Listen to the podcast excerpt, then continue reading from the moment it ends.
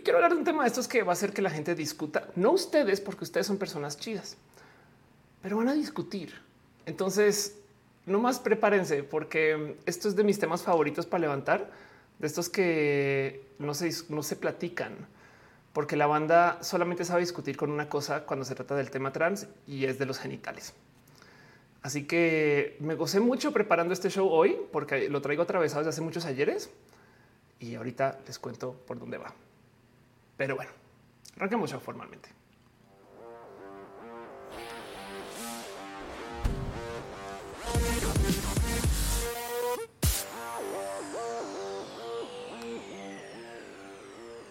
Muy buenos días, muy buenas tardes, mañanas muy buenas, lo que sea que es donde sea que vivan ustedes. Muy buena luna. De hecho, feliz este luna nueva. Estamos hoy en luna nueva y en año nuevo lunar. Que alguien que sepa del tema, corríjame si sabe de qué eh, va, o sea, si hay relación, no? Porque se supone que el año nuevo lunar es el año nuevo chino, pero también estamos en luna nueva. O sea, literal, no hay, no hay luna, no hay luna. Así que eh, se fue, se escondió, la tengo aquí guardada. No se preocupen que la voy a sacar, ojalá como para San Valentín, guiño, guiño. Y, cuando si me la piden, se las presto. De hecho, es más, esa bolita de ahí, eso, eso es una luna. Ahí donde lo ven. De hecho, esa bolita de ahí es una luna de esas que venden en Instagram, de esos que sale el anuncio y tú dices, no mames, qué chido se ve, güey. Y cuando te llega a la casa es como de, es neta que gasté dinero en esto. Pues claro, porque en Instagram se ve así, no todo súper cool y, en la casa está chido, pero no como en Instagram. Así el caso.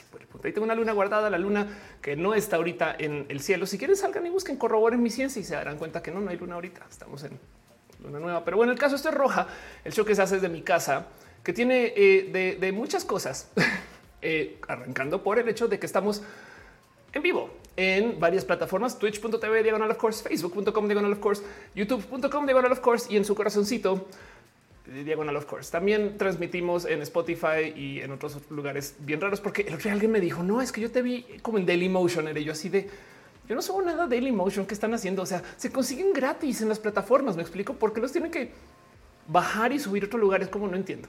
Pero como sea, el caso es que este show existe gracias a millones de cosas, entre esas el hecho de que ustedes están aquí. Es más, si ustedes no estuvieran acá, no hay show. Fin, se acabó. Saben, es como de para qué, para qué hicimos. O sea, es como da, la misma. Me estaría sentando acá. Es más, si usted no llegaría a este show, yo grabaría y lo subiría a YouTube. Se acabó. Pero el punto es, como este show es en vivo, tenemos muchas cosas raras que suceden en vivo, como el hecho de que puedo yo leerles la mente y decirle cosas a Gabriel Mesa que está en el chat. Si no fuera en vivo, no sabría que Gabriel iba a estar escribiendo. dice además, aquí viendo el programa desde y no puso espacio, dice desde Latina lo cual me deja la duda de si estás hablando desde Latinoamérica o desde una tina. Ah, no, sí, luego corrige. No piensa que de América Latina. Estoy en Latina de baño. Gabriel, por favor, no pongas dispositivos que manejan electricidad cerca a Latina o algo así.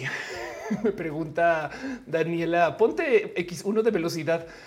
De hecho, creo que en en vivo puedes bajarle la velocidad. Si mal ahora ya no estarás en lo más mínimo sincronizado con el show, pero creo que se puede. De todos modos, el caso.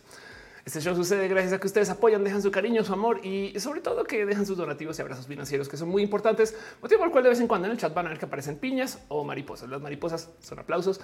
Las piñas son un modo muy bonito de darnos las gracias o abrazos, cariños o de no más simbolizar lo pudientes que somos, porque las piñas son muy especiales. las piñas no crecen fácil, no se consiguen lugar y además luego imagínense pasar una piña de físico a digital tampoco es fácil. Es más, saben que todas las piñas que ven ahí NFTs eh, únicos. Además, o sea, no crean que es un NFT copy paste. Pero bueno, dice Denise, yo pongo roja en por dos para sentir algo. Daniela también dice que le gusta mi color de pelo. Muchas gracias. Es, es este rojo, es color rojo porque se identifica rojo como rojo de la roja, pero a la vez tampoco es roja. Gabriel dice: ¿Cuál es la historia de las piñas? ¿La, ¿La, historia de verdad o la historia de las piñas en este chat? La historia de las piñas en este chat es que son robadas lo cual añade son robadas porque vienen de las Pixel Beats, quienes son unas streamers espectaculares que si no les conocen, vayan y chequen este Icepack y Cat Power y con quien en algún momento hacía show también. Y entonces durante ese show tiene la costumbre de celebrar con piñas y se quedó acá también. Así que es el gran regalo de Pixel Beats para Roja, el hecho de que se celebre con piñas. Yo no me voy a quejar para nada, no más mínimo. Y justo aparece cuando nos damos las gracias. Ahora, la historia de las piñas y el por qué son un ítem de lujo es porque antes eran muy difíciles de conseguir, como en esta época colonial europea. Entonces, literal, en épocas de Cristóbal Colón, y entonces llevaban piñas a Europa y era la piña. O podías rentar una para tu evento. Y esta es como la noción de la piña como ítem de lujo. Si se fijan en WandaVision, al comienzo hay un momento donde no me acuerdo qué personaje, pero el caso es que llegan con eh, eh, este con Wanda y le dan una piña, porque es como esta seña de el ultra lujo que todavía en 1950 se manejaba un poco más o menos así. De hecho, por eso hay muebles con piñas y por eso hay piñas como centros de mesa y esas cosas. Pero bueno, Aflicta dice las Pixel exportan piñas a otros streams. Exacto. Son este un stream colonizador. O sea, son las piñas de Bimbombo que gracias a la gente colonizadora de Bimbombo que pasó por acá dejaron piñas que no son nativas a la tierra de este stream, pero acá se dan. Dice Killer Queen Agata es quien trae la piña. Muchas gracias. Pero bueno, de, eh, paso alguien acá baja un abrazo financiero más más amar dos segunditos porque no alcancé a ver quién era. Perdón. Este, muchas, muchas, muchas, muchas gracias. Yo es que yo ni siquiera tengo el stream puesto acá. Caray, Ofelia, ¿qué te pasa? O sea, tú piensas que tienes todo organizado y ni siquiera has hecho. Es que ni login has hecho.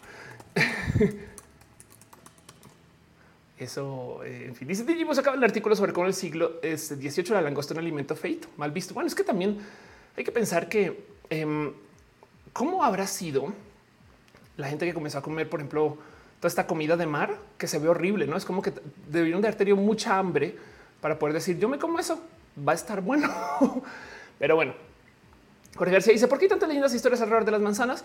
Seguramente es porque hay eh, muchas manzanas, entiéndase hay muchos modos de hacer manzanas. No sé si eso hace sentido.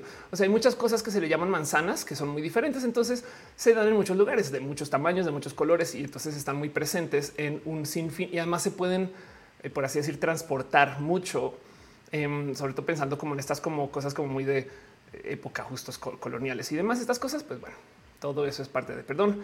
Em, veo, ok, Néstor Maldonado y Wendy fueron quienes dejaron sus abrazos financieros. Muchas gracias.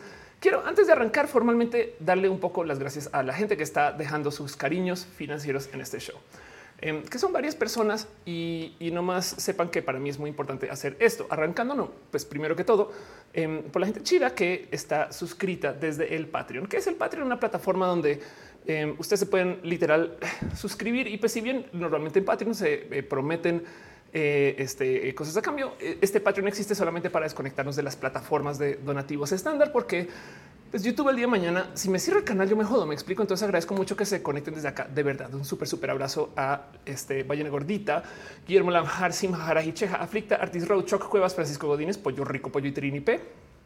También hay mucha gente que está suscrita en los varios canales.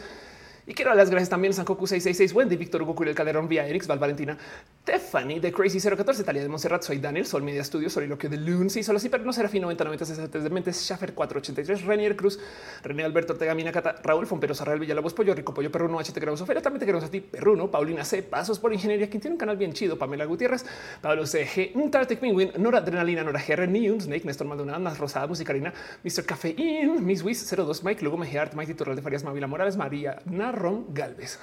Magdalena Álvarez, 07, Luis Maclachi, Lucero Quilla, Leonardo Tejala, Bravo, la rama del cual Akrilanat Killer Queen 01, Katza, Julián Galo, José Cortés, Jorge Díaz, Jessica, Mi, Yagelco, Yadeloid, Irene RN y Luis 1917, Ichigo Chami, House of Packix, Hector, Héctor F, Arriola, Hangaf, Haji, y un bajo PS, Gustavo Rocha, Great Dragon, Granfar, Jerónimo Quintero, Gemán Briones, Garnachita, Gabriel Mesa, Flavio Madaya, Sir Hernández, Fernando Rivielo, Stephanie Alanis B, perdón, Estefanía, Alanis B, Eriola Sakura, Eri Frank, Emanuel Marroquín, Edgar Donovan del Valle, con dos es de los Pepe, quien amablemente me dice Ofelia es de los Pepe. Muchas gracias. Yo también te quiero a ti. Un abrazo David Noob, David Torres, Daniel Vargas, Dale, Caro, Cintia Kent, Grisas, Franco César, Imperator, Cat Power, Carlos Cravioto de Pacho Cat Power, parte de las Pixel Beats o eh, sé si Pixel o Beats. Un abrazo a Carlos como Brian Marroquín, Brenda Pérez Lindo, Hernández, Ballena Gordita, Azucena Baez, Arnulfo García, Albano Bobsky, Arnest Seitzel, Angie Ari, Sandy Magia, Anayan, Nans, Ayan, Anayan, Coco, no, no puedo leer, Ana Virgen, Ana, Alejandro, Ámbar, Caramelo y Alejandro Ortega, Galván, aquí a 007 y Aflicta. La gente chida este, que está suscrita a las varias plataformas. Dice el signo, este es el offer rap. Un poco sí, la verdad es que ese es el momento donde me tomo de nuevo el tiempo de leer los nombres, porque para mí es muy importante. Gracias a ustedes y sus suscripciones, el mero hecho que lleguen también es importante, pero nunca quiero arrancar sin darles las gracias. Saben, porque, porque de verdad Es, gran, es gran parte del show, ¿saben? De paso también en Twitch, este Mr. Cafeín se suscribió con Prime, Gabriel GSDLB acá suscribió también y Nora Adrenalina, quien también está ahí. Em, voy a asomarme dos segundos eh, por el Facebook. Ya entiendo que Facebook me movió a una esquina este, eh, que normalmente no consumo, pero todo bien. En Facebook no aparecen los nombres, solamente les estoy acá supervisando y acompañando. Muchas gracias de todos modos. Si ustedes dejan sus stars o sus cariños y su amor, o si no, ya saben que para eso está el Patreon. En fin, les digo que pasan muchas cosas. Y así es. Néstor dice, está bonito que digan nuestros nombres. De eso se trata, porque es que de nuevo, sin ustedes no hay show. Saben, así de fácil. Eso es. E, e, es que no, no hay de otra. Pero bueno, López Fausto dice, hola, hola López, ¿cómo vas? Fernando Landeros dice, soy tu fan, yo de ti. Saúl Vázquez dice, ¿te enteraste de lo que pasó con mis eh, Estados Unidos el día de ayer? Sí, desafortunadamente, eh, fue una persona quien ya no está con nosotros y es una historia bien triste. Me enteré justo vía mis, este, eh, eh, alcanzó a ser Miss España, yo creo que sí, pero bueno. Eh, Capitán Garra dice ravioli, ravioli, llegando a la conversación y Alejandro, Alexander Valeresco dice qué opinas sobre suicidio? Eh, pues que no, pues nada, eh, que, hay que opinar, que está horrible. No, no, hay más que se pueda opinar de eso y que pues tristemente es de nuevo otra de estas muestras de que em, este de que la salud mental hay que hablarla y siempre nunca se habla cuando hay que hablarla y cuando, cuando pasan cosas graves es decir, hay que hablarla. ¿saben? En fin, Ana dice, te quiero mucho, gracias por hacernos compañía, gracias a ti y a ustedes por llegar. Scarlett dice, esta tarta de lujo, que aparte pilla se comparten paltas, limones. Claro que sí, exacto.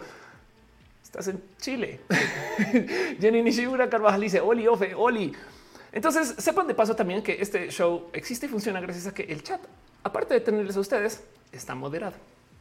Y la gente chida de moderación, la neta sí es bien chida. Es gente que son de este corte de personas que si de puro chance se va la luz en tu casa, cocinan. Yo no sé cómo, seguramente se va la luz porque tumbaron la luz, porque son así chidos y mantienen algún tipo de energía solar. Ese corte de gente, gente que siempre podrás abrazar y sentirás calorcito y sobre todo gente que se encarga de que en el chat las cosas estén bajo control. Son enteramente voluntarias, así que sepan que eh, porfa, de neta no, no, no. O sea, están aquí por cariño y amor. Me explico, se están asegurando que las cosas sean chidas y pasan muchas cosas que en últimas supervisan. Entonces, eso nomás quiero dejarles una super mención, un súper, súper, súper abrazo este, a ti, moderación, eh, Caro, eh, Uva, Uriel, Montes, Fabián, Ramos, Montse, Tutix, el hígado de pato, Aflicta y Gama Volante y la gente chida de Team de Moderación, quienes les van a ver por ahí en sus varios usernames y en sus varias plataformas. Critinas dicen voy a escuchar ese Oferrapa 2X para, sentir toda la intensidad de roja. Ándale, exacto. Arnulfo dice yo dejé amor en Twitch como Hound Gaff. Muy bien. Em, mariposas y piñas para ustedes. Y de paso, eh, Memoración en particular, yo todos los lunes les digo qué están haciendo, qué quisieran, de qué quisieran hablar, porque también no solo se trata de que sepan que existen, sino que hacen cosas. Por ejemplo, el hígado de pato em, está en Twitch. Entonces, nomás sépanle, órales.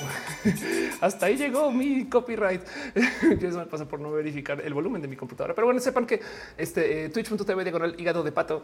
Em, está eh, transmitiendo, va a volver a transmitir pronto. Entonces, chequenle de todos modos a esta twitch.tv diagonal hígado de pato y también van a verle en este ahí en el chat. Por ahí se asoma. Hígado de pato dice son cumbias sin copyright. Muchas gracias. No, igual no pasa nada, no te preocupes. Nomás que fue como ah, algo está sonando y qué es. Y tú no sabes si es una notificación. En fin, Fabián de paso también que está ahí en el chat, parte de moderación, tiene un libro que de hecho es una historia este, de fantasía oscura que literal em, este, eh, a ver, aquí está, se llama Raíces Sombrías. Entonces, una historia de fantasía oscura que escribió durante su salida de closet em, y que de hecho eh, habla de un chingo de gente diversa. De hecho, como dice Fabián, todos los personajes son diversos y diversas hasta pansexuales, hasta que se pruebe lo contrario. y de hecho está en Amazon y Google Books, em, pero lo consiguen en Lectu porque eh, aquí justo está una campaña libre de DRM. La última cosa que tengo para mencionarles así en esta, en esta pequeña eh, esquina de promoción desvergonzada de la gente chida de Team Memoración es las cosas bonitas que hace este em, Gama Volantis, quien de paso em, ahorita está vendiendo estas bellísimas. Les van a ver que yo también las estoy poniendo en Instagram así de vez en cuando y estoy hablando del tema, pero estas señoras eh, bellísimas agendas que tienen de todo. Esta es una agenda particular que eh, eh, es a ver si alcanzo. Bueno, es que no, le puedo dar back, pero eh, esto es una pequeña reseña que es parte como de tarot em, y tiene todo tipo de herramientas y cositas bonitas. Si se ahorita que apenas lo van a ver, tiene portada en pasta gruesa, tamaño carta, las hojas son de 90 gramos. Tiene calendarios de planificadores mensuales o de 53 semanas, ya que son agendas perpetuas. O como dice acá muy amablemente Jessica, es como cuando quieres ser oscuridad, la oscuridad de tu casa, pero también ordenada. Entonces el caso es que eh, las cosas que vende Gama Volante las consiguen en su cuenta de Instagram y o también las consiguen en su tienda en Mercado Libre, donde vende los peluches. De hecho, parte, varios de esos peluches van a ver aquí atrás en mi fondo. Aquí están las este, libretas que son espectaculares. Las amo con todo mi corazón. Tengo un par. Chequenle en su tienda, ayúdenle, apóyenle. Y de nuevo, acuérdense que esto todo es un esfuerzo enteramente, completamente 100% independiente y que se asoman por aquí en su corazoncito. Y pues, cómo no decir que es lo que hacen. Me explico. Es como que eso es Gama Volantis. Gracias. Gracias, team de moderación. En general, este son personas bien pinches bonitas ustedes. De nuevo, nomás por repetir sus nombres. Caro, Uva, Uriel Montes, Fabián Ramos Tutix, Ligado de Pato Aflicta y Gama Volantis que van a estar por ahí en el chat. Pero bueno, no puedo arrancar el show sin decir todo esto porque es parte de lo que es el show, ¿saben? El Witch dice roja doble. Ándale. Eh, Gama Valente dice gracias por el programa. Pues gracias a ti por hacer cosas tan bonitas. Dice este. ¿Por qué roja dos veces? ¿Qué les pasa? Bueno, háganlo, sí, por favor. O si no saben que también díganle a alguien que roja arrancó. Eso se aprecia mucho, la verdad. Ale chica, porque dice este está, eh, recibe muchos nombres dependiendo del lugar. Ah, claro, sí, total, los nombres de dónde salen esas cosas. Yo trato de compilarlos todos. De los Pepe, eh, este deja un abrazote financiero. Muchas gracias de verdad. Y ahora dices, Ofelia, te amamos. También te amamos a ti. Este yo y las otras Ofelias te amamos mucho. Pero bueno, Hancap dice eh, ya deja amor en YouTube como Arnulfo García. Muchas gracias. Jenny dice veo tu show con mi mamá y nos encanta. Saludes, este Jenny y mamá de Jenny. Pero bueno, Hancap dice les recomiendo escuchar recalentado de Roja 2X. Eso también lo pueden hacer si tienen el tiempo para hacerlo, supongo. Pero como sea, de todos modos sepan que Roja es un show que existe eh, porque acá hacemos de todo con ustedes. O sea, este show no sucede sin ustedes. Me explico. Así que lo que vamos a hacer hoy es platicar de un tema en particular del cual se habla muy poco, quizás no, no se habla muy poco, se habla bastante, pero cuando yo trato de hablar de ese tema, me cierran las puertas y entonces ahí les va. Hoy quiero hablar de un tema que ya había hablado aquí en Roja. No más que decir agarrarles de una esquina nerd que me topé, que tengo muy enredada. A lo cual, para poder hablar de eso, que es esto del deporte y, el, ¿cómo les digo? Em, ah, el, piso em, es que no, no, no quiero decir eh, que sea fácil de comparar, no quiero decir que tenga equidad, igualdad, no quiero decir que sea competitivo. En fin, es bien complejo de medir lo que quiero decir, pero, el punto es que, que por lo menos existe una suerte como de justicia en el deporte, pero es que el problema es que lo que mide el deporte es injusto de todos modos. Entonces, em, quisiera preguntarles a ustedes si ustedes han competido en algo ¿Saben si en alguna vez está en algún deporte atlético eh, y cómo se sienten con eso? ¿Saben como que la relación general del competir en un deporte? Porque muchas personas por lo general están en un deporte no para ser el dueño del deporte de esta práctica del mundo, sino porque quieren pasarla bien, saben, jugando voleibol, por decir. Entonces, como que a veces hay mucha gente que no es compatible con el jugar voleibol para ser campeón y campeona del mundo. Ahora, en la cultura boomer, suele ser que a ti te enseñan que si tú entras a una práctica es para dominar. Me explico. O sea, si, tú vas a tocar guitarra es porque vas a dominar la guitarra del mundo, no porque quieres pasarla bien un rato y listo. Y entonces me gustaría preguntarles eh, este, qué deportes han practicado y si han estado en alguna eh, práctica competitiva. Eh, Miss Uva dice que estuvo en taekwondo, que ama por lo divertido y le enseñó a hacer disciplina. Ah, qué chido. Em, están hablando de atletismo. Muy bien, perfecto. Entonces quiero hablar de un tema de que, que se relaciona con esto el deporte, pero en últimas la verdad lo que estoy buscando es levantar una esquina de esta plática que no siempre está muy presente y que además, ojo, yo la levanto desde mi observar como nerd. Y es esto de la tecnología en el deporte. Pero bueno, vámonos con el show formalmente. Paso la cortinilla y arranca esto.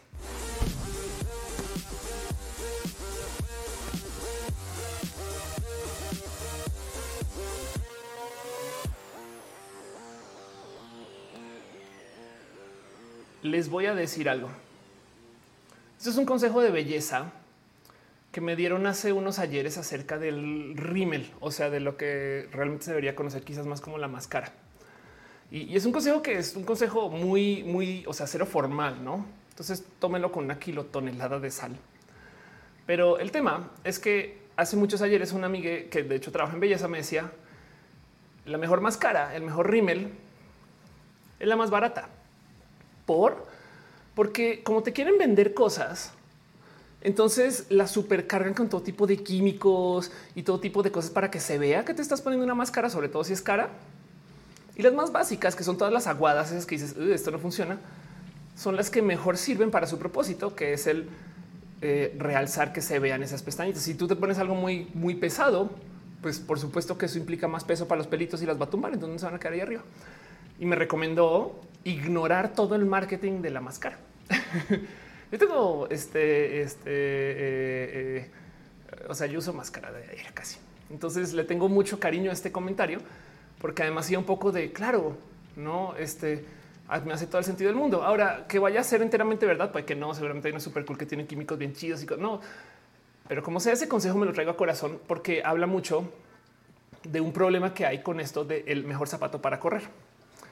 Resulta que mm, hace eh, ¿qué fue esto? Hace eh, unos 10 años, 11 años, quizás, como perdón, sí, hasta como entre el 2006 al 2010 se armó un desmadrote porque un biólogo evolutivo que se llama Daniel Lieberman causó un chingo de revuelo cuando publicó un artículo que muestra que correr con tenis que tienen alguna forma de colcha, o sea, suela, alienta a las personas a golpear el suelo con más fuerza que si corres sin zapatos del total. Mejor dicho, como los tenis tienen tantita suela y es súper suave, lleno de aire o llena de no, todos estos químicos, esas cosas de lo que nos dicen que va adentro, lo que sea que es, entonces le damos más duro al pie y no necesariamente hace eso eh, una situación más óptima para correr por más tiempo.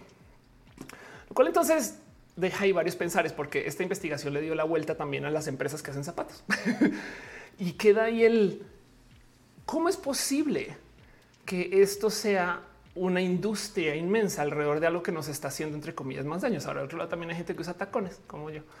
Pero el punto es que como seres humanos, literal, está este tema de que nuestro cuerpo está hecho y diseñado evolutivamente para correr. De hecho, hay eh, eh, un par de pláticas TED. Les recomiendo una que literal se llama Crecimos o nos hicieron, aquí está, nacemos para correr, de Christopher McDougall, donde habla acerca de cómo nuestro cuerpo está hecho y diseñado para correr. Y cuando digo hecho y diseñado es desde la pose, desde cómo se sostienen los músculos.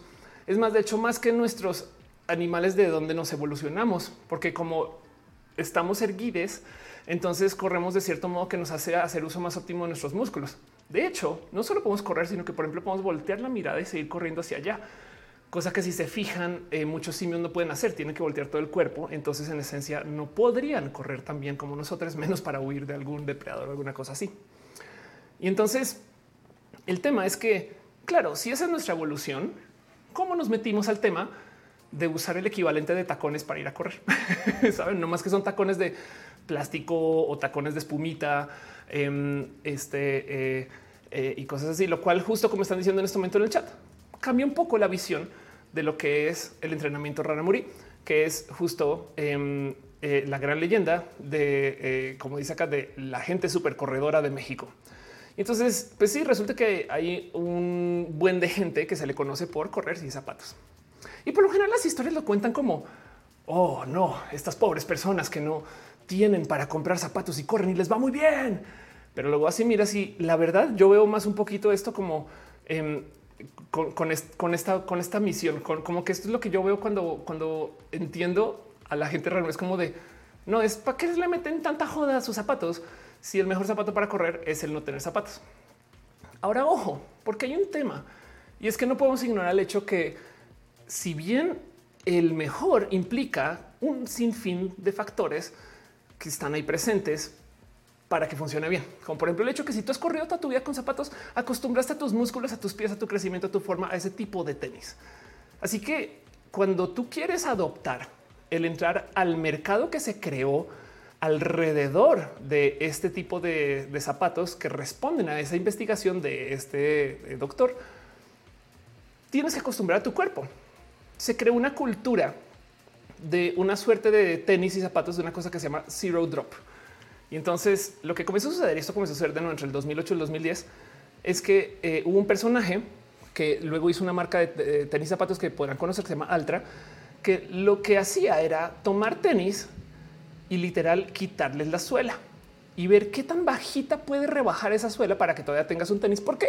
Pues porque si bien el mejor modo de llegar, este, em, eh, eh, o sea, de correr una maratón para, lo que es nuestra, nuestra, nuestro cuerpo y demás, no nos va a proteger de pisar la tachuela o, la roca.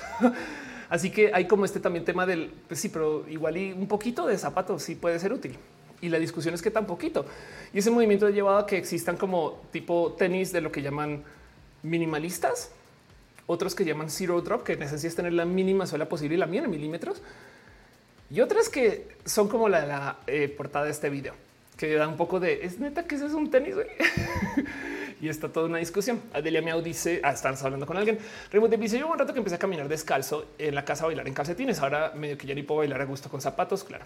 Pero se dice también los niños de Oaxaca que juegan básquet sin zapatos. Mirna Rodríguez dice, contra esta tecnología, lo más natural sigue siendo lo mejor. Y es que justo depende de Ale Chica, porque ahorita hablamos del tema, pero sí dice San Cocu, y las piedras. Mi suba dice usar zapatos hace que no se te forme el arco de pie y termines con pie plano y de paso te deforma el pie. El pie debe de tener arco y ser amplio. Exacto. Y justo volviendo exacto a la pregunta del si nos hicieron para correr o si la evolución nos hizo para correr, hablan exactamente de eso. Nuestros pies están optimizados para poder correr. Es como es como si fuera parte de nuestra vida. Seguramente por eso hay tantos procesos psicológicos detrás del mundo del running, no salen estas personas ultramaratonistas y es de no, es que mi cerebro se no sé qué. Pues capaz es que sí estamos respondiendo a algo que viene ahí como de la programación básica de la evolución. Anulfo García dice: eh, Yo opino que, salvo el uso de atletas, no solemos usar nada de los pies en natación. Ah, aletas, aletas. Ok, perdón, eh, perdón. John sí dice: Yo entreno esgrima y entre más protecciones usamos, más fuerte nos pegamos. Ve, claro. Wow, qué divertido entrenar esgrima, qué chido. Gacelita dice, pero por ejemplo, aunque no estuvo padre el tema de las ventajas tecnológicas fue las Olimpiadas donde el equipo de refugiados no traían tan buenas bicis. Ya voy para allá. Fernando Cerna dice, hay un cantante japonés llamado Mika Nakashima que siempre canta descalza y Shakira también, de ahí vienen los pies descalzos. Y el punto es que em, es toda una categoría de zapatos, el tema de los, de los zapatos minimalistas. Y la pregunta es, ¿es eso tenis? O sea, ¿usarían ustedes estas cosas? Se llaman Evo Skins. De paso hacen ver a los crocs chidos, ¿eh? Pero pensar que esto es el, pico de la evolución. Detrás de toda la industria de Nike, Adidas, Reebok, esto es lo que al parecer es más útil para salir a correr, sobre todo maratones. ¿no? Digo, habrán otras eh, prácticas donde estos no son los mejores zapatos, pero en últimas hay algo que observar y platicar de esto, porque si bien entonces se generó eh, eh, toda esta como idea de que tiene que existir ahora estos zapatos zero drop, la verdad del cuento es que como tenemos una historia de entrenar y crecer y desarrollarnos con tenis, entonces justo el mundo del running se habla acerca de esto, de la transición. Y la transición dice cómo ajustar tu caminado, cuánto tiempo te va a tomar, este, eh, es lo más sano, porque no puedes de repente pasar de usar tenis todos los días a caminar descalzo. O sea, está hablando de gente que súper camina, pues no em, gente que eh, quiere correr maratones, que gente que quiere cambiar de usar tenis así súper high tech con millones de cosas a esto. E igual correr la maratón, pues obviamente toca ajustar a tus músculos, a tus pies, crear esa forma. Y como dice Uva, em, si, si, si te eh, aplanaste a cierto modo esa curva, entonces a ver cuánto la puedes recuperar millones de cosas. Y de nuevo, entonces, deja un chingo de dudas. Dice Talia Kiriarte, todo menos cocinar. y dice buenas. Areplays dice todo apunta que solicitamos una piel más gruesa. Cantaría la transgénesis. Buena idea esa. Dice mis pies son chiquitos y le duele después de mucho caminar. Meliwich dice y se te pincha piedritas en el dedo. Anda. Ana le dice esos tenis son los de lluvia de hamburguesas. Alejandro González dice como las niñas corren para hacer todo y siempre le dicen no corran, lo tenemos implementado. Exacto. Entonces quería hablar de esto primero porque justo como la máscara, pues parecería, parecería que lo mejor es no tener, saben, y darle la vuelta al marketing. Está bien raro si lo piensan. Pero dentro de todo este desmadre, em, luego aparece otro desorden con el tema de tenis. Estoy hablando de desorden porque son cosas mediáticas. Hay otro tema presente y es que si por un lado está él, no, los mejores tenis son no tener tenis. Resulta que por si no sabían, hay una locura de debate por una, una cosa que se llama el Vaporfly. Vaporfly es una tecnología de tenis este, de Nike, que en esencia son unos zapatos de súper alta tecnología que sí tienen un chingo de suela. Y de hecho su diseño tal cual está hecho para que Em, no solo entre la espumita que tiene, sino porque tiene una placa de fibra de carbono dentro que es hiper flexible, pero sólida, no se rompe. En fin, todas estas cosas que pasan con la fibra de carbono, que de cierto modo, como dicen, le devuelve un poco de energía a él o la corredora. Y entonces, en esencia, es tantito un tenis con resorte atrás. Y por consecuencia le llaman el tenis del 4%, porque ya está muy comprobado que sí da una ventaja. Dice mi suba amortiguar, impulsar, exacto. Y entonces, ¿cómo es posible cuando yo voy a estas dos noticias que existan estos dos dilemas en el tema de tenis al tiempo? Que el mejor es el no tener y a la par. Si tienes uno súper cool, mejoras el 4%. Y de eso quiero hablar. de paso, el dilema de estos tenis es todo un dilema. Los, los prohibieron hubo un chingo de debates y peleas. Además, ya saben que cuando se trata de prohibir, siempre se van contra gente que está corriendo muy rápido, que no suelen ser personas blancas. Entonces, esta discusión de será que es un tema este, más bien de raza. En fin, todo eso está presente. Pero el punto es que resulta que estos tenis sí ayudan al 4%, que pueden ser literal segundos en una maratón, que es un chingo de tiempo y obviamente dejan dudas si ahora o todo el mundo los debería usar o nadie los debería usar. Pero no que les acabo de decir que es mejor no tener pues bueno, para añadirle más desorden a este desorden, también hay que ver las aristas alrededor de dónde es que estamos corriendo. Porque, por ejemplo, si ustedes nunca han salido a correr, no entienden o no han visto, capaz, es más, si han visto en la Ciudad de México, eh, esto se habrá para alguno, no sé si habrán dado cuenta que hay pistas diferentes para ir a correr. Hay unas pistas que son literalmente un material sintético que tiene un poquito de rebote. Entonces, así no te pongan los tenis chidos con rebote, puede que donde estés corriendo tiene rebote. O en el peor de los casos, si ustedes no salen a correr a ningún lugar, sino van a la caminadora o la trotadora, depende del país en el que vivan, también tenemos este mismo problema porque la caminadora la trotadora este es, vamos a ver cómo lo traduce según de Barso de Puruchas de la caminadora, em, tiene rebote también. O sea, no es sólida, tiene un tantito, uh, no? Claro, porque pues, no tenemos rodillas para somos personas novatas, no también. O sea, queremos un poquito de es más. Hay gente que tiene estas elípticas, no? Y entonces el punto es que em, tenemos un tema del igual si no te ponen los tenis, ¿cómo hacemos para compaginar unas con otras? Y esta es una discusión muy compleja porque entonces este, eh, sin suela para terrenos duros o con suela suave para terrenos suaves y entonces hay que balancear y es una, son decisiones muy al estilo de qué ruedas de competencia le pongo a mi coche, no? O sea, NASCAR para las curvas tengo que usar estas suaves de tal material. Saben como que la verdad es que hay un chingo de ciencia detrás de esto. El Witch y los que escalan montañas son unos tenis bien extraños. Exacto. Creo que se llaman gatas. De hecho, y alguien me ha dicho que de hecho hay que tenerlas más tantito más pequeñas que tus pies para que estén como así. Pero no sé de eso, ¿eh? la verdad. Si alguien puede corroborar. Mirna, y si yo practico senderismo y si no yo mi todo terreno me daría la Mauser seguro. Alexiño dice los japoneses saben el karate judo se practica descalzo. De hecho, yo he practicado muchos deportes descalza. Claro que sí. Mauricio dice son five fingers. Femina dice yo en arena prefiero correr sin zapatillas, pero en suelo eh, de pista, sí con mis zapas. Claro.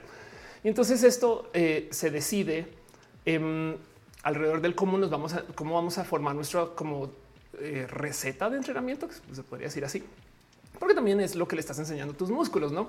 O sea, si tú corres usando tenis este, que tienen eh, tanta absorción o tanta suela en una superficie que tiene también tanta absorción, entonces le estás enseñando algo a tu cuerpo, sino otra cosa y capaz eso le da la madre a tus rodillas o no, saben, todo eso es un chingo de planeación.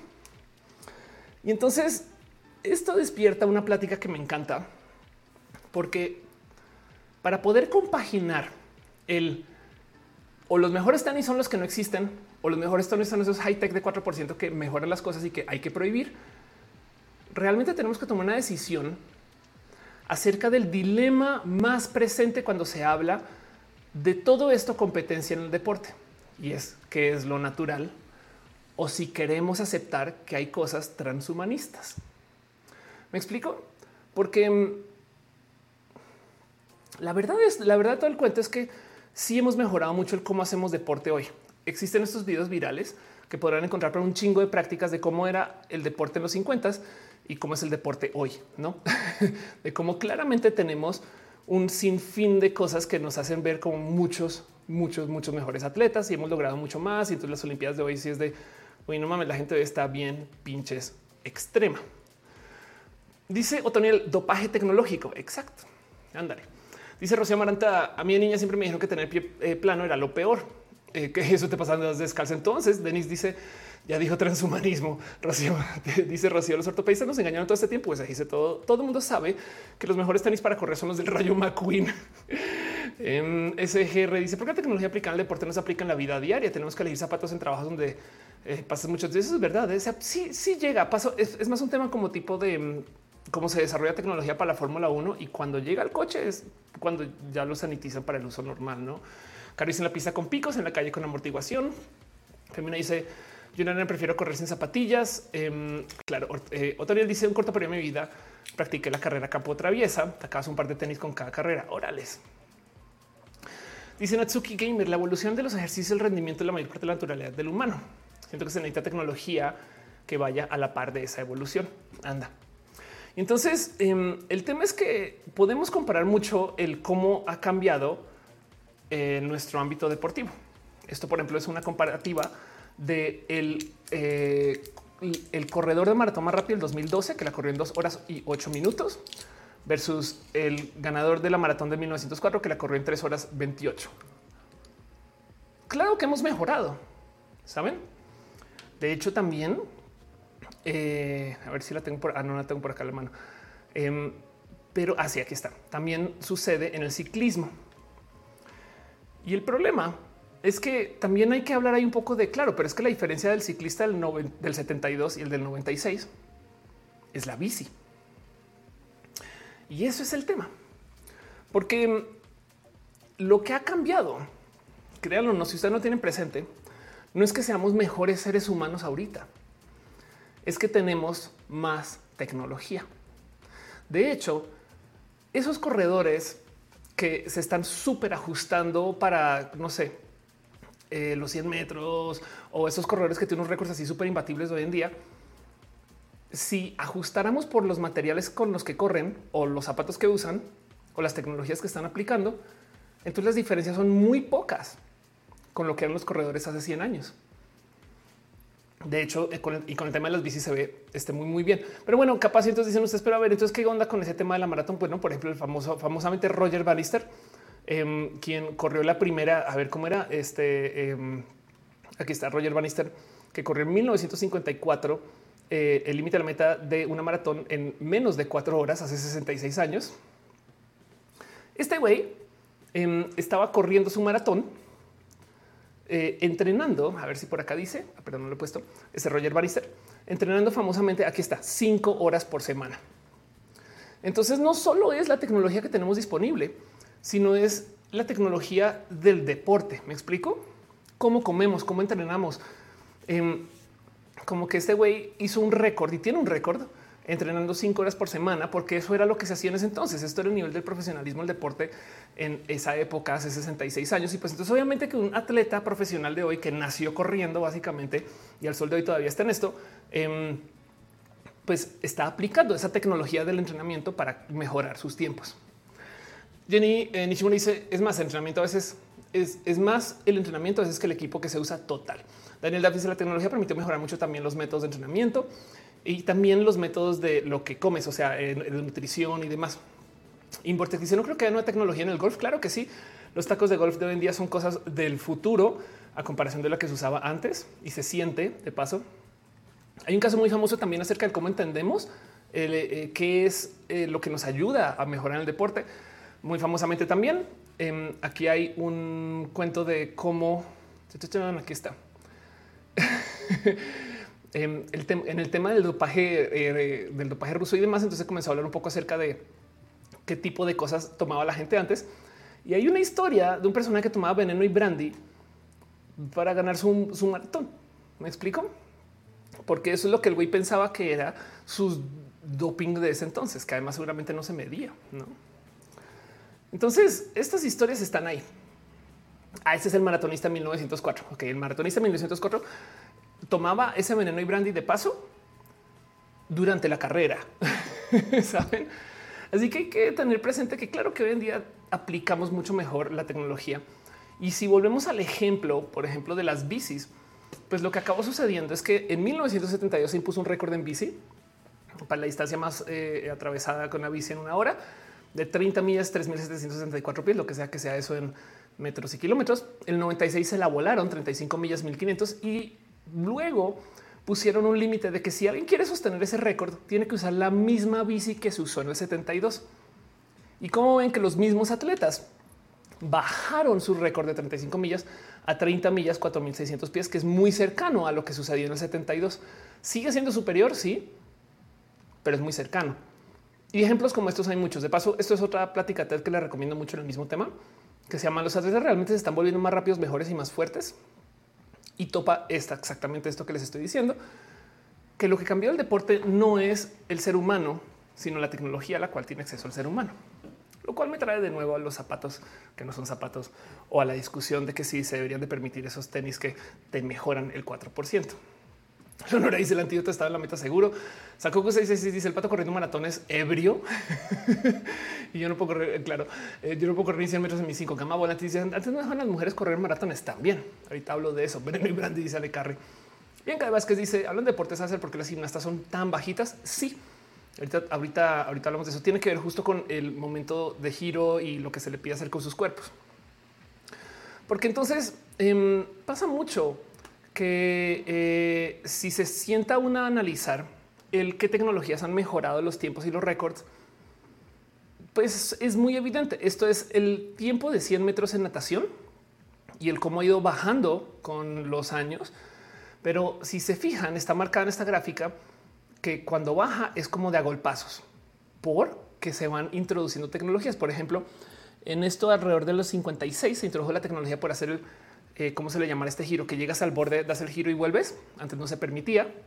Desde que lo permitieron, entonces ahora en esencia puedes hacer menos tiempo. Luego en el 76 incluyeron este tema de los bordes en la alberca para que el agua no haga como turbulencia hacia adentro, sino que simplemente salga y eh, como que se evacúe más rápidamente. Entonces se mantiene un poquito más calmada y eso también hizo que los tiempos bajaran y cada otra inserción de tecnologías eh, va haciendo que los tiempos bajen. Ahorita lo último que sucedió es que aparecieron trajes de baño que son, ¿cuál sería la palabra ahí? hidrodinámicos, que son eh, basados como en la piel de tiburones, que permiten que el agua fluya muy bien en un sentido, muy mal en otra. Entonces hacen que tú como que pases más rápido por el agua. Y de hecho hay debates si se deberían de prohibir. Dice Aflicta, recuerda que también está disponible Patreon para dejar piñas sin mariposas. Muchas gracias. Dice Laura González, todos los factores afectan cualquier instrumento tecnológico. Los mejores que otorgan sus habilidades hacen que seas un diferente deportista. Es un nivel eh, diferente a tus anteriores referencias. De acuerdo. Pero el punto es que la gran mayoría de las mejoras en el deporte vienen gracias a la tecnología.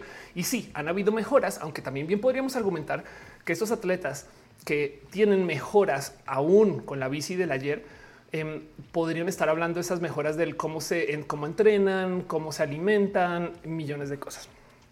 Por consecuencia, lo que comenzó a suceder con el deporte alrededor de este paradigma del que es la tecnología Em, y no la gente es que eh, comenzaban a aparecer estos como debates de quién debería de estar haciendo qué deporte. Eh, esto es un tema que está súper, súper, súper presente desde hace muchos ayeres, porque eh, aquí está. Porque todo esto está bien en esa TED que les está hablando de que si somos mejores y demás. Resulta que entre los 60 y eh, ah, no, perdón, sí, entre en la vieja época, por así decirlo, como que hasta, hasta 1950, si tomamos una medida de altura y peso de todos los cuerpos que competían, más o menos se iba a dar una gráfica así. Ok, que es median, se ve medianamente diversa porque tienes gente chaparra, gente menos peso, gente más alta, gente más peso. Pero el punto es que si tú descubres que lo que afecta el cómo enfrenta cada quien su deporte, se presta para que tengas gente más optimizada para cada deporte. En los 50 la gente que jugaba básquet se le pedía también que fuera parte de otro deporte o en últimas no existía profesionalización. A medida que se profesionaliza, entonces la gente comienza a elegir cuerpos específicos para cada rubro y entonces hay como patrones. Y entonces lo que acaba sucediendo es que con el tiempo se volvió aún mucho más diverso. De hecho, lo que presentan en esta TED es que esta explosión de cuerpos diversos viene, em, eh, pero se acaba nombrando como una cosa que le llaman como el Big Bang del crecimiento de la diversidad en el deporte. Y esto responde justo al que ya hay mucho más análisis de que, claro, güey, yo no quiero subir una persona alta, grande y pesada a un caballo, porque necesito que sea alguien chaparro, chaparrita em, y su cuerpo entonces le beneficie estar ahí. Por eso están ya ahora todos esos como debates de quién debería estar en qué deporte y por qué. Leo un poquito sus comentarios. Dice Sankoku también no se puede poner una gimnasta a lanzar martillo. Eh, Anka dice hola gente de la OFE. Carlos González dice también sería mucho militar origen de varias de esas tecnologías. Puede ser. Eh, Scarlett Cat dice como, como los Converse que eran para jugar básquet y ahora son de corte casual. Claro. Dice Juan Pablo Díaz está el traje espido que usa Ian Thorpe y lo prohibieron. Ándale. Kevin dice que deportes para gente chaparra. Eh, todos estos deportes donde se transporta un ser humano, por ejemplo, eh, creo que la Fórmula 1 son chaparros. Eh, este em, eh, a caballo tienes que ser una persona chaparra porque tú te pegas bastante, salta, no como que em, hay, hay, millones de cosas donde, donde hay millones de cuerpos que se optimizan y depende del deporte también y la estrategia que se quiera jugar. Me explico. No es más sino ver cómo se juegan estrategias en el fútbol americano, que tienes una variedad de cuerpos de todos modos, no? Pero el punto es que si esto fue lo que comenzó a suceder el deporte, hay una cosa a la que no se habla mucho y esto es lo que yo quiero traer aquí a la mesa, porque cada vez que yo hablo acerca de las mujeres en el deporte, la gente solamente sabe decir una cosa. Tienes falo y porque naciste hombre y eres hombre de verdad, entonces automáticamente le vas a ganar a todas las mujeres, que parece la fantasía misógina más grande del planeta. Y por consecuencia de que solamente saben decir tiene pipí como si estuviéramos en el kinder, no podemos hablar de las cosas de la universidad y de hecho ni siquiera podemos hablar de las cosas de la prepa porque se quedaron en ese debate. Lo único que saben decir las trans no.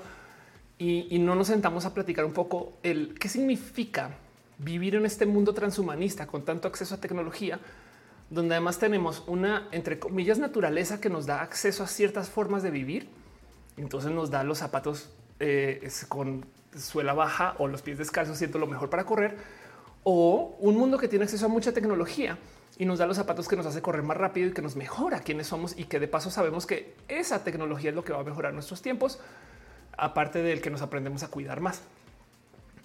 Y entonces en eso quiero analizar un poquito más a fondo el tema de las mujeres en el deporte y de lo que ha estado pasando a medida que tenemos acceso a más tecnología, porque esto es una pregunta compleja, es una pregunta difícil em, y, que en últimas eh, está bien tonta, porque el dividir el deporte por género, creemos no más por nuestras vivencias que es el modo más justo de dividir el deporte. Saben cuando la verdad dentro de los rubros de género hay muchas más cosas que tomar en cuenta. Mi ejemplo más clásico es esto. Esto es una foto del equipo de Estados Unidos de básquetbol sub 17 versus las chicas del Salvador también de básquetbol sub 17. Entonces también que no me vengan a decir que solamente porque hombres y mujeres automáticamente ya es justa la competencia, sino que tenemos que ver que también hay corporalidades diferentes en millones de otros rubros. Mateo Estrella dice, ¿por qué no son mujeres u hombres? De verdad, ¿de qué hablas? Em, Slider dice, en Coahuila hay un show de eh, enanitos, pero si no es enanito no te dejas de que me recordaron a Odín Dupeirón con su frase de amo cantar, pero no cantas, no tienes oído, no tienes ritmo, pero amo cantar. Pilar Santander dice el básquet también es para chaparritos. Yo lo sé por experiencia propia, solo es práctica e ingenio. De hecho, si lo piensan, los deportes en equipo podrían hacer uso de gente chaparra para jugar estrategias bien esotéricas y raras y diferentes, no como que si todo el mundo entrena para jugar acá arriba, tú le pones una persona chaparra y la gente no va a saber. No, no, como que ese tipo de cosas podrían estar ahí también. El Witch dice siempre imagina, por ejemplo, un equipo de fútbol con hombres y mujeres estaría mucho más interesante. Estoy totalmente de acuerdo contigo. Y fíjate de nuevo que cuando uno arranca a hablar de este tema, lo primero que dicen es y esto no me deja de sorprender. Los vatos dicen las mujeres no aguantarían 10 minutos jugando fútbol contra los hombres. Y es de a ver, deja de pensar cómo le golpearías a una mujer, chaval, y hablemos acerca del deporte, porque el fútbol no se trata de golpear mujeres. Me explico, pero es lo único en lo que piensan, lo débiles que son. Como que Em, si fuera justo el deporte o fuera mixto y se busca esa justicia, pues claro que se tienen que tener las reglas, me explico, y se prestaría para hacer estrategias súper, súper, súper chidas. Dice Pilar Santander, corporalidad ese dinero también hace diferencia. Por supuesto, importa si el fútbol con mujeres y hombres sería remotamente interesante. Em, yo creo que sería muy divertido. Sí, la neta, sí. Que bien dice los chaparros se pueden zafar de los altos porque son más ágiles, puede ser una ventaja. Sí, hay millones de cosas que se puede jugar ahí. Imagínense tener un equipo diverso de gente chaparra eh, en el fútbol, gente chaparra que son delanteros y atrás no. Y entonces, eh, ¿cómo le juega eso a la persona que está esperando como dar nuestro equipo? No sé, como que se presta para hacer un tipo de, una cantidad ridícula de estrategias. Pero créanlo o no, algo ha estado pasando con el tema del deporte de las mujeres y es que con el pasar de los años, em, las mujeres se han estado acercando mucho en esto de los récords contra los hombres en, millones de cosas. Eh, justo se habla cada rato porque es para que las mujeres estadounidenses vuelvan a superar, vuelvan a superar a los hombres en los Juegos Olímpicos, tanto sus récords. Y de hecho se habla mucho de cuándo va a ser, cuál va a ser el año cuando las mujeres ya estén corriendo más rápido que los hombres. ¿Por qué no es ese año ya hoy? Porque el tema es que estamos tratando de deshacer un sinfín de cosas que eliminan a muchas mujeres atletas del espacio del deporte. Son cosas pequeñas y yo sé que no complementan o cuentan toda la historia. Yo sé que no estoy tapando todo el bache, pero hay gente que genuinamente piensa que es un tema biológico y primero que todo esto va a variar según el deporte. O sea, capaz en taekwondo sí, en fútbol no, capaz en natación sí, saben cómo que varía un chingo, pero de todos modos, si tú piensas que un hombre automáticamente lo va a ganar a una mujer solo por nacer, tenemos un problema de misoginia. Y más bien piensen ustedes en cuántas mujeres dejan de hacer deporte y ejercicio porque, uy, es que va a poner muy musculosa y eso no está chido. Mientras que hay vatos que es más, piensen en esto. Si una niña está corriendo por ahí desmadrosa en la casa, va toda activa, la van a querer sentar. La educación, así es la, educación patriarcal. Yo sé que no es el caso 100% global, pero es muy común. Mientras que si un niño está corriendo, ah, es que son niños y los dejan. Entonces desde chiqui se les enseña que pueden correr, hacer ruido, no sé qué. Y eso afecta. Hay un chingo de personas que seguramente pueden haber sido atletas espectaculares, pero ahí sí, nunca se les fomentó, pero también porque se le enseña a la gente que el deporte de morras es más aburrido y es de perdón. Y entonces sumamos todo esto. Claro que hay un sinfín de injusticias sistémicas, ¿no? Tenemos un problema donde parte del problema, donde parte de la situación del cómo las mujeres no están en los altos récords es porque el sistema está hecho para que las mujeres a duras penas puedan competir. Y cuando llegan, entonces hay que deshacer eso y deshacer eso es bien pinches complejo. Entonces yo sé que he hablado de esto ad nauseum, pero hay un documental de Netflix que habla acerca de la final de CrossFit y ya se está poniendo viejita esa historia. Eh, la gente que me escucha hablar de esto 100 veces, tengan paciencia.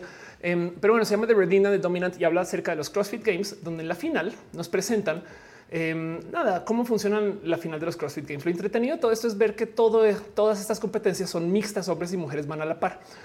Em, y hay algo que decir acerca del CrossFit que em, pues es muy mezclado. Exacto, es CrossFit, no? O sea, levantas una pesa, corres, es triatlón, pero no millones de cosas que pueden estar pasando. Y lo impresionante es que en esta situación, eh, la verdad, te topas con unas morras que tienen unas corporalidades que son espectacularmente bellas muy musculosas en contra de todo esto que enseña la cultura. Lo bonito de este documental es que dice justo el momento en el que las cosas cambiaron. A eso el 2009, según ese documental que está visto, em, cuentan de cómo antes había morras que como que querían competir y de repente hay unas morras que estaban idas de sus músculos, no? Y como que le enseñaron a la gente también puedes entrenar para tener este cuerpo y ser parte del CrossFit.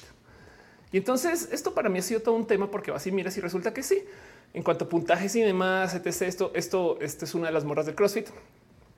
Pues topas que están muy a la par.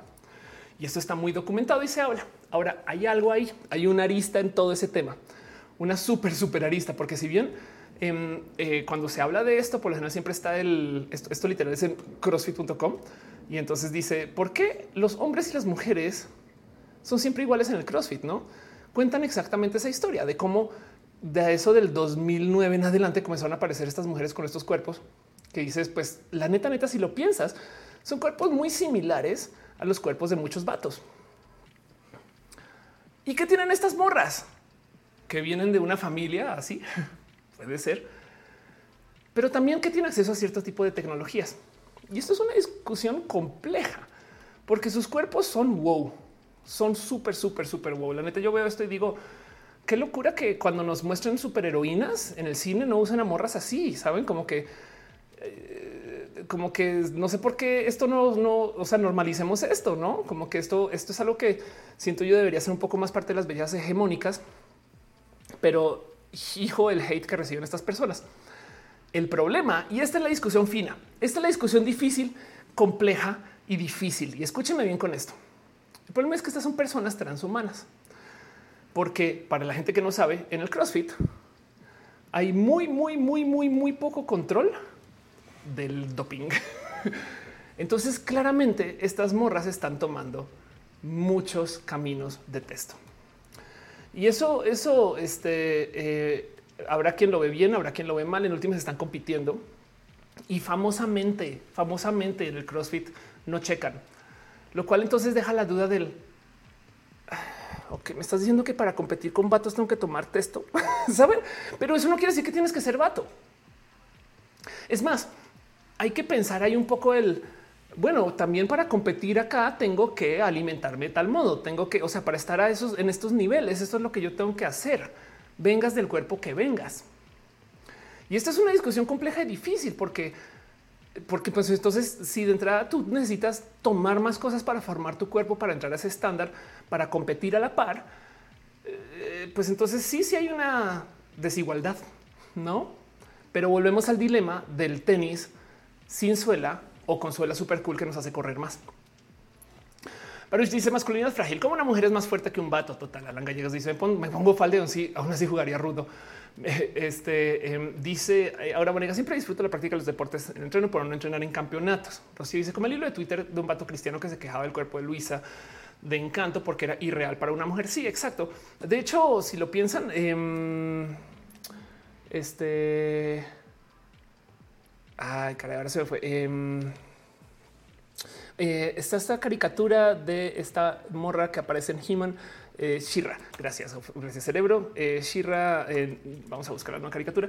Em, la nueva Shira se quejaron mucho porque em, decían cómo es posible que hayan desfeminizado, no es literal desfeminizado a esta persona, cuando la verdad en últimas, más bien su cuerpo es un cuerpo, es el cuerpo de una morra atleta. Saben como que este cuerpo es literal el cuerpo de las morras que estamos viendo ahorita. Y eso, saben como que eh, la cantidad de vatos que se quejaron o que dice que es trans, no que no puede ser que una mujer sea así tal, tal y tal. Y ahora con Luisa, pues también es tema. No Alan Gallego dice la fragilidad de muchos hombres hace sentirse intimidados con una mujer que lo supere. Em, dice ahora yo practiqué cuando me encantaba, pero odiaba entrar a los combates. Mary Wichis totalmente pregunto por qué Wonder Woman no se ve así. Sí, exacto. De hecho, es más, la Wonder Woman actual es muy chida, pero es, hasta más chaparra. O sea, Wonder Woman es una Amazonas, es una morra de mi vuelo de 1,90 o más. Em, pero bueno, dice Rubén, ¿el drag es misógino? No, hay prácticas misóginas en el drag, sí, pero como en todos lados. Eh, Rocío dice, me encanta el diseño de personaje de Shira. Eh, Fabián dice, les falta ver a Luisa de Encanto. Sancoco dice, pero si puede ser esa Shira, eh, jamás podrá ser la Shira de los ochentas, que era Barbie. Eh, Aranza Stitzel deja un abrazo financiero. Muchas gracias. Tania Kirarte dice, igual los vatos ya mucha ventaja tomándose los chochos para emparejar. Está canijo. Exacto. Entonces, esta es la plática compleja. Esto nos trae de nuevo al dilema de los tenis. De hecho, Justo así lo presentan en ese video que les está mostrando. La controversia detrás de los Vaporfly lo llaman doping mecánico. No es doping o no es doping tener ese tipo de tenis. Y pues yo me hago la misma pregunta de eh, para combatir estas situaciones. ¿Es esto doping o no? Porque en últimas también, si esto es doping, entonces tener una buena dieta puede ser doping, pero entonces entrenar todos los días puede ser doping. Pero entonces, entonces ¿dónde defines tú y dónde haces el corte? El problema del doping ahí les va es que como puede ser muy desregulado, puede ser muy peligroso. Hay millones de motivos por los cuales tú no quieres que la gente tenga acceso a formas de doping porque además hace las cosas injustas. Si solamente un atleta tiene acceso a ese super químico que le hace ser más rápido, pues entonces es injusto con todo el mundo. Pero si todo el mundo tiene acceso a ese químico, pues qué? Pues el tema de decir abiertamente que se permite el doping es que invita a que la gente también abuse de versiones de esos químicos. Por ejemplo, me explico. Entonces, como que se puede volver muy tóxico esto y hay que mantener un control sobre eso, pero la leyenda de que esto sea eh, eh, algo enteramente biológico está bien roto, bien roto, porque por eso es que tenemos estos debates. O sea, justo quieren prohibir que se usen trajes de baños de cuerpo completo porque hacen que las cosas sean más injustas, pero es un, pero y si todo el mundo usa el mismo pinche traje de baño, entonces, ¿por qué no? Y ahorita voy a ir con ese. ¿Por qué no? Franco Aguilera dice: Tengo mucho, pero esos para una versión superior a 2020. ¿Es eso hacer trampa? Exacto. Importa yo no tengo hija, pero soy una gatita y verla brincar todo el día en la casa. Eh, Rocío dice: ¿Cómo dan las vueltas de rojas y dan las vueltas? Yuri Maldonado dice: Entonces yo no podría ser un Amazonas porque menos 55. No, sí, sí puedes ser un Amazonas si te, si identificas Amazonas. Eh, de hecho, ahorita, eh, en fin, hay Amazonas muy diversas. Em, no más que el personaje de sabes que tienes toda la razón. Eh, eh, Wonder Woman puede ser como sea. Eh, Luna Cereza dice la actriz que interpretaba a Shira era genial, encaja perfecto con el personaje. Ariel Ortiz dice agradezco a mi mamá que siempre me tuvo en deportes, aunque me hiciera moretones, le gustaba verme correr y andar bien Loki. Otra se dice en Twitter un tipo se quejó de la nueva versión de Cortana de Halo, casi no tiene seno, le, quitaron lo que le hacía mujer cuando es una inteligencia artificial total. Además, de nuevo, deja la pregunta de qué estás haciendo tú con Cortana, no es como es parte del juego y, qué te estabas imaginando tú, no? El caso. Este debate justo del doping a mí em, siempre me hace pensar más bien en, por ejemplo, el paradigma de lo que sucede en la Fórmula 1. La Fórmula 1 todo el día lidian estas personas con los cambios de regulación. De hecho, no sé si ustedes siguen este deporte, pero la Fórmula 1 rara vez se habla de las capacidades del piloto, excepto de que sea piloto. Me explico, pero no se habla acerca de que si tiene cuerpo alto, bajo, chaparro, grande, no de sus músculos. Em, se puede hablar acerca de sus capacidades de decisión o qué tan loco está literal. De hecho, cuando yo hacía pilotaje de, eh, coches, me acuerdo que alguien me decía, mientras más acuerdos de vida tengas, o sea, casa, hijes, este, una pareja, todas esas mientras más acuerdos de vida tengas, más segundos le quitas a tu andar en la pista. Entonces, eso también es tema. Pero el punto es que en la F1 cada vez la tecnología la quieren frenar más para mantenerlo parejo y también porque los coches de la F1 son muy, muy, muy, muy, muy peligrosos. O sea, también están en un límite donde si dejaran que esos coches puedan andar a su máxima capacidad, tenemos un deporte que no es divertido, que ya de por sí es bien difícil de seguir, porque esas cosas cuando van a cientos de kilómetros por hora y se quieren pasar, es una potencial explosión esperando suceder. Entonces tienen que atreverse a pasar, pero en una situación donde sea medianamente controlada y todavía accidentes y los accidentes son muy espectaculares y eso es grave. Pero el punto es que em, todo el día les están tratando de frenar. Cada año les redefinen qué tecnología se puede usar y cuáles no. Y está este cuento de la gente muy eh, purista que salen siempre a decir cosas como los coches de hoy ya no son tan rápido como antes, no? Y, que les molesta, no? Porque hay unos eléctricos, bueno, que son híbridos, no? Que hay unos que tienen ciertas tecnologías, cosas así. Curiosamente, mientras más límites les ponen, más rápido se vuelven, no tipo de ya no puedes tener motores no así de grandes, bueno, más pequeños, pero tenemos más caballos de fuerza. ¿Cómo lo lograron? Ingeniería, no? Lo cual también demuestra que regular estas tecnologías genera desarrollos, pero es un dilema muy como lo que sucede con mis universo, que la gente piensa que las morras de mis universos son naturales que piensan que nacieron así de esa altura y así peinadas y arregladas y listo y salieron y se fueron. no, cuando la verdad es que todas, todas, absolutamente el 100% de las morras que pasan por mis universo han pasado por procesos estéticos y es que no cirugías. No más que eh, eh, cuando se trata de alguien trans les molesta y dicen no, esa no es natural y es como, como ninguna. Güey. Julio de dice qué intenso. El metro se estaba que what? este Daniel dice con las zapatillas de Nike creo que cuando iban a usarse por primera vez una maratón abierta les las permitían ya que tenían un tiempo disponible para que cualquiera pudiese comprarlos. Importes dice los que usan los bailarines de ballet también es hipersexualización. Irina dice el problema no es que seamos de X o Y eh, corporalidad, sino que fuera quieren que todas las mujeres seamos una sola corporalidad hegemónica. Totalmente de acuerdo. Jenny dice China, la princesa guerrera, un cuerpo demasiado femenino. Este y fue un gran icono. Yo creo que el cambio que le hicieron fue espectacular. La neta, sí me lo gusta mucho. y se lo dicen que somos la generación de cristal y se ofenden más. sí, total, total. Eh, Julio Gallo dice mismo, mismo caso que Esteban, acaba de jugar fútbol, las chavas juegan básquet o corriendo. eh, el F gran pregunta de qué es ser mujer este, y qué es ser hombre. Sí, total, es una pregunta compleja. Eh, pero, pero volviendo al tema del el problema del deporte, es que tenemos que eh, ver que en el deporte actual, el deporte ha mejorado porque mejora la tecnología. Y entonces yo creo que tenemos que enfrentar que eso es una realidad, porque hay algo que sucede con la tecnología que normalmente, o sea, ustedes porque son personas chidas lo ven, pero que normalmente no se discute, es que la tecnología no es justa, ¿no? Pero no por la tecnología, sino porque pinche bestia tecnológica es capitalista, güey. O sea, el motivo por el cual estos cuerpos son diferentes, aunque estén en la misma liga, es por motivos enteramente este, capitalistas porque además ponen a estas personas a competir supuestamente en igualdad. Bien podrían ignorar el tema de género o tenerlo menos prominente y marcar temas de altura, peso. Saben como que hay muchos más modos de hacer divisiones de la gente que solamente por género, que no es justo. Más aún en un mundo donde tenemos tecnología para ir y venir de género muy libremente. Y ahí les dejo la pregunta. Estamos hablando de hombres y mujeres así. ¿Sabían que hay gente no binaria? Me explico. ¿Dónde metemos a la gente no binaria cuando se habla de estas competencias? Así que hay algo ahí donde tenemos un problema con esto del doping mecánico, que es el verdadero problema del tema del deporte.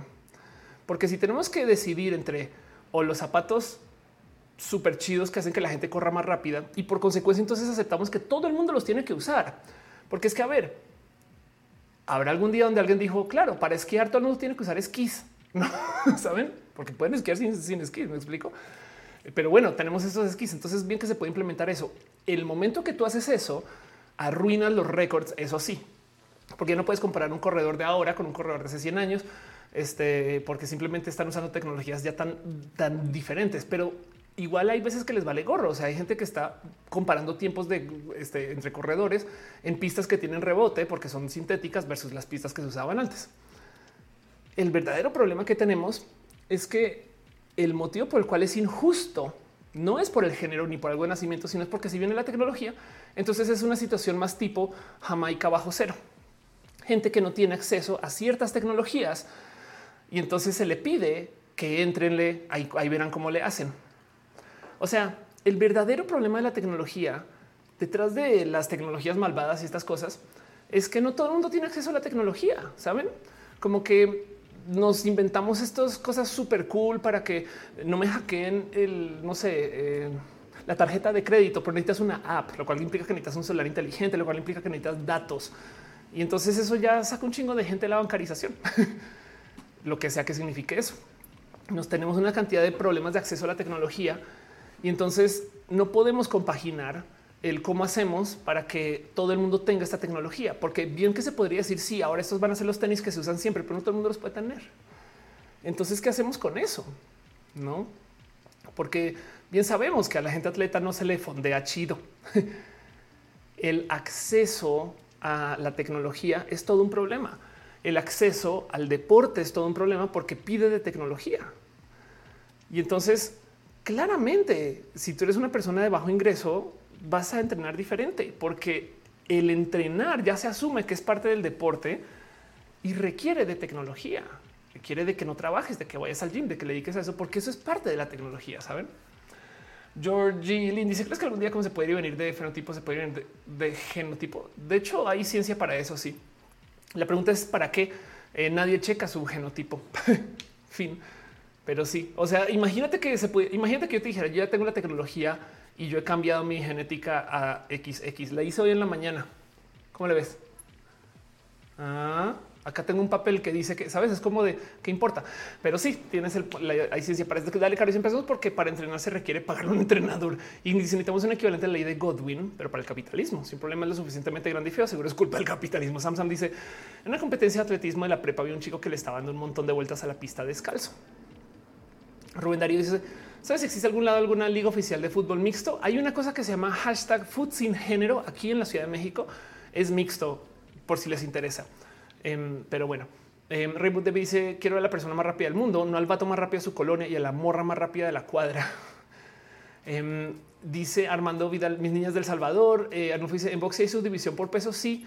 Este dice Ale Chica, hay años de alimentación, eso no es igualdad ni la educación ni el entorno social. Pato Sánchez dice personalmente pienso que el transhumanismo ya está aquí. Claro que ya está aquí. O sea, Pato, estamos hablando vía una serie de cables y, telepáticamente, casi, casi, no? Antes dice estamos hablando mal del capitalismo. Me encanta. Dice Lux, ¿viste el quilombo con las mascotas de eh, Mim? No, Capitán, ahorita nos cuentas. Capitán Guerrero dice, retache que estamos hablando ahorita, estamos hablando acerca del deporte. Charlene Castro dice, me pasa el trabajo medio tiempo, vendemos accesorios para celulares y me llegan personas con teléfonos de años anteriores por micas y fundas y ya no las hacen, se medio apenan. Exacto. Para hacer el deporte justo, mi propuesta es transhumanista. ¿Me explico? O sea, sí hay corporalidades diferentes, pero tenemos tecnología para igualarla puede ser muy rudo de aceptar. Eso sí lo admito. O sea, el entender que si tú naces con cierta genética, ciertas formas y demás, pero que con la tecnología actual puedes literal llevar tu cuerpo a un nivel donde puedes competir en igualdad de condiciones, como sucede en las finales del CrossFit. Para mí eso es wow. El tema es que no todo el mundo puede pagar esos tratamientos o no todo el mundo eh, puede pagar esa presión social, porque a veces es un tema de yo no quiero ser así de musculosa, pero es que a ver, así es donde está el deporte ahorita. Me explico em, o, no puede pagar ese, ese cuidado médico, millones de cosas, no?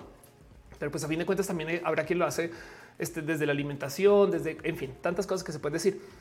Y mi visión entonces es si pudiéramos igualar que todo el mundo tenga igual acceso a la ciencia, podríamos hacer las cosas más flat, pero desafortunadamente no. Y entonces habrá quien se apega a lo biológico y lo natural.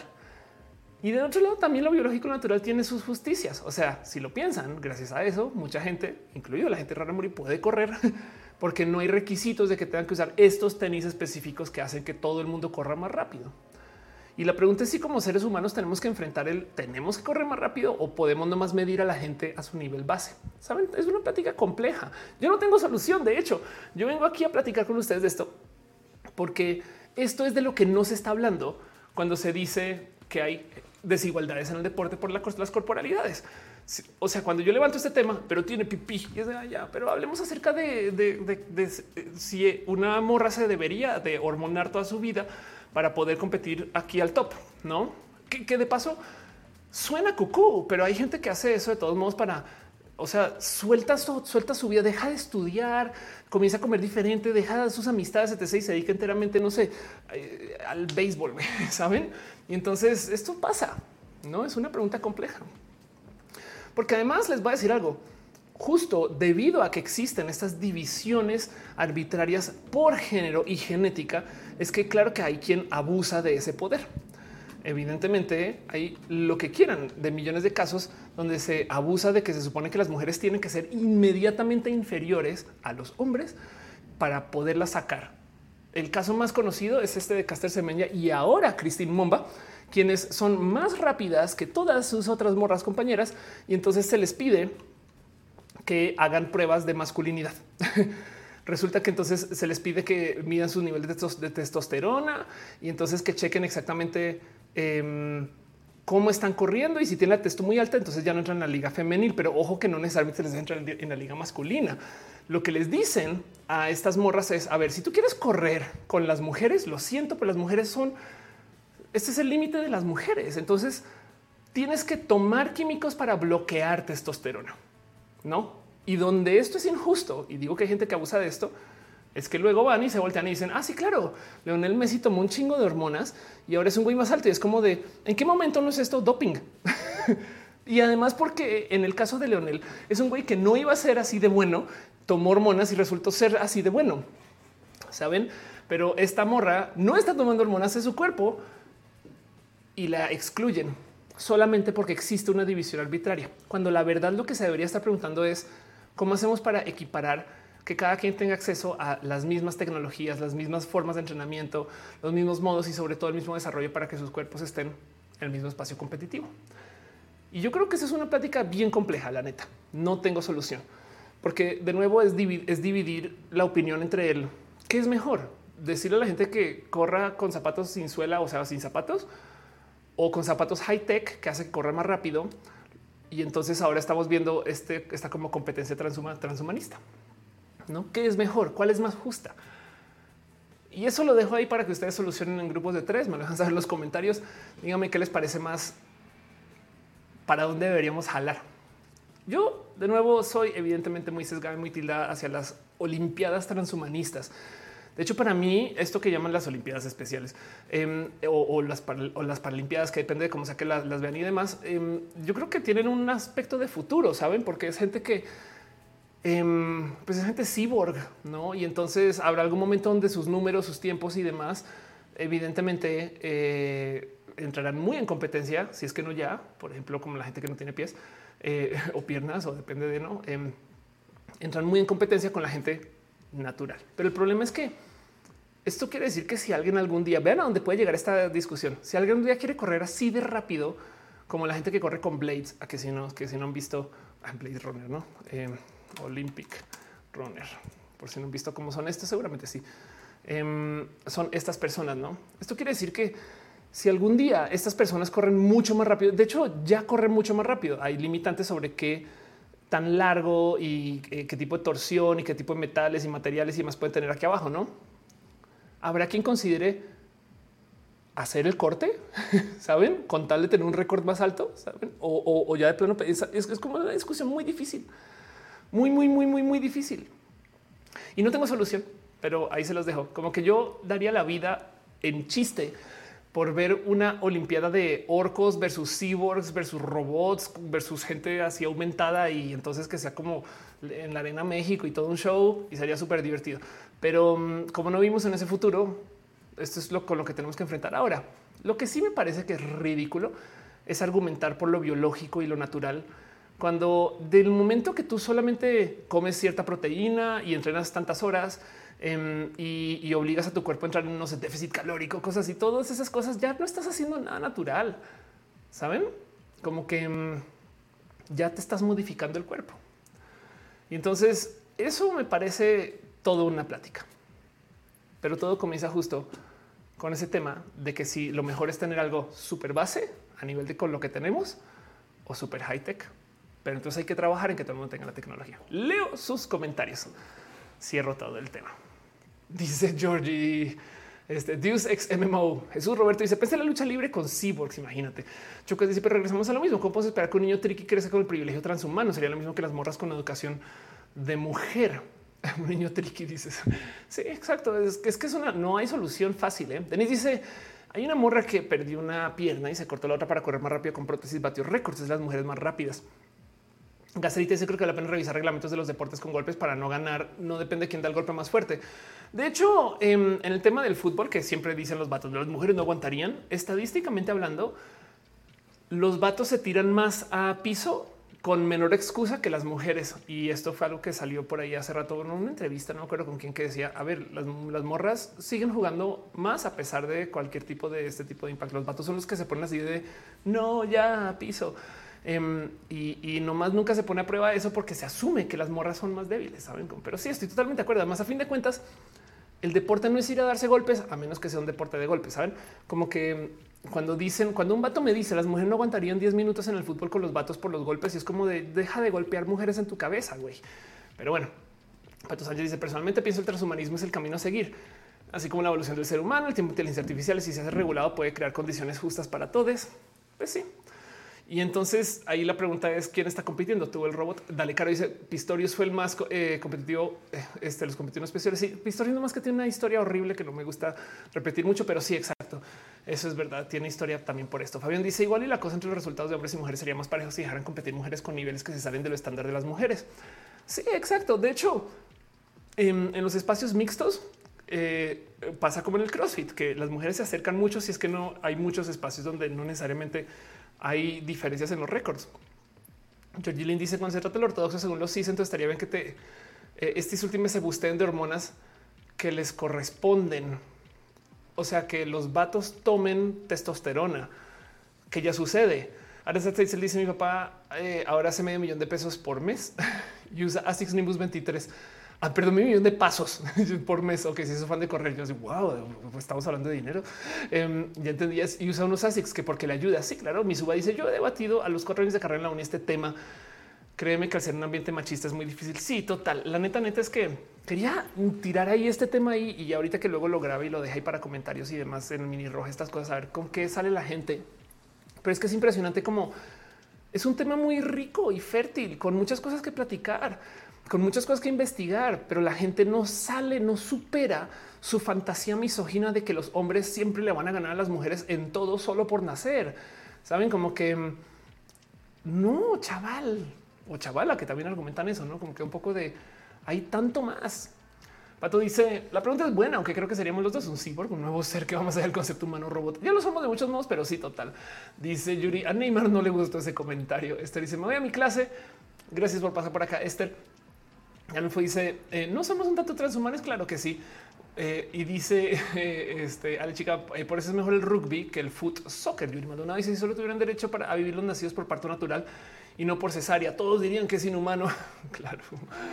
Em, dice este Gama E. Pero entonces usar lentes es una competencia, en una competencia que ya se consideraría como trampa. Exacto, gracias, gracias. Justo hasta dónde llega el límite de lo que es aceptable. Y pues bueno, evidentemente las cosas injustas muchas veces nacen de un es que no todo el mundo lo puede tener, no? O fomenta prácticas tóxicas también. Pero bueno, Caro dice Michael Phelps lo aplauden por su cuerpo superior. Este y no deja ser el Comité Olímpico. De paso, el Comité Olímpico, para la gente que no sabe, quitó las limitantes de género para la gente transgénero. O sea, bien que ahorita te puedes inscribir y más bien le tiró la bolita a quien regula cada deporte en particular O sea, en esencia, em, ahora cada deporte decide que me hace más sentido, no como que una cosa es decidir gente trans en boxeo, otra cosa es decidir gente trans en remo, otra cosa es decidir gente trans en natación y cada quien verá cómo le hace y dónde pone los límites, porque se dieron cuenta que el tema hormonal no sirve. O sea, no sirve decir de acá para acá tanta testo es mujer, de acá para acá tanta testo es hombre. No hay cómo. Sobre todo regular el género alrededor de la testo ya está jodido, no? Entonces, eh, eso es tema. Lo que sí es grave y rudo es que Michael Phelps, muy famoso por tener un cuerpo más alto, con brazos más largos, que supuestamente tiene los pies con forma de aleta y yo no sé todas esas cosas y por eso tiene una ventaja natural. Michael Phelps mismo salió a decir que le parece injusto que las mujeres trans compitan en natación porque tienen cuerpos superiores, que es la cosa más culera del mundo, sobre todo sabiendo que el güey tiene una exnovia trans. y entonces da un poco de, a ver, pendejo, entonces devuelve tú una de tus 70 y lo que sea medallas, ¿no? Arnold García dice, me recuerda que creo que si usas lentes no puede ser piloto. Eh, Caro dice, se llama intersexualidad, claro. También Arnold García dice, me recuerda que eh, a lo de los pilotos, ¿no? Em, dice, o sea, mira, hay doping en los e-games. Claro que sí, hay una cantidad de químicos que puedes tomar para eh, afectar esto de eh, tu atención. No, no dudes que habrá quien también al revés fuma mota para jugar e-games para supuestamente estar más. No me explico. Todo eso es tema. Todo eso es tema. Ale Carre pregunta, según te estás preguntando lo de Michael Phelps. Por acá lo tengo. Em, Michael Phelps girlfriend. Esto fue todo un tema. Este porque mm, aquí está. Sí, porque ver la entrevista de la ex de Michael Phelps fue bien rudo. Eh, justo decía ella, eso lo sentí como una bofetada, una bofetada. La exnovia trans de Michael Phelps dice que las opiniones de Michael sobre eh, las, los y las atletas trans se sintieron como una bofetada. Em, y mm, el tema es que sí salió el güey en la entrevista a decir que le parece injusto que las mujeres trans compitan en el deporte porque sus cuerpos tienen cosas superiores como de güey, mira quién habla, güey. Julio Gallegos dice no están queriendo procesarse la misma en el dolor emocional, dolor físico. Las mujeres al sentir más umbral de dolor aumenta. Eso es falso, pero entiendo el punto. Eso es socialmente enseñado, mejor dicho. Em, hay muchas leyendas acerca de este eh, estas cosas. Por ejemplo, el tema de que las mujeres tienen el umbral del dolor más alto también aplica con la gente negra. Y lo que pasa es que muchas veces viene de cómo se abusaba de la medicina para maltratar mujeres en medicina. Mejor dicho, un tipo de los doctores están ahí. Estamos hablando de esto 1890, 1920. No, los doctores están ahí. La mujer le está pasando horrible. Es una mujer, es aguanta. Tú no te preocupes. Sabes como que no déjala. Ella tiene un alto umbral del dolor y entonces ese tipo de cosas luego se le enseñan a la gente y hay muchas personas que se las creen. No es necesariamente verdad, pero del otro lado también hay muchos vatos que mm, este, internalizan un chingo de prácticas tóxicas alrededor de eso. Como sea, Y, entonces luego ahí te dejo la duda y la gente no binaria, la gente trans, em, sobre todo sabiendo que si viene de algún proceso hormonal, entonces si eso lo cambian las hormonas o no, tanto de qué hablar, tanto de qué hablar. No se puede estandarizar que todas las mujeres tienen una forma de cuerpo. Eso es un hecho, ni que todos los hombres. No, es que no se puede, no existe tal cosa. Eh, fin. Así que no hay modo de tomar una decisión redondeada alrededor de esto. Em, dice, dice Nick que casualidad que las mujeres y la gente negra tengan un umbral de dolor más alto. Total. Eh, Jenny dice: Recordemos que a los rusos se les negó usar su bandera porque hicieron abuso de sustancias. Total. Dice Francisco: el punto blanco es el punto blanco está ahí para recordarnos que la vida es, más. Hoy, hoy voy a hablar del tema justo. Fernando dice: Pensé que decían el dolor de las mujeres por lo de parir. El de un hombre no aguantaría. El tema es que es más, pero hay muchos hombres que, que, dan a luz. no, y no, no puedes decir, o sea, esto sí que esto sí que es transfóbico, decir que los hombres trans aguantan más porque fueron mujeres. Con, me explico, no son vatos. Y entonces em, yo creo que es un tema muy social todo eso. Dice Juan Gaffer que salto y 5 HR. Esto que ese tema me ayudar mucho a hacer la paz con mi cuerpo, pero justo llegué tarde. Juan Pablo dice: Yo vi un programa donde se ponía a prueba la tolerancia al frío y las mujeres eran siempre superior. Em, dice o oh, es un tema de quién lo comenta y quién lo opina. Me explico. Es que hay millones de, cosas que no podemos desenredar tan fácilmente. Luego así mira si había mujeres trans en ese examen, no, porque seguimos siendo mujeres. Y les dice trabajo en el clínica través versus cáncer de próstata y los pacientes bajan su texto. La terapia es de antiindrógenos. Sí, de hecho, em, la gente olvida que solo es una perilla más en el panel de control de seres humanos. A mí me da mucha risa porque a mí cada rato me dicen es que el día que te dé cáncer de, y es de no, tú no sabes que el tratamiento que se da para el tema de próstata es lo que yo tomo diario, diario. Yo tomo bloqueadores de testosterona casi que diario, que es justo lo que me elimina de este riesgo, que el riesgo también está, digo, las mujeres y muchos vatos también tienen, estamos en riesgo de cáncer de mama. Pero el punto es que total, todo eso se puede modificar, mover, cambiar. Entonces, eh, estas morras que están en el CrossFit, que tienen 15 años de eh, hormonarse su cuerpo con testosterona, por decir, ¿dónde las ponemos? No, porque entonces técnicamente muchas cosas ya cambiaron su cuerpo. Saben? No sé. Esas son preguntas complejas. Mi suba dice: Yo solo voy a decir que en Estados Unidos todos los maestros eh, de EF deben enseñar en equipos mixtos. Santcant dice: ¿Cómo nos desprendemos de esas barreras sociales antes que acabemos con nosotros mismos y a la tierra? Pues es un tema de nada de lidiar con las diversidades en general. Es que de hecho, a ver, la gente que se opone a los cambios es la que más sufre. Yo siempre hago este chiste de pobrecitos conservadores que sufren por todo y tanto, porque tú vas por la vida y es como de oh, soy una mujer y tengo el cabello corto. Tú estás feliz porque no te peinas. La gente alrededor de ti ve un cabello súper chido, pero la gente que no le gusta el cambio son los que van a decir ¡Ah! cómo una mujer tiene cabello corto y comienza a sufrir un chingo. Y tú así de señora, pero estamos en un McDonald's. Me explico. Es como déjeme en paz. Em, está este famoso meme de el boomer que llega a un café y entonces dice eh, buenas, ¿me puede dar eh, por favor un café este, bien negro? No me dé ninguna de esas capu, frapu, eh, unicornio, delicias. No, señor, pero entonces quiere solamente un americano. Si no, no, y tampoco le voy a poner ninguna de esas como brillitos, ni esponjitas, ni nada de, pero señor, no quiere un americano quiere algo más con su americano y ni se le vaya a ocurrir que vaya a ponerle aquí entonces ustedes ni un brillito, ni extra azúcar, ni no sé qué, como señor, no, y sufren, sufren porque no quieren aceptar el cambio. Entonces, en últimas, los cambios van a llegar de todos modos. Es un tema de que lo que hay que aprender y sobre todo con esta gente es aprender a aceptar esos cambios. No Ale dice: Yo uso lentes, em, he cambiado mi cuerpo, no veo ni un metro de distancia. ya cambias tu cuerpo. Es más, bien podrían argumentar que cambiaste hasta cómo piensa tu cerebro. Em, dices eh, Jesús Roberto, por muchos años se tuvo el sesgo en la ciencia que la gente negra era menos inteligente y que las mujeres también. A ver, pensemos, se supone que las mujeres manejan muy mal, pero y que las mujeres se supone que juegan videojuegos muy mal. De hecho, por ahí recuerdo una amiga que decía que si algún día se hablara acerca de eh, cómo eh, los hombres, no sé, mascan chicle, entonces alguien diría que es que los músculos de la boca tienen como una índole superior que permiten que más que más rápido saben. Vi un chiste por ahí también muy cagado. Decía eh, Elisa Sonrisas, de paso editora de este canal, que ella al ser mujer trans, entonces tiene una ventaja biológica sobre sus amigas comediantes estandoperas. Ella es mejor estandopera que todas las mujeres porque tiene ventaja de nacimiento. Porque es un poco de así son, así es la banda. El rey dice literalmente modificamos nuestros cuerpos con las vacunas. Total. Nick Mitton dice también supone que los asiáticos manejan muy mal. Ah, bueno, em, el tema de que las mujeres juegan mal videojuegos o manejan mal coches. Piensen ustedes en cómo se les limita tener acceso a la experiencia. ¿no? Y se les enseña además en, la educación patriarcal, se le enseña mucho a las mujeres a em, estar más asustadas del proceso.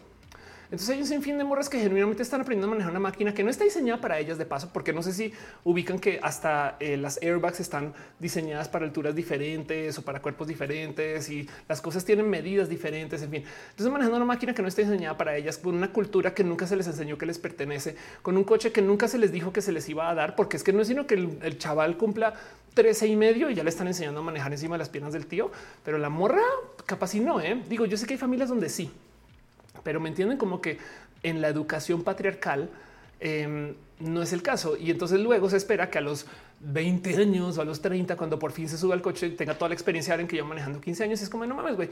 Claro que no pasa mucho en el mundo trans, donde se asume que las morras trans tenemos toda esta experiencia en el ámbito social como alguien que lleva 20 años más de vivir una vida que nosotras no. Entonces, en fin, el caso. Em, dice Georgie, sin ir tan lejos, una mentalidad de Little Rascals. Entonces, bueno, donde voy con esto es como existen estas realidades sociales acerca de la educación patriarcal, no podemos eliminarlas así como así. ¿Me explico? ¿Qué tal que un día alguien descubra que sí resulta que las morras tienen una diferencia biológica. O sea, el 100% de las mujeres por su biología, como sea que se defina mujer de paso, em, pues tienen una diferencia biológica que hace que, no sé, que jueguen videojuegos diferentes, que hagan clic diferente en el mouse, alguna más así. Em, y entonces, para poder controlar, necesitarías de alguien que se críe en una sociedad que no es patriarcal, saben? Que no se le enseñe cosas diferentes a la mujer. Y entonces eh, la verdad es que es bien complejo de controlar eso. Como no podemos eliminar esos factores, la verdad es que es muy difícil en general observar que viene acá y que viene allá. Pero sí es verdad que por eso es que lentamente vemos que hay un sinfín de acercamientos en un chingo de deportes donde las mujeres por fin se les están levantando en algunos casos toda esta presión para que tengan ciertos tipos de cuerpo, para que puedan, eh, este, no sé, trabajar sus modos para que desarrollen técnicas como que más refinadas, ¿saben? Tantas cosas. Miren, el ballet, que es una de estas prácticas milenarias que hace que la gente literal no solo modifique su cuerpo, sino que lo hagan a lo largo de generaciones, como que hay gente que es de quinta generación de ballet en el ballet mismo se le enseñan giros y, movidas y vueltas y demás diferentes a las mujeres que a los hombres, porque las mujeres se les considera más débiles. ¿Por? ¿No? Y entonces volvemos a lo mismo. Es como las lagartijas de mujeres, eh, esas cosas que son en, últimas misóginas y desarmar eso va a tomar un chingo de generaciones. Ángel dice arriba los cuerpos diversos total. Juan Pablo dice las mujeres por necesidades biológicas tienen preferencia en las relaciones humanas y los hombres a las cosas y objetos. ¿Cuál necesidad biológica? Em, más bien cuando tú no estás en un espacio hegemónico, o sea, cuando tú, cuando a ti te oprimen, entonces tú aprendes a hacer comunidad porque tú representas una resistencia. Mejor dicho, si tú tienes los vatos son muy creídos de su opresión. Yo digo cualquier cosa, las mujeres me escuchan e interrumpen más a las mujeres, ese tipo de cosas. Entonces tú aprendes a comunicar más aquí como tras bambalinas, aprendes a hacer equipo y por consecuencia parte del sistema de enseñanza patriarcal hace que las mujeres trabajen o trabajemos más en esto de la comunicación. No necesariamente es algo biológico. Y los vatos se pueden dar el lujo de estarse enfocando en cosas este, que no tiene nada que ver con el trabajo en equipo. Pero luego haría yo la pregunta, ¿son los vatos más o mejor o peores personas de equipo? No, en fin, que las mujeres y todo eso es una pregunta, un chingo de preguntas para las cuales no tengo respuestas, pero dejo yo ahí argumentos para que entiendan que no solo es lo que nos enseñan de que las mujeres hablan más. De hecho, estadísticamente hablando, los hombres hablan más. No sé si sabían eso. Yo le he presentado acá millones de veces. ¿Por? ¿Por qué hablan más los hombres? ¿Y por qué se cree que las mujeres hablan más? Y hay gente que argumenta que el cerebro de la mujer está organizado para hablar más. Resulta que observando en espacios donde hay discusión abierta que se puede medir, ¿no? Em, a las mujeres se les interrumpe más por hombres, mientras que las mujeres hablan menos. Y entonces, ¿por qué se cree que las mujeres hablan más? Porque esos hombres no solo las interrumpen, sino que luego van y dicen, hablan mucho y se genera la leyenda de que las mujeres hablan más o mucho. En fin, eh, y Mansur dice los saltos en clase de danza generalmente los varones saltan por separado porque pueden saltar más alto y que los varones no pueden usar puntas porque esas son para mujeres. Sí, total. Y, sabemos que ni el caso, no súper sabemos que ni el caso. Sara Noche dice en espacio laboral el hostigamiento a las mujeres es enorme. Sí, total. Que bien dice los hombres hablan más, pero más groserías y tonterías. Eh, y si a mí que no me vengan a decir que los vatos no son chismosos. Irina Castillo dice, ah, estás hablando. Ok, Nick Demitan dice la tarea de criar no es exclusiva de las madres. De paso, Ayrton Jiménez dice estudios sociológicos que compran que los grupos oprimidos son mejores en la comunicación y el trabajo en equipo. Exacto. A mí me hace todo el sentido del mundo. Pero bueno, el punto es que podemos, eh, como dice Glue Blues, podemos buscar esa educación física no sexista, pero es bien complejo. Les voy a decir algo, ha ido mejorando, ¿no? Y la verdad es que parte de el que se entienda que hay cuerpos tan diversos, que hay caminos tan diversos y que hay acercamientos tan bonitos al cómo la tecnología está literal aplanando todo esto para la gente, ni siquiera que nos han dividido por género sino para la gente que no ha tenido acceso a estas tecnologías antes, ¿no? Como que bien, podría, bien podríamos volver al tema de Jamaica bajo cero y hablar de cómo en Jamaica bajo cero lo que nos están diciendo es, miren cómo hasta los jamaiquinos podrían hacer este deporte de los elitistas. Y entonces yo creo que ese es el tema que no estamos hablando. De eso es lo que no estamos enfrentando, que hay un problema capitalista, que hay un problema de tecnología. Si aceptáramos que las competencias no son biológicas, sino son tecnológicas. Entonces podríamos enfocarnos diferente y sobre todo regular diferente. si aceptáramos que el problema de la tecnología es el acceso a la tecnología, entonces podríamos también a la par trabajar para que todo el mundo tenga acceso a esas tecnologías. Yo soy mucho más creyente que todo el mundo debería de poder usar la alta tecnología de los tenis que hacen que corramos más rápido para ver qué tan rápido podemos llegar a correr con toda la tecnología que podemos amasar versus quedarnos en lo que el cuerpo permita, ¿no? Pero a lo mejor hay quien no lo ve así.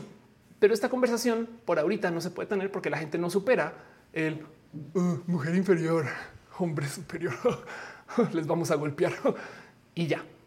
Y con eso cierro este tema. Les leo sus comentarios un poquito más y me voy a lo próximo. Caro dice la rana de los peces payasos. Algunos leones han transicionado al tener melena para ser dominantes en su manada. Claro que sí. Dice algo de. Es cierto, las personas más chismosas que conozco son hombres. Ayrton Jiménez está hablando de estudios sociológicos. Nick Temitan dice los hombres tenemos todo el derecho de ser chismosos como las mujeres tienen todo el derecho a ser boquisucias. Gracias. Um, sí, la respuesta es que sí. Y, y, ojo, porque que no se les olvide que cada vez que ustedes piensen los hombres así, las mujeres así, ¿dónde ponemos a la gente no binaria?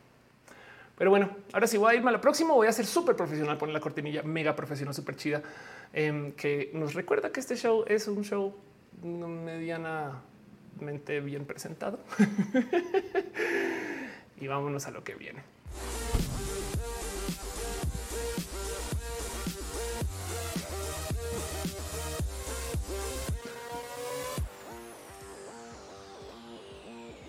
¿Saben que No puedo arrancar formalmente con la próxima sección sin ir a la pregunta más lista de todas. güey la más lista de todas. Hice toda una sección de una hora y 40 minutos hablando acerca de las diferencias de la tecnología y no en el género del acceso a la tecnología, del fin del capitalismo, quizás, o de la educación física sin este sexismos enfrente y estar atados a cuerpo, sobre una analogía del tenis con suela muy bajita o sin suela, o el tenis con súper alta tecnología y llega nadie más y nadie menos que hola estoy muerto, me enamoré siendo un fantasma con la pregunta más lista de todas. ¿Qué define un tenis? Si ni siquiera podemos definir eso bien, seguro hay un debate súper profundo de qué es un tenis, que no es un tenis. Y eso es justo el punto. Yo creo que es lo más listo de todo, pero bueno, en fin, solamente quería acotar eso que este dejaste eso al mero final. es tremenda pinche pregunta. Pero bueno, ya se acabó ese tema, entonces luego lo retomaremos. A veces se hacen cosas entre semana y no me dejan transmitir, motivo por el cual yo no les puedo venir acá a ustedes a presentar las noticias de lo que está sucediendo, aunque si me siguen en Twitter ahí las están leyendo de todos modos, o ahora en TikTok estoy subiendo cosas a TikTok y ha sido bien divertido porque cada vez me acerco más a ese TikTok de la discusión y preveo desorden. Como que TikTok ahorita está muy bonito, pero como estoy levantando cada vez temas un poquito más como que tienen debate, entonces yo sé que prontamente va a llegar. Miren, me van a cancelar mi cuenta en un momento. Esas cosas comienzan a pasar cuando esas cosas controversiales en TikTok, como no más decir que la gente no siempre es feliz o que siempre es feliz. Pero el caso entre semana me consiguen hablando de las noticias, pero aún así yo me siento y tomo una notita en un cuadernito hecho por Gama Volantizadora, donde escribo todas las cosas que pasan la semana y hago esta sección para ustedes que se llama abrazos porque en una época se llamaba balazos como los balazos de las puertas de las revistas y honestamente pues abrazos no balazos como estamos lejos por la historia de la pandemia. Entonces abrazos con distancia por la salubridad. Sean ustedes bienvenidos a una sección donde levanto notas de cosas que pasaron. No me quiero clavar como una hora y cuarenta con cada tema. Solamente quiero mencionar que estas cosas están pasando. Lun 07 dice yo solo sé que no soy un tenis. Qué bueno. y pues el primer abrazo que tengo para compartirles a ustedes es una noticia que viene eh, acerca eh, este de Baja California, quienes ya tienen una ley trans. Es el estado número 14 que tiene este tipo de ley. Hay mucho que hablar acerca de cómo fue, cómo se votó, cómo se decidió. Pero lo único que quiero que tengan presente es que ya tenemos 14 estados, faltan, pero que ahí vamos que reconocen las identidades trans. Esto quiere decir que tú puedes cambiar tus documentos y que también eh, puedes en últimas llevar tus documentos cambiados a otro estado y que ya te los van a avalar sin tanto problema. Ojo que esos procesos en muchos estados existen por medio de un amparo que es caro, pero en este caso el que puedes hacerlo como trámite de ventanilla, este eh, me parece espectacular. Dice eh, Nick de Mitad LGBST, pues sí, porque es que estamos hablando de este, este espacio de Baja California, no promoviendo la igualdad de los derechos para las personas LGBTQ en Baja California. De ahí viene, pero bueno, Este, y de paso, por si tienen duda de cuáles son los otros estados que tienen estas leyes, son Ciudad de México, Coahuila, Colima, Chihuahua, Hidalgo, Jalisco, Michoacán, Nayarit, Oaxaca, Quintana Roo, San Luis Potosí, Sonora y Tlaxcala. Hasta este momento de paso, las reformas de Jalisco y Oaxaca, de hecho, son las únicas que permiten que tú hagas tus cambios si eres menor de 18 años. En cualquier otra tienes que ser mayor. Pero bueno, y por si no lo sabían, pueden cambiar su eh, nombre en acta varias veces. No hay gente que no tiene presente. Pero si ustedes van y no, y de repente seis años después, un año después dicen siempre no pueden, no sé si sabían eso, no? En fin, por eso es que es una ley tan chida porque se presta para que tú, la neta, fluyas. Pero bueno, Cleveland dice piñas y mariposas para Baja California. Exacto. Carlos dice se indigna y se va por leche al refri. Este dice eh, Carimán están dejando de exacto. Celebremos mucho. De paso, yo me pasé por el arco del triunfo el hecho que la gente está en sus cariños y sus amores y se abuelo y trago se suscribe en el este, Facebook. Muchas gracias. Yo ni siquiera estoy verificando. Ah, lo cerré por accidente. Fue lo que pasó em, este, en el eh, YouTube. Aranza Teitzel, Rocío, eh, Amaranta Ruiz Blancas, Samael 826, quien está hablando del punto rojo ahora blanco, Fernando Cernas. Em, quien dice, wow, qué buena noticia. Dice una arquitecta trans que diseñó el Museo Mucha de Oaxaca.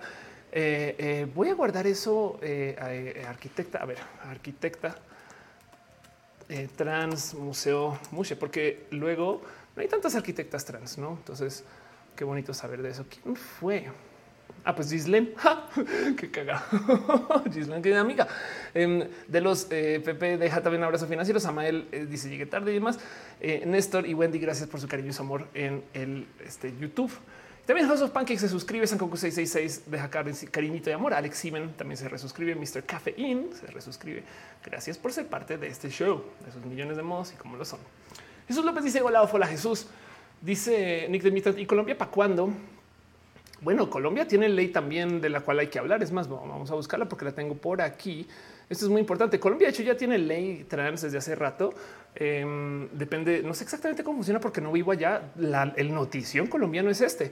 Eh, en Colombia, un juez ordena a la registraduría reconocer el género no binario en la cédula. O sea, Colombia tiene un proceso legal para la gente no binaria. Entonces, como funciona tras una tutela, que eh, en esencia es el equivalente a un amparo, por así decir. Entonces le pide la protección de los derechos fundamentales a la dignidad humana, identidad personal, jurídica, libre desarrollo de la persona de igualdad a una persona este, quien no pertenece al código binario de identificación hombre o mujer.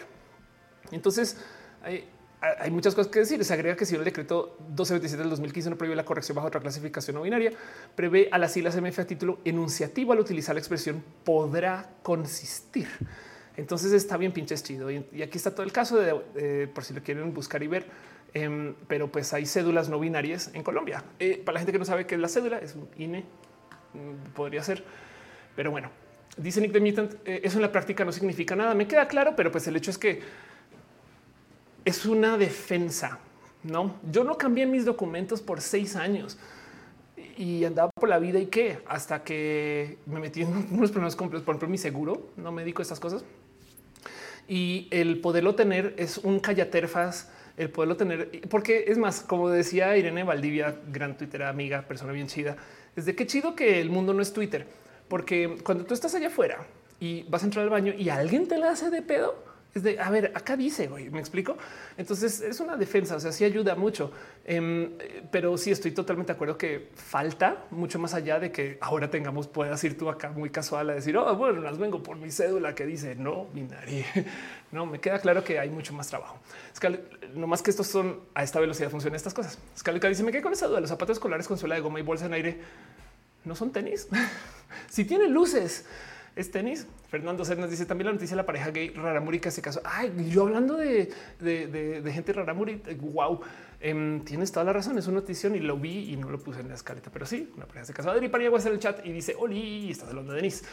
Qué bonito verte, Adri. En general, en la vida, leer tu nombre siempre es muy bonito.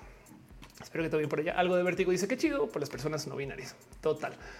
Dice eh, algo de vértigo. Siento que cada vez somos más personas en Twitch. Eso está chido. Muchas gracias. También gracias por promocionar este show. Pero bueno, hablando de temas legales, de una vez me voy a ir con todo eso.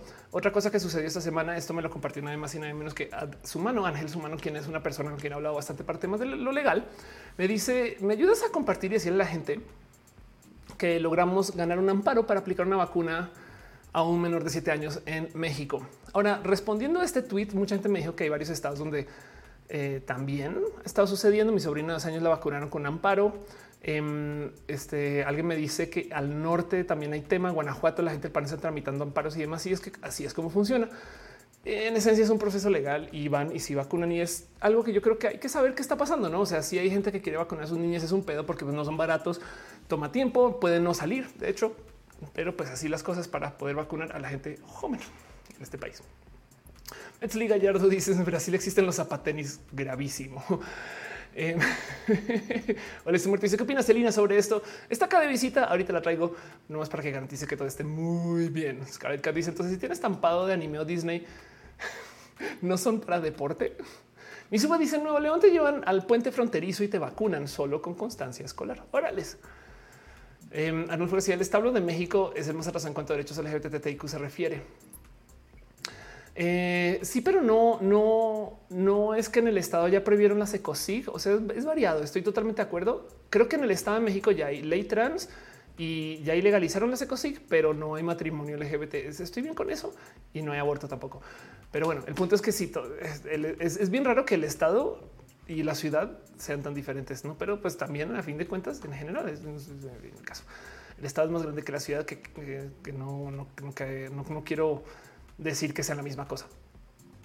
Pero bueno, hablando de las, de las vacunas, otra noticia que tengo para compartirles, esto no me deja sorprender.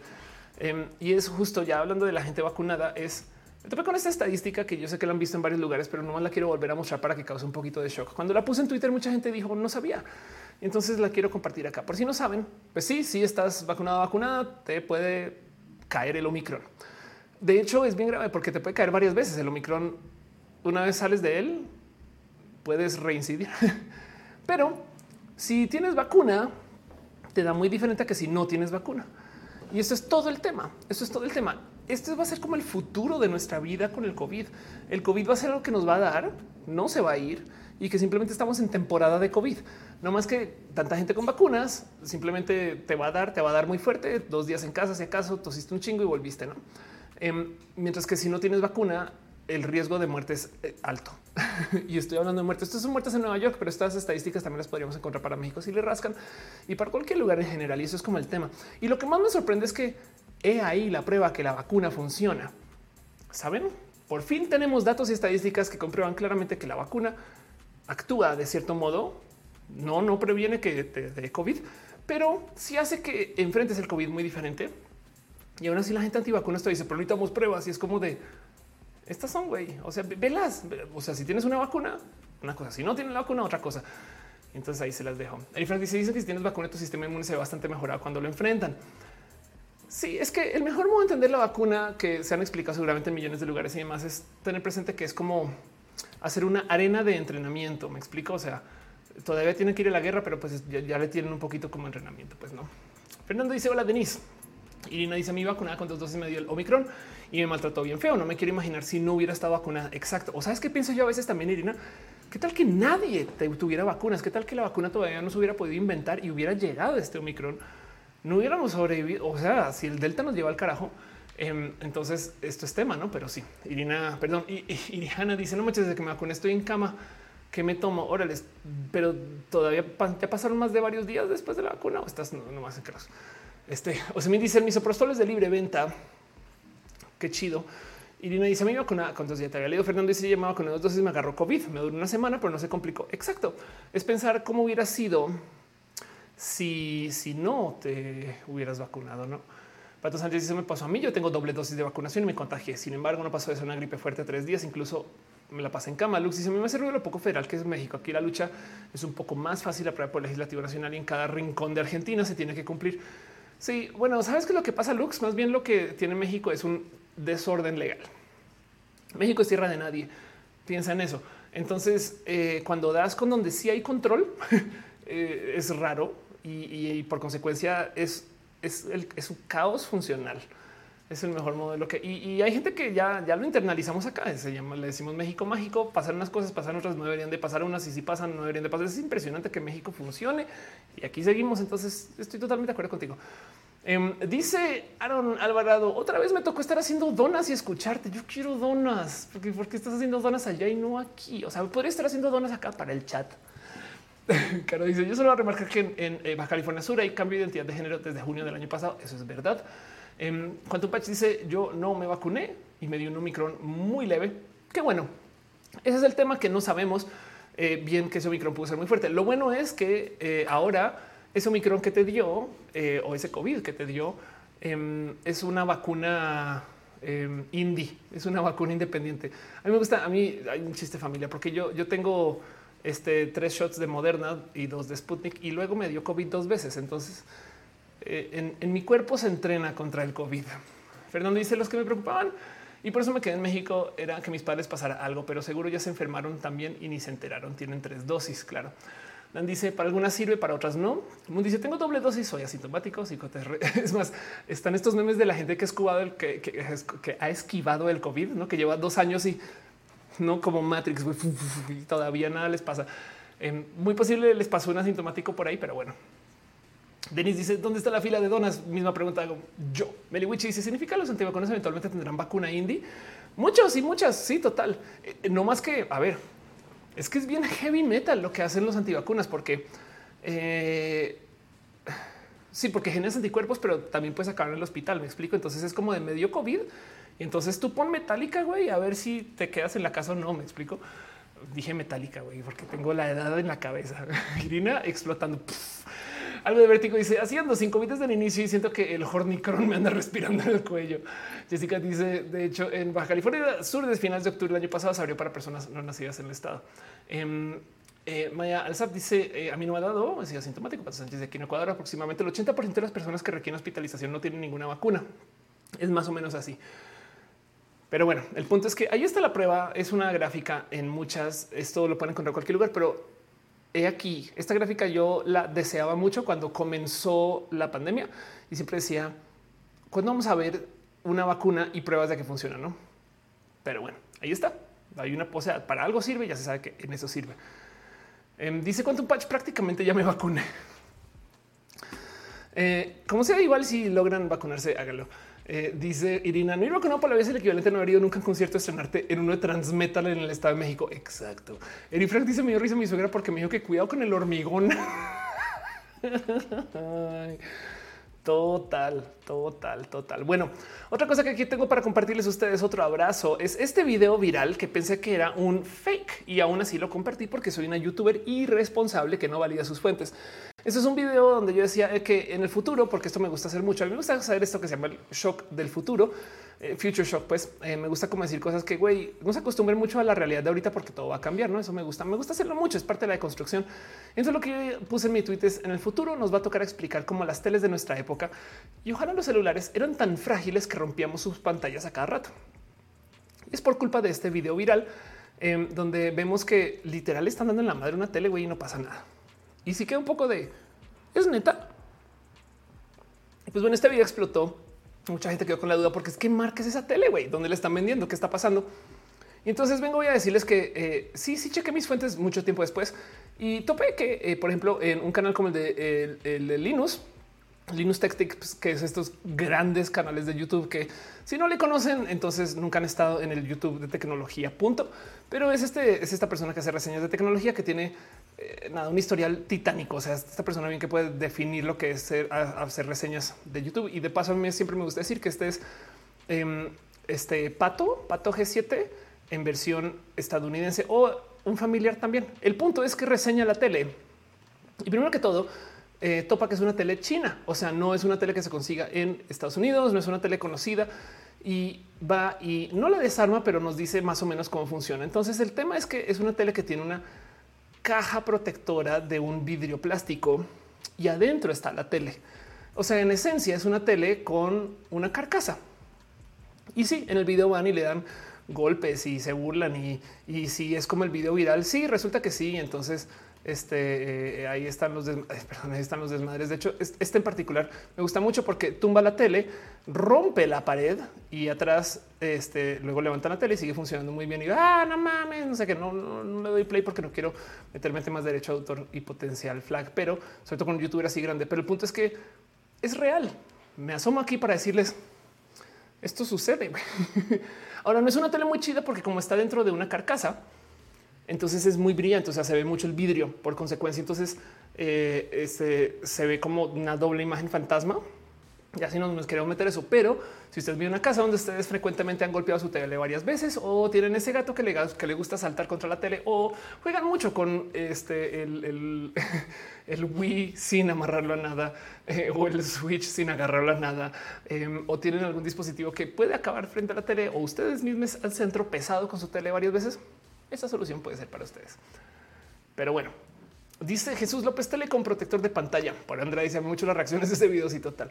Em, dice San eh, yo sigo Linus desde tiempos inmemorables. Sí, ya es como una cosa. Sara de noche dice una tele blindada. Existe. Melwich en esas épocas de la Wii hubiera estado bien. Sí, de hecho, yo, hace nada perdí una tele con el, este, con el Switch.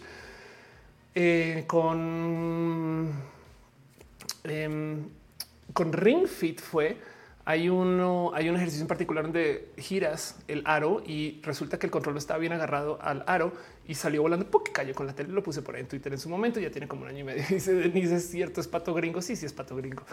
Eh, Metzli dice: Yo debo tener la super vacuna. La semana pasada organizé una boda. La mitad de los invitados eran antivacunas y aquí estamos cero COVID. dice: Lo que debe cambiar, pero ya es cuando tenías gripa, te obligaban a seguir yendo a trabajar sin incapacidad de nada. Adelante, GJ dices que en general hay asintomáticos hasta para los infectados de VIH. Todo depende del sistema inmune. Ándale. Meluchi dice: Yo tengo clases en línea. Alguien ya regresó. Dice Carlos España: ¿Tomas cafecito o té? Por lo general tomo café. Hoy estoy tomando eh, un juguito muy normal. Eh, Anita Mitton dice: Parece que romperte a veces es más normal de lo que debería. Yo creo que sí, un poco. Pero bueno, en fin eso eh, con el tema de la tele. Otro abrazo que tengo para ustedes, que también de nuevo son cosas que voy tuiteando en la semana, pero que quiero ahondar un poquito más, no lo suficiente para hacerlo todo el tema de roja.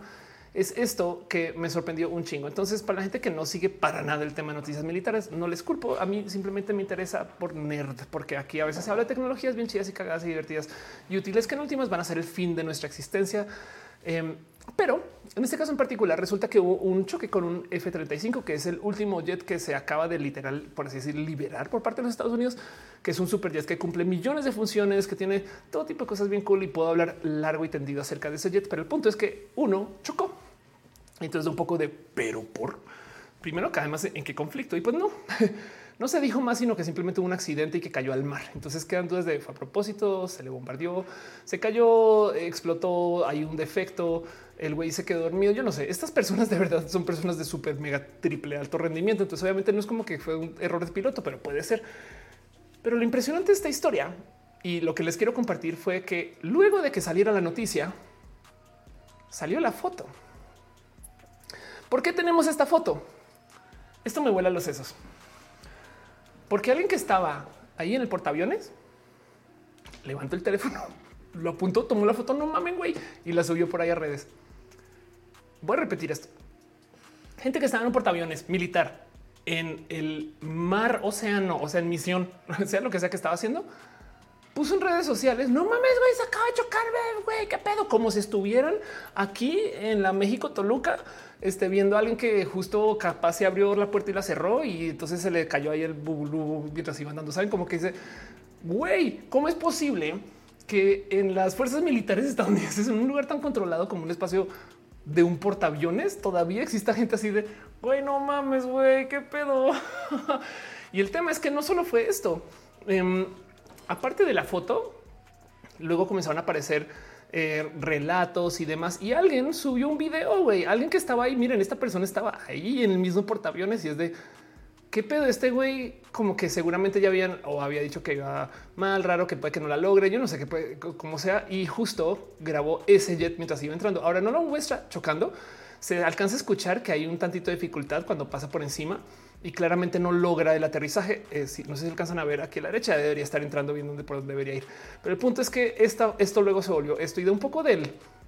O sea, sí, por supuesto que hay miles de personas en estos, pero da un poco de, dar la idea del que así funcionan las redes sociales. Una que es fan de Star Trek, yo me pongo a pensar qué sería de las naves espaciales de Star Trek si la banda tuviera redes sociales, no? como que veo a la gente como que en las cabinas de abajo así grabando de no mames, güey, ahí vienen los aliens. ¿no? De un poco de qué pedo. Claro que esto es raro de considerar y, está sucediendo. Entonces los comparto nomás porque da un poco del en esta época vivimos. Yo creo que eso ya no se puede controlar. Habrá todo tipo de redes sociales donde igual lo pueden subir de modos anónimos o no. Dice Adri Paniagua, seguro hay TikToks. Exacto. No es como que imagínense cómo va a ser el próximo conflicto armado con esto. No, no se da mucho de qué hablar. Denis dice shot la selfie bien shida aquí. Eh, dice Melwich, para el momento en el que se ocupe una story Psicoterra si se extrapoló lo suficiente, sigue siendo la México Toluca hasta allá. Es verdad. Altamar es lo mismo que la México Toluca. Dice eh, Pato Sánchez eh, a la chingada de la seguridad nacional. Deme 10 mil likes. sí, total. Porque además yo me imagino estos como, no sé, generales así de ¿Y de dónde sacaron la foto, güey? Nada, pues un vato y su celular, güey. Me explico, ¿cómo que más dices, güey? Eso hicieron. Em, además, ustedes creerían que alguien filtra. No sé, yo no sé, yo no sé cómo funcionan las redes en estos lugares, pero bueno, igual me imagino que esos portaaviones tienen mejor internet del mundo. La neta, algo vertigo hizo la tercera guerra mundial. Van a hacer lives en TikTok. La neta, sí. Eh, Jenny dice eh, ahora vimos en el celular. Pues obviamente era de esperarse. Kevin dice sí, y que si va a haber y que si va a haber guerra. Pues sí, la neta, como que. Mm, no sé, me imagino algún presidente estadounidense viendo, viendo a ver qué se dice en TikTok o alguna mamá así, güey. y, la banda en TikTok reportando de las cosas, saben como que este acaban de invadir mi país. Mm, mm, mm. Entonces decide, bueno, yo voy por acá. Sí, es como de güey. En fin, eh, me estoy burlando. Eh, dice de Chitivas, creo que nos estamos debiendo roja de tech militar. Sí, no? 5JH dice soldado random selfie lanzando junta base más secreta de los Estados Unidos. Total. Angap dice, ¿verías qué onda con lo de Ucrania? Eso sí es todo un tema, ¿eh? Em, todavía sigue medio desarrollándose, pero, pero si no más les hago un resumen de paso por si, por si eh, tienen dudas del cómo no entienden exactamente qué está pasando. Em, resulta, bueno, evidentemente se ubican que existe esta cosa que es el grupo soviético, que ahora es este, una serie de países. Em, y vamos a ver si encuentro un mapita que nos puede ayudar. Esto puede funcionar muy bien. Entonces, en esta división que sucedió luego la caída de la Unión Soviética. Rusia se consolidó como este paisote de todos modos y quedó esta cosa que es Ucrania. ¿no? Entonces en Ucrania, en esencia, em, hay un sinfín de cosas que vienen de la cultura originaria de Rusia. Hay gente que genuinamente, miren, si llegara a suceder la secesión del norte em, en México, va a haber gente que va a estar en el nuevo norte, como sea que se llame, que no va a ser México, que va a decir, pues yo sí soy mexicano. Me explico como que va a haber una serie de generaciones que todavía va a sentir unas alianzas con México, aunque no lo sean, porque hubo secesión. Y ahora peor si fue una secesión a la fuerza, si se dio por accidente o por algún conflicto, alguna cosa así. Entonces, em, el tema es que algo similar sucede acá. Y de hecho, culturalmente hablando, em, Rusia y Ucrania tienen muchos lazos que atan a Vladimir Putin, quien ha estado escribiendo del tema. En esencia, lo que dice Vladimir Putin es que Ucrania es por así decir, su hogar. Me explico. Es de ahí venimos, de ahí nace históricamente, de ahí viene la gran Rusia. Así que lo que hay son todos esos terrenos, pero no está allá. Y hace nada hubo este cuento de que famosamente eh, este, Rusia anexó un territorio que se llama Crimea. Crimea es esta colita aquí abajo. Y entonces en esencia fue como eh, un vamos a retomar esto que todavía era parte nuestra porque culturalmente es muy similar a Rusia y cada vez Ucrania se está acercando más a este como tratado con la OTAN, con lo que es la cultura estadounidense y demás. Entonces está este tema que también se siente un poco y literal vi un youtuber que es Johnny Harris, por si lo conocen, vi un youtuber hablando de esto bajo este paradigma. Me dio mucha risa porque decía es como si tú cortas y ves que tu ex ya no le interesa lo que a ti. Cuando estaba contigo, tu ex era youtuber y TikToker y ahora güey, quiere jugar ping pong porque conoció a alguien que le gusta el ping pong y entonces tú ves que se está alejando de ti y entonces tú no quieres que se aleje de ti. Entonces vas a su casa y le dices, ¿no quieres volver a ver videos de Yuya conmigo un día? Si quieres, entro, entro a tu casa y los vemos en tu depa. no, como que yo estoy exagerando, estoy súper simplificando esto para, para que entiendan un poquito.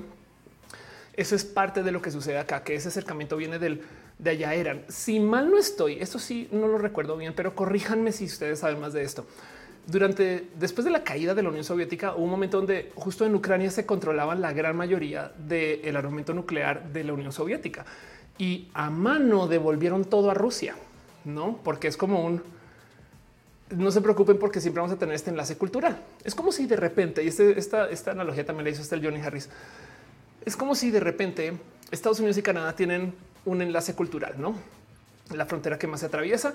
Y de hecho, Vladimir Putin habla de esto.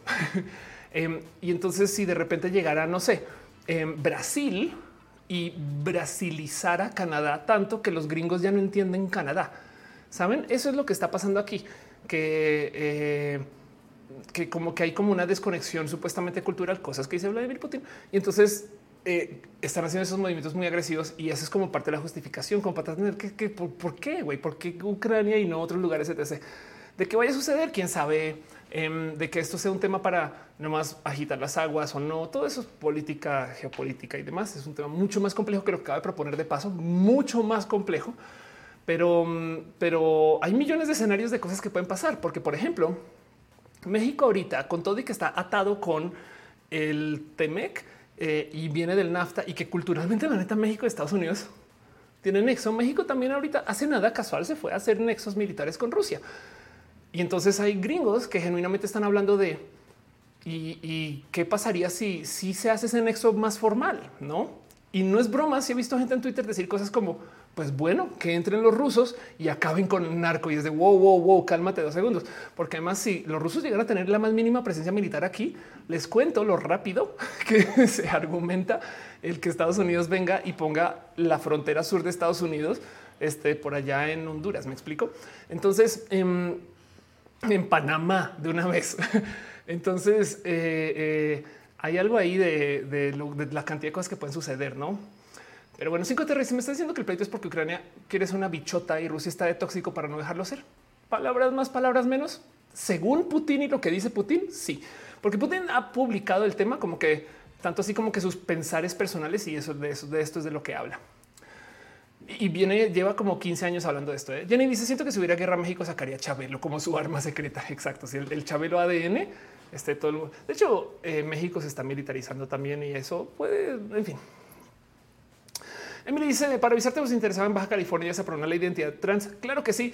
Gracias por eh, comentarlo. Lo mencionamos ahorita y lo celebramos, lo volvemos a celebrar otra vez. Demian Fear les dice: ¿Sabes de lo que ocurre en Kazajstán? Muy poco, seguramente lo que tiene que comprar. La neta no sé. Em, dice Ari Carre, es la explicación más entendible que he oído. Ejecutivas dice Ucrania y la bichota cirílica. Eh, dice Gama Volantis, me perdí. que Entonces dice Lux, entonces como una nación. Estamos hablando de este, Ucrania. Eh, comandante Data dice en Star Trek teníamos la holo cubierta. No era como un metaverso. La neta, sí, la neta, neta, sí, así tal cual. Dice estoy muerto. ¿Por qué no hay Internet en Star Trek?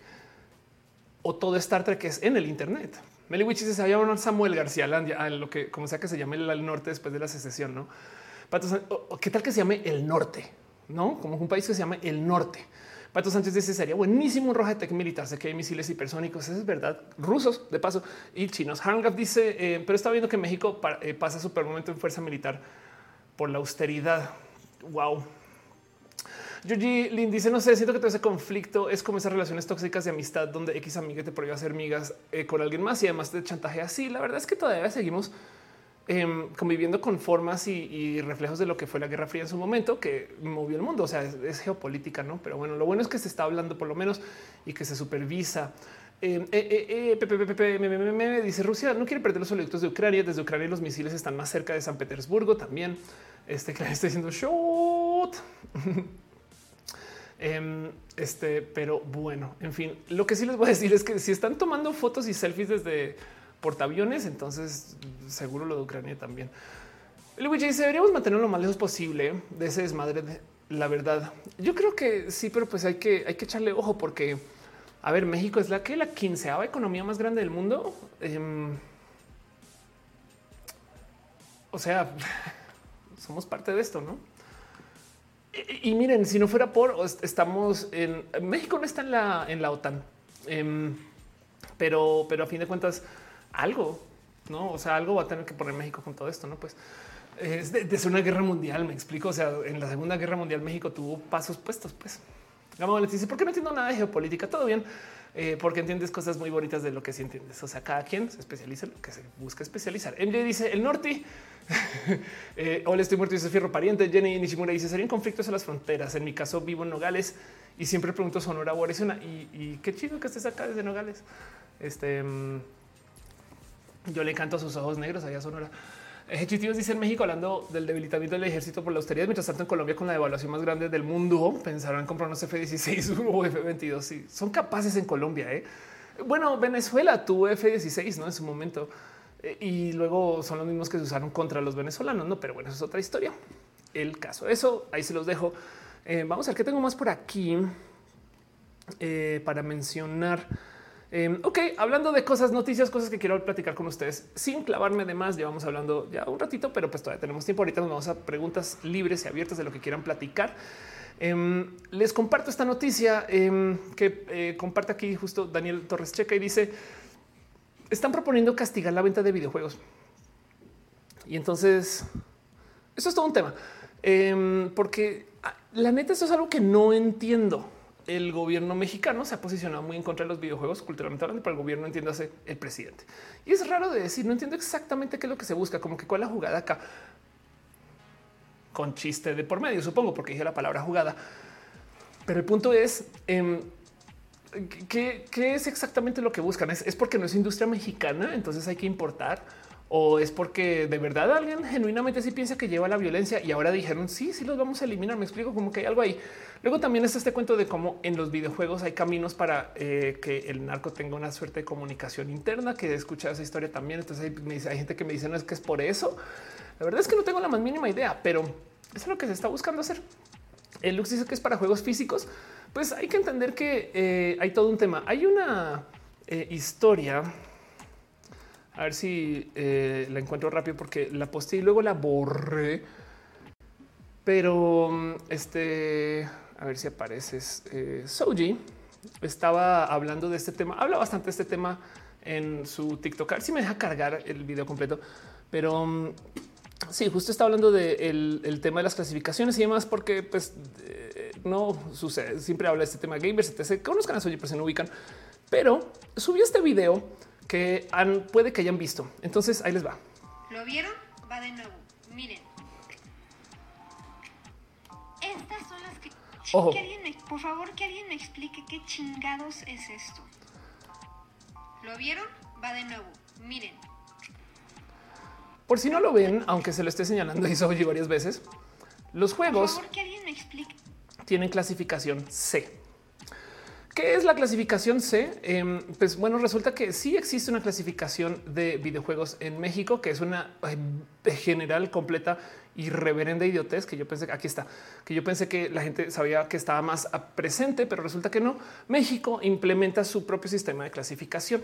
Em, y entonces el tema y el por qué este es un video bien complejo de compartir es porque hasta los mismos comentarios, no los puedo ver acá porque no he hecho login, no lo haré, pero hasta los mismos comentarios, igual y búsquenla y ahí están los comentarios. Hay gente que dice, no, no, no, pero si vas a Amazon y lo buscas, em, están en B, o sea que es este, está, están en B, que es eh, para todo el mundo. C es para adultos y mayores de edad.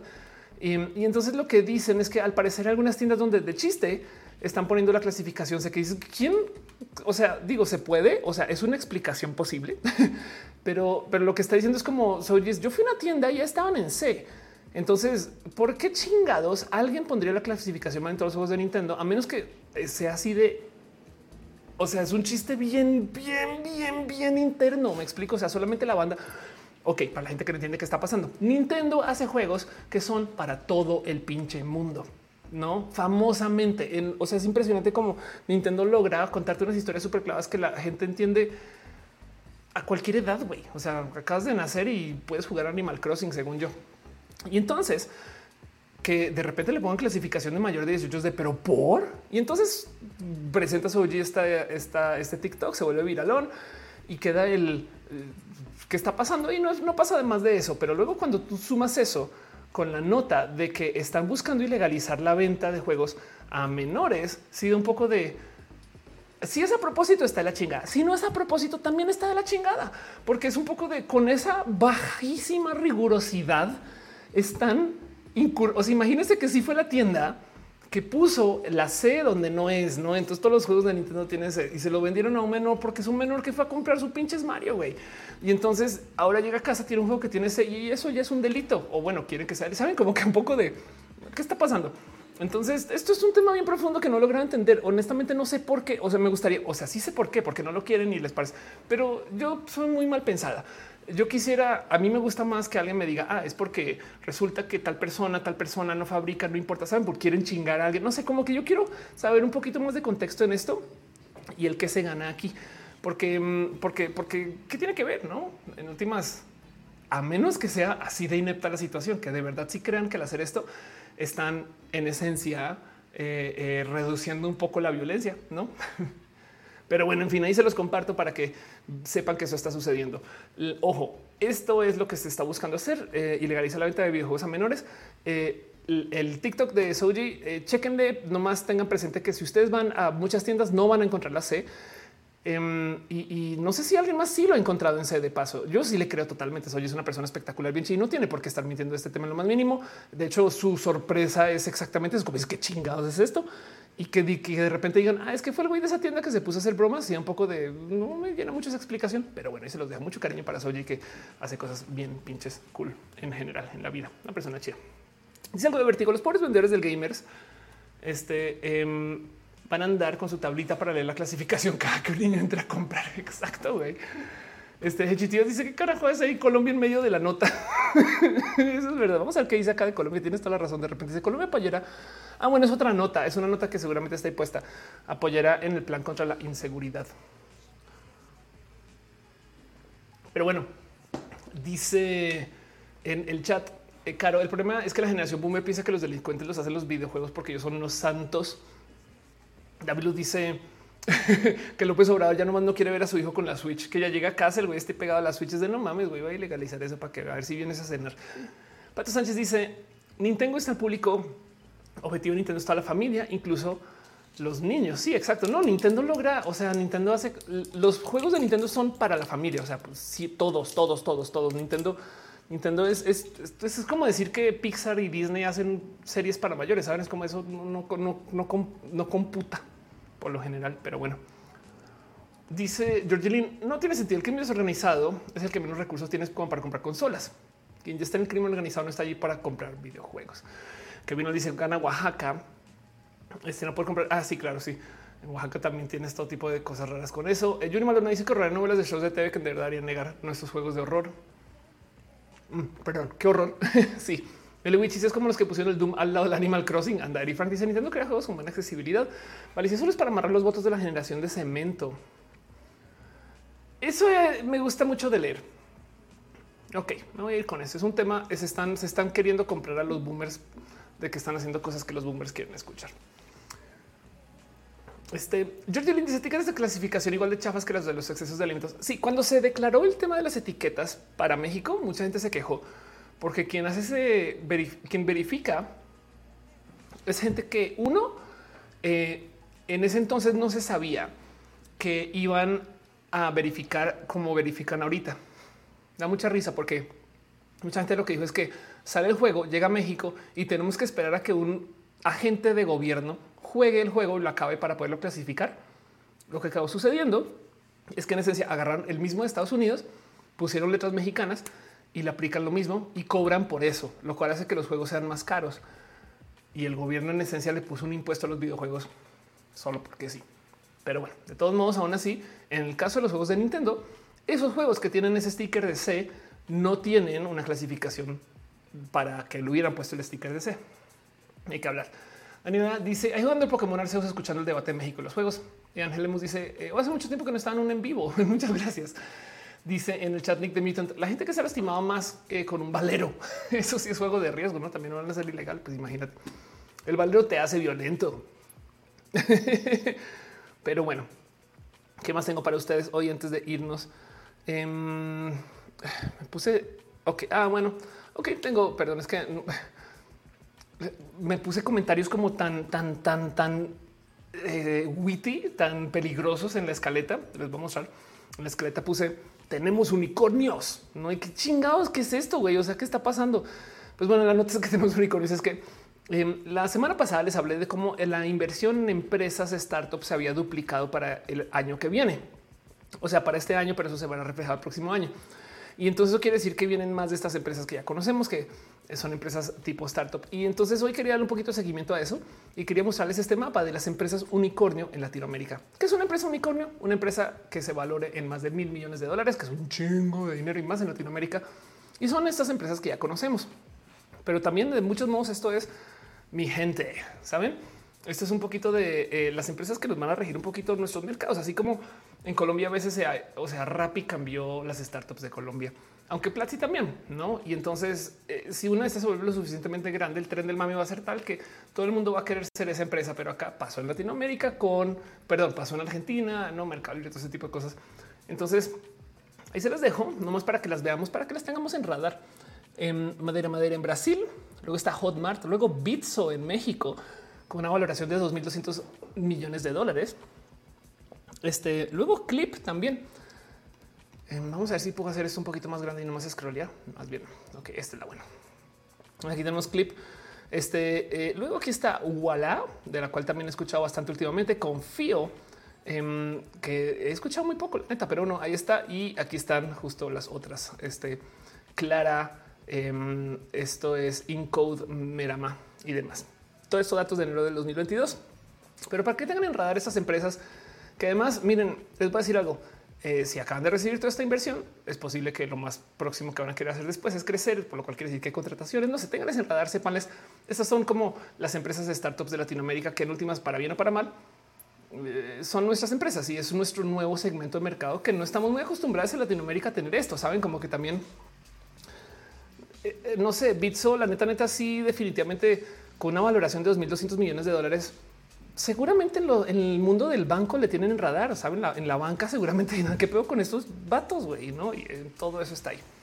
Este dice mi Trejo Cava que es un unicornio. Todo lo que se ve acá es un unicornio, em, pero evidentemente la lista no es, o sea, no es un, no es puede ser una lista incompleta. Si no lo duden, simplemente, simplemente. De hecho, al parecer esto es empresas que superaron la valoración en el 2021. Entonces, desde enero hasta diciembre, seguramente hay empresas que ya tienen esa valoración desde antes del 2021 y, no están mencionadas acá. Pero bueno, Nick de Mito dice, huele burbuja. Yo creo que falta, falta, pero sí, eh, seguramente algunas de estas son empresas que quién sabe qué van a hacer con su bar. Caro dice Bitso es bueno para cripto noobs. Ay, cálmate, pero sí, la neta sí, estoy totalmente de acuerdo. Nada te quiero bullear. Mi Trejo dice que es un unicornio. Te he leído gama volatísima. Mi era Shopee, que es mexicana después de que Kichink nos estafó, también mexicana. Estoy totalmente de acuerdo contigo y, hay que ver. Vienen otro par de esas, de hecho, me consta. Meliwich dice: Yo creo que a mí le gustaría el Animal Crossing, la verdad. Puede ser. Y también dice Meliwich, próximamente hablo de streamer de juegos. Lux dice Argentina suele tener unicornios, algo bueno. Sí, Argentina de hecho tiene un mercado muy sólido de inversión de tecnología desde hace muchos ayeres y también en parte porque tiene una historia larga con ese tema. Lico dice que fue eh, que feo. Los viejos son modo escape para los chiquillos en familias tóxicas. Ahora que les quita sus viejos total. Eh, Meliwich dice Shopee no es China. Necorom dice que nos estafó como eh, que chingan un servicio donde tú digamos que tú fabricas eh, como como Nisa, como Gama que hace sus peluches. No, entonces em, si tú montabas una tienda, tú comprabas pelucheschidos.com y alguien pone un pedido, primero que todo tú te responsabilizas por todo el proceso de pedido, el software, instalarlo, que funcionara. ¿no? Luego de todo el procesamiento con bancos, no eh, puede que te recibas tarjetas de crédito, eh, capaz si lo integres con PayPal, lo que sea, pero el punto es que tú te responsabilizas por todo. Y como sea, así uses un servicio ya, o sea, organizado, igual tienes que hacer los envíos. Entonces, Kichink lo que decía es, te cobramos más y nos encargamos de todo. Te ponemos la tienda, pero más la operamos, por así decir. Y suena súper chido porque entonces apareció mucha gente que no tenía este conocimiento para el cómo hacer ventas en línea si no fuera que Kichink les opera la tiendita. Hasta que un momento Kichink la neta dejó de pagar. Perdieron dinero por millones de malos manejos y millones de temas. Y entonces imagínate, tú tenías ahí en la base de datos de Kichink. Ah, qué chido. Este mes vendí no sé cuántos de mis peluches así y no te entraba el dinero a la cuenta. Transferir a cuenta no entraba y hasta que se desaparecieron la neta quebraron y otro tipo de problemas. En fin, pues todo un tema. El, el no paga, fue bien rudo.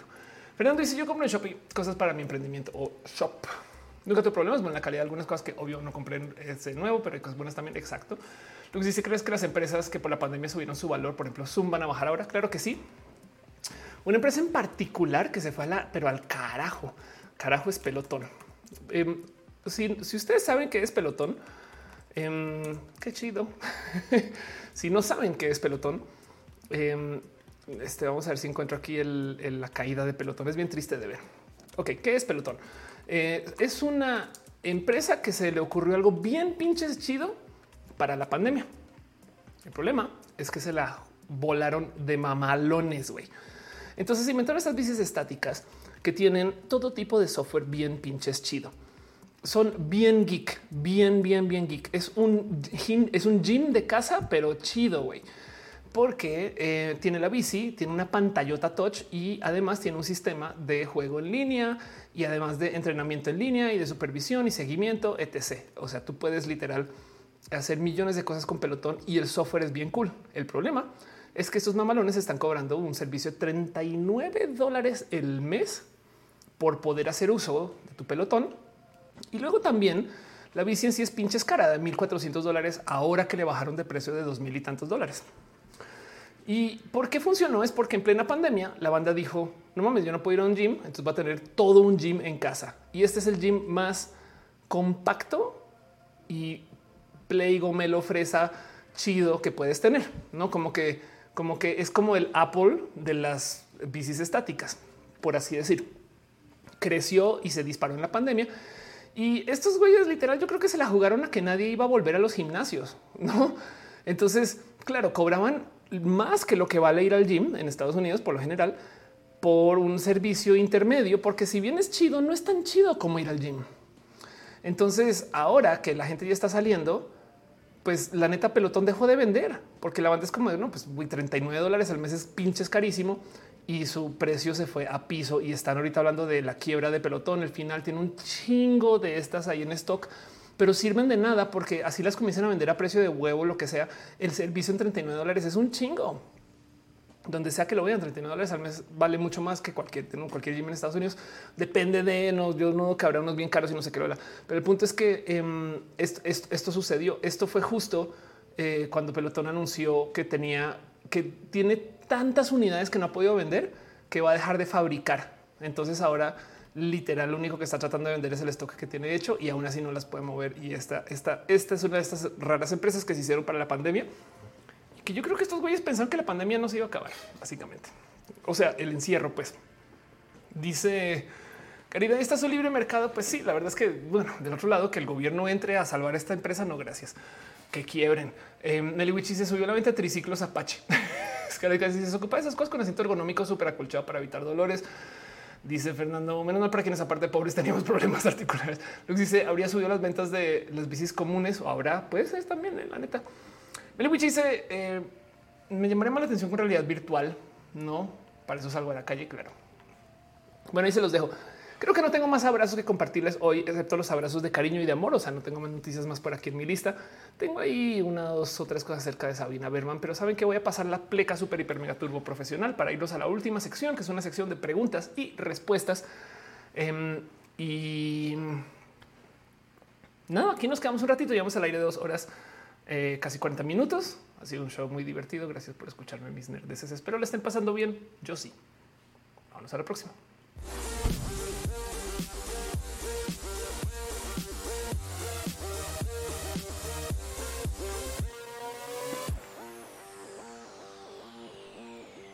Dice Caro en el chat que no hablamos de Sabina. No, no, no, no.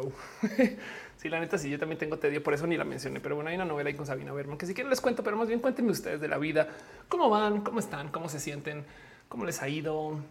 Hoy es lunes de roja. Para mí, esto es un momento de decir no mames, ya es lunes y entonces hago el show. Saben, Carlos España dice: ¿Crees que le pasará lo mismo a Apple con su servicio de ejercicio en casa? Em, sí, pero la diferencia es que Apple es una empresa que puede sobrevivir lo que sea. O sea, Apple tiene más dinero en reservas de efectivo que el gobierno estadounidense. Entonces esa empresa puede sobrevivir muchos cambios globales, no solo de, eh, temas de economía. Melwichi dice, mi tía preguntó qué veía y le dije que veía roja y tuve que explicar qué consiste el stream. ¿Qué dijiste? Porque yo no sé, a mí a veces me preguntan y le digo, Venimos muchas personas a mi casa y hablamos en el sofá. Es lo que más me ocurre para decir roja. 5 JHCR dice: Siento por estar de nuevo, pero tengo una pregunta. Si un profe hace chistes machistas en clase, ¿eso lo convierte en machista? Claro que sí, por supuesto. Eso es eh, el ser machista, el replicar violencias machistas. Eh, en este caso se lo puedes asignar, aunque no se identifique así, porque está siendo, eh, se está comportando como machista, podrías decir capaz si no se identifica machista, pero puedes decir que se está comportando como o está replicando discurso machista. También si quieres ser bien, este, si quieres llevarlo así a la precisión, puedes decir eso. Nick de dice si Apple no murió en los 90, no va a morir ahora total. Lux dice, ¿viste el nuevo acuerdo del FMI con Argentina? No. Wow, esto es inmenso. A ver, FMI, Argentina. Para la gente que no sabe eh, o, que no sigue roja desde hace mucho, Argentina y el FMI llevan, están, llevan bailando tango desde hace muchas décadas. Argentina y este es como ese Rumi Pacheco que a veces tiene ideas bien cool y le llegan chambas freelance súper chidas, pero sigue siendo el Rumi Pacheco porque, porque así llega una chamba chida, tiene una deuda y entonces ya se rindió con la vida, con algunas cosas, pero es chido porque piensa, pero ya es un poco de no mames, güey, la vida es jodida, güey. Entonces como que quiere andar, pero no ha desayunado todavía, es de güey. Y, y, de repente llega no el Rumi con varo, o sea, el FMI le dice, güey, ya vete, ya vete, ¿no? Y llevamos por lo menos seis años viendo a ver qué va a pasar con la renegociación de Argentina con su Rumi para ver si le dejan quedarse en la casa o no, o si se o si le sacan. Y entonces que exista una noticia este para incrementar la deuda, por supuesto, eso es inmenso porque ya está en deuda hace mucho tiempo. Entonces es una situación tipo de no ha pagado la renta en tres meses y es de mira, si me dejas quedarme tres meses más, consigo el varo para pagarte los seis o uno por lo menos, ¿no? Y en eso están. este es chida Argentina, no, no, lo digo con nada despectivo en mente. Dice Denis para hacer mi roomie con varo. Em, dice Gama Volantis, amo a la banda argentina. Yo sé que gente nefasta como la hip, gente chida. Sí, la gente en Argentina es bien pinche chida. Y, más que lo cuentes, es bien cool de, de, cómo se expresa. No sé, hay tantas cosas bonitas de Argentina. Además, un país bien pinches pro trans. Sandra dice llegué tarde, pero luego te después. Gracias por estar acá. Eh, están hablando de quién quiere ser Rumi. Dice Metli se cayó la señal en Face. Qué lástima de decir eso. Ya no hay nada que pase para recuperarla. Vamos a verificar de todos modos qué dice Restream del tema. Em, este, según Restream, todavía sigue ahí. Igual si le das refresh, pero bueno, de todos modos, esperemos que vuelva. Chale. En fin, Ana le deja unos abrazos financieros. Muchas gracias. Rocío Marata deja unos abrazos financieros. Gracias de verdad. Amanda Forrest deja abrazos. Te quiero un chingo, Amanda. Dice solo para recordarte, solo para recordarte la carne sonorense. es una carne clasificada. No me hagas esto. Em, para la gente que no sabe, yo sueño y me desdoblo por probar la carne sonorense. Es de las cosas en la comida que me sabe mucho. Este em, ya sé, soy, soy carnaca para cosas. No me odian em, mucho pero, pero sí tengo esto como también es que hay algo de amor ahí también es culpa de René. En fin, dice Caro, em, of course, siguen vivo en Facebook. Muchas gracias. Patos dice que también está en vivo la señal en Facebook. Qué chido. Ok, entonces no me den, si no le venden el refresh. Gracias. Santa Cat dice no, nada, no, no, no, no, nada. Meriwich dice me parece con la Argentina. Nunca yo quisiera conocer. Uf, en lo máximo. Um, Argentina tiene, en fin, no es que comenzar a escribir Argentina. Ahora estoy muerto. Dice, what if la empresa fue visionaria y triunfó? El pelotón, ¿no? Sí, claro que consiguió un chingo de barro de inversión y ya se ya, huyeron. Puede que sí. pero bueno, J. Carlos dice, ¿qué me recomiendas para conocer o una dinámica para conocer un grupo de estudio? A ver, eh, soy maestro, mejor dicho, eh, ¿qué me recomiendas para conocer o dinámica para conocer un grupo de estudio? Eh, eres maestro y quieres conocer más gente para estudiar tú o para un grupo de estudio que se formó en a quien le enseñas y entonces ahora quieres como saber de eh, cómo ingresarte un poco con ese grupo, que lo entiendo mucho esa situación. Me ha pasado como tipo de no te ven como su par, con toda razón, eres maestro y entonces no es chido, no clásico que, si el maestro entra al grupo de WhatsApp, las cosas se congelan. No em, es bien complejo porque luego del otro lado también tú quieres mantener alguna suerte de alta comunicación posible y, el cómo se desarma eso. La verdad, verdad es que por lo general he visto que a veces sucede más del miren, si quieren acercarse, aquí está el espacio y abre los espacios para que la gente se acerque a ti en vez de tú imponer. Vengo a conocerles pero no sé exactamente. Eh, dame un poquito más de contexto, eh, J. Carlos, para saber más o menos el qué es lo que estás buscando. Como sea, para conocer gente y demás, en últimas, eh, la pregunta es dónde encuentras esa horizontalidad. O sea, si se puede hacer, por ejemplo, un espacio no de estudio, me explico, no como tipo de em, el clásico. Nos vamos a las chelas que a algunas personas les gustan. A mí, por lo general, no. Yo lo evitaba hacia toda costa, pero hay gente que le encantaba ir a las chelas con su profe, ese tipo de cosas. No, em, Pato Sánchez dice: Dame más información, pues. Pato Sánchez dice de noticias locas. Aquí en Quito, Ecuador, el día de hoy llovió tanto que un aluvión que causó muertes y cortó una buena parte de la ciudad de la ciudad Chale. Espero que la gente esté bien. Espero que la gente. Gracias por compartirlo de Argentina, Lux. Caro dice, para conocer gente se abre Tinder. No, no, claro. Este dice J. Carlos, gracias. Me refiero a conocer a mis alumnos y que se integren a mi clase. Ah, ya, ok. Em, eh, bueno, justo va, ya entendí. Entonces em, tienes un grupo de estudio y quieres como que saber más o menos quién es quién y estas cosas. Eh, es bien complejo porque el tema es como cómo siembras tú el que la clase les importe más aparte de la clase. Y hay que entender que hay gente que no puede, no me explico. Hay gente que no se va a querer integrar porque está trabajando, eh, no tiene su, o sea, está ahí por, porque es un camino de paso para algo más que buscan ese tipo de cosas. Meliwich dice no se abre Grinder, pero em, para temas de que existe esa como integración, a lo mejor lo que puedes buscar es como eh, algunos espacios de eh, alguna suerte de horizontalidad, no como que digo también un poco del qué harían ustedes con esta clase, no que quisieran aprender de esto eh, eh, como que trata de trabajar un poquito el, yo sé que sigo siendo profe, pero cuéntenme ustedes cómo, cómo le sacarían más jugo ustedes a esta clase. O sea, entrega las llaves un poquito y esa discusión mera puede hacer que se sientan más parte de, sobre todo si se implementa, no de nada sirve si tú de repente dices qué le harían acá al salón. No, pues que si podemos llegar cinco minutos tarde. Ah, sí, bueno, a la verga, no, em, sino que em, sí, entregar las llaves un poquito de tu diseño de clase y, entonces como que hacer que esto sea un poquito más colaborativo puede hacer que la gente se acerque más porque sienten que la clase es de ellos, ¿no?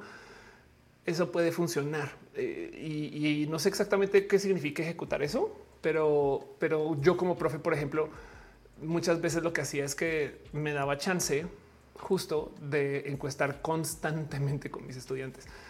Y, pues, siento que medianamente funcionó. Digo, de hecho, todavía solo me escribe gente diciendo que recuerda ¿no? esta clase que creamos, ese tipo de cosas. Puede ser. Lux dice, dice clases de universidad. Sí, fui profesor en el Tecnológico de Monterrey y enseñé una materia que se llama redes sociales como estrategia de negocios. En esencia enseñaba a hacer agencias. Dice Sax Miau, hay que ser bien observador ¿eh? para saber por dónde llegar a cada alumno. Trata de ver por dónde conectar con tu materia. Sí, exacto. El punto es... Em,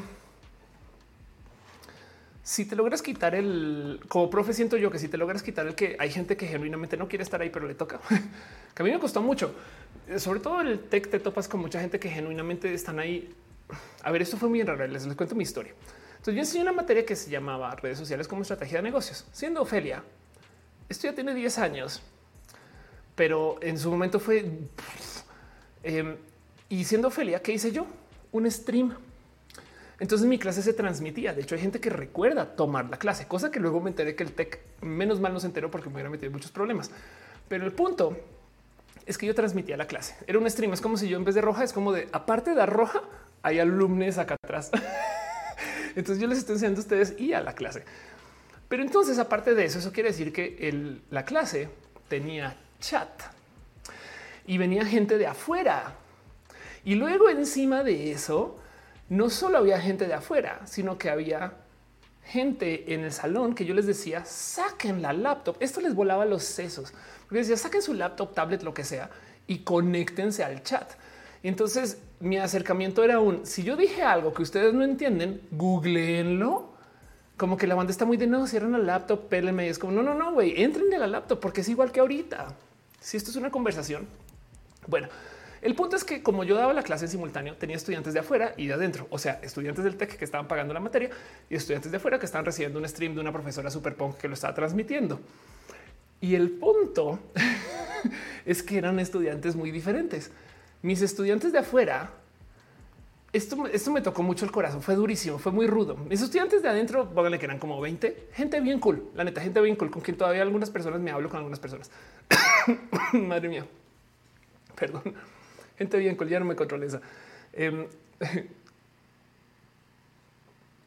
El caso es que esas personas en lo que mm, eh, hablaban y hacían su visita por ahí adentro, pues yo les escuchaba, yo les veía. La gente de afuera no más veía lo que veían en el stream. Y entonces me decían, aquí está la tarea, ya adelante estos temas, preparé estos otros. Y era gente que yo creo que la neta, neta, no hubieran ido al TEC. ¿Saben? Como que me cayó el 20 ya a mediado del semestre, cuando lo comencé a hacer por primera vez. Pero luego lo rudo era ver estudiantes del TEC que estaban pagando su materia, que les valía gorro la clase. O sea, ver a la gente de afuera chambearle durísimo a mi clase y a la gente de adentro echando la hueva me rompía el corazón porque es como, güey, ustedes están pagando. Esa gente allá afuera no la puede recibir y la está recibiendo. Saben como que era bien difícil de ver. Ahora no eran todos y todas mis estudiantes, pero sí de repente si me busca, dice Necron que tengo COVID, puede que sí. Y aquí esto va a pasar. Metzli Gallardo dice esa clase ahora se llama roja. La neta sí, ¿eh? O sea, eh, eh, roja yo siempre lo he visto como una forma como de clase. Dice que viene el COVID entrando a cámara. Exacto. Vino a saludar o, algún bisexual me acaba de hacer. Meliwichi dice em, yo les daría beca si pudiera. La neta sí, pero no había cómo. En Gama dice palabra clave privilegio. Sí, digo también si ya le comienzas a rascar, no necesariamente tiene que ser que sea gente muy privilegiada, sino es que este es un novena materia y están millones de cosas. Además, hacer una materia, o sea, redes sociales como estrategia de negocios, están estudiando ingenierías, no? Entonces, como queda un poco de mm, también entiende una porque no están tan ahí. Pero del otro lado también era bien raro de ver porque yo recibía, digamos, 50 tareas de estudiantes externos y dos no de estudiantes internos. Es un poco. Pero bueno, el punto es em, de todos modos, eso lo logré desenredar tipo después cuando comencé a tratar de entender de qué venían, cuáles eran sus intereses, no como que yo sé que no es una solución global, pero me fue sí, sí comparto que me fue bien sentándome con gente como para preguntarles por qué estás aquí. No es como que qué te interesa de mi clase, como que ¿qué quieres sacar de acá. Y, y, sé que en algunos casos funcionó. Y de nuevo, lo sé además en que hay gente que todavía me escribe esto. De paso, abrazos si ustedes son de esas personas de TI 3036. Yo estoy en mi profe y no me, no hay gente que si se fijan mi, mi ranking en cómo se llama mi, mi profe.net, lo que sea, es justo así. Gente que no conectó con esto y gente que no me dice em, y que deberíamos esta semana tener que ir a buscar más dudas sobre mi orientación. Claro. Em, dice EPM eh, que recomiendas para empezar a enseñar escribir tu material. O sea, diseñar las clases, pues como que es de hecho lo más difícil entre todos modos, no como que hasta en roja. Fernando dice: Habrá becas, digamos, completas. Me pregunto si podría estudiar gastronomía, pero no tengo dinero. Me cuestiona si hay becas para lo que lo haga accesible. No sé, la neta, no sé.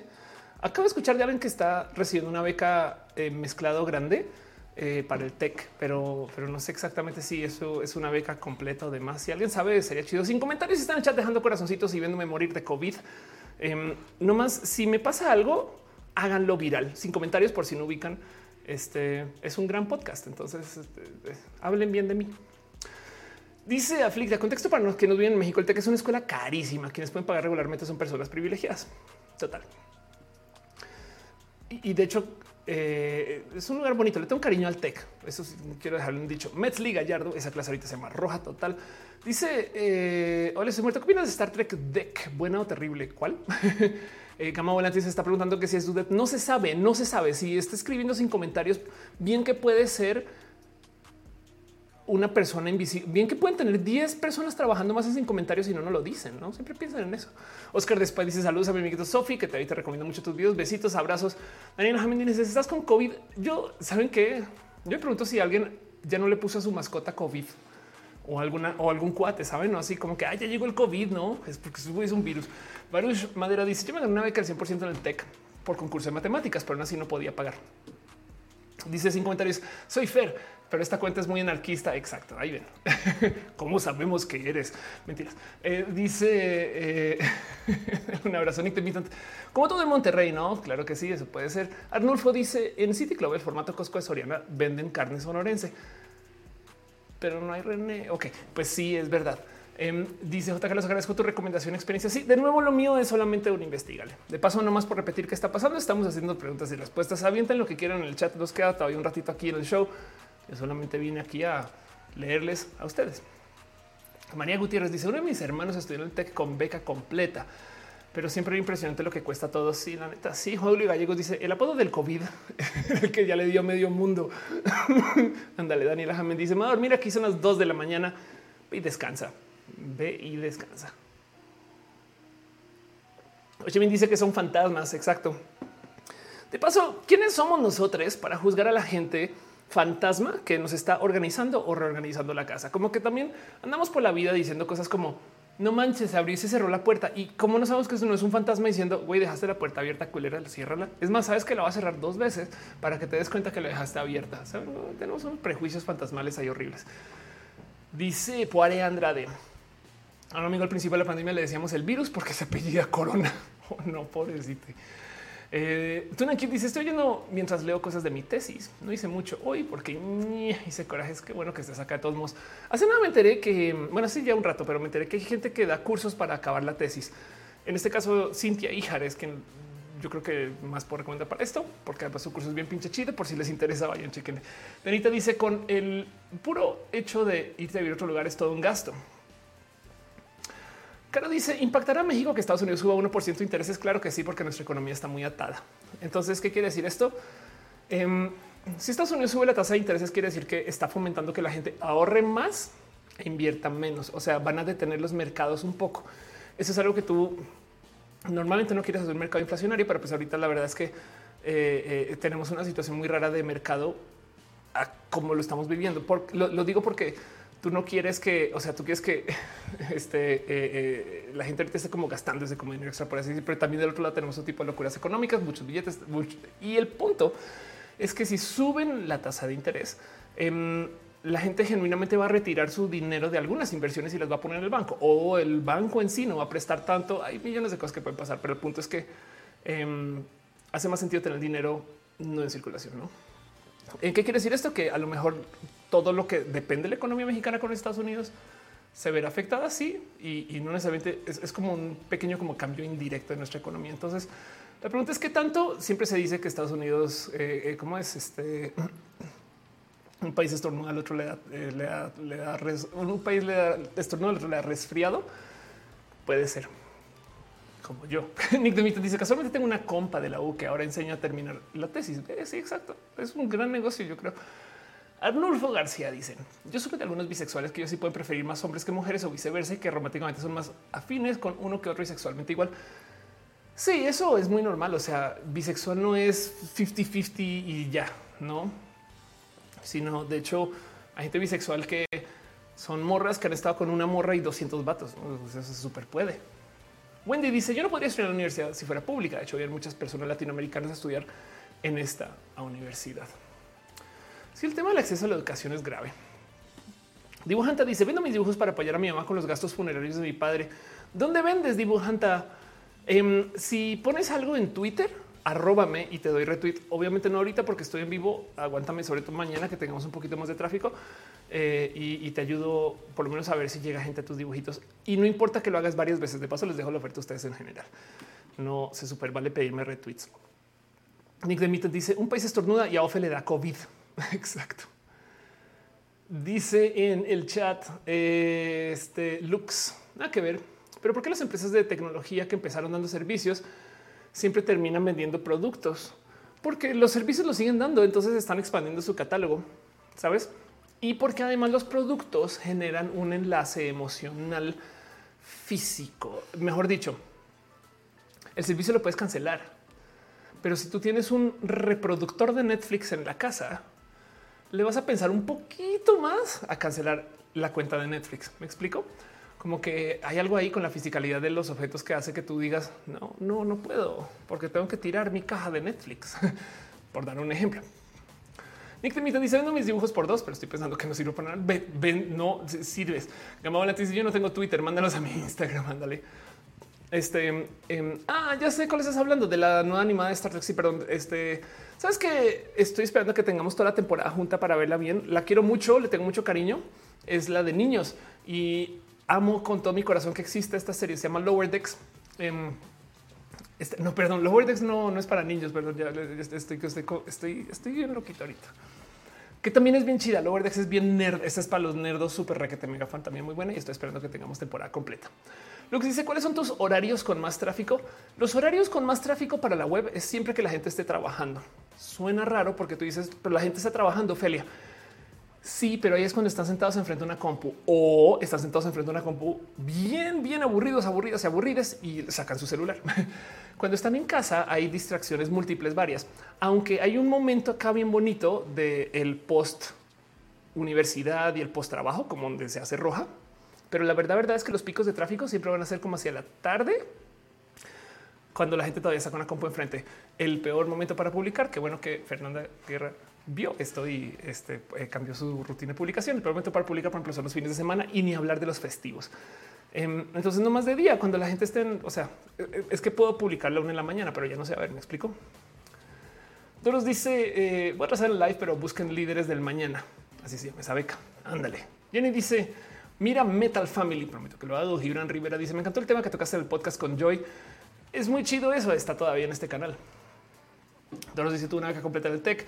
Para Andrea dice, ¿puedo dar mi servicio profesional contigo? ¿Y, de qué es tu servicio profesional? Mira, curiosidad. ah, yo entiendo. Esto es como cuando eh, te estás graduando y entonces trabajas en algún lugar. Eh, yo no trabajo, solamente tengo una persona con quien trabajo y la verdad es que en esencia es, por así decir, mi hermana mayor, que es eh, Ferle Dudet y es mi manager. Entonces no, no tengo un donde, o sea, no, no, no sabría qué hacer con, con alguien. Ya entendí con alguien así con lo que buscas y no creo que tenga marco legal para hacerlo tampoco. Creo. Lux dice, ¿crees en los trabajos basura? Como una siempre aprende algo. Yo no sé si una puede clasificar todos los trabajos basura, pero si los quieres, si, te, identificas tu trabajo como basura, estamos hablando de esos trabajos que la gente les asigna poco valor o que dice esto para qué o que sobran, que existen trabajos redundantes, no lo dudo. Eso sí. Pero bueno, Hola, estoy muerto. Dice de Thingo Alien. ¿Qué monstruo te gusta más? Por supuesto que Alien es el monstruo más icónico de la existencia. Witchy dice regresé de que me perdí. Nada, no pasó nada. Cute dice necesito discusión. Es para los hombres bisexuales. Ven que las chicas bi tenemos ese estereotipo que nos gustan los chicos gamers. me cuesta mucho leer esto. Ok, ven que las chicas bi tenemos, porque no todas, pero bueno, sí existe ese estereotipo que nos gustan los chicos gamers con déficit de atención, energía de golem. ¿Qué tipo de chicas tienen los chicos bi? O sea, que cuál es el estereotipo de las chicas que les atrae a los chicos bi. Esa cuestión no me deja dormir. Está bien raro eso, porque varía, ¿no? El otro día yo le decía a alguien que, por ejemplo, es muy estereotípico de las morras bi el que tengan un septum.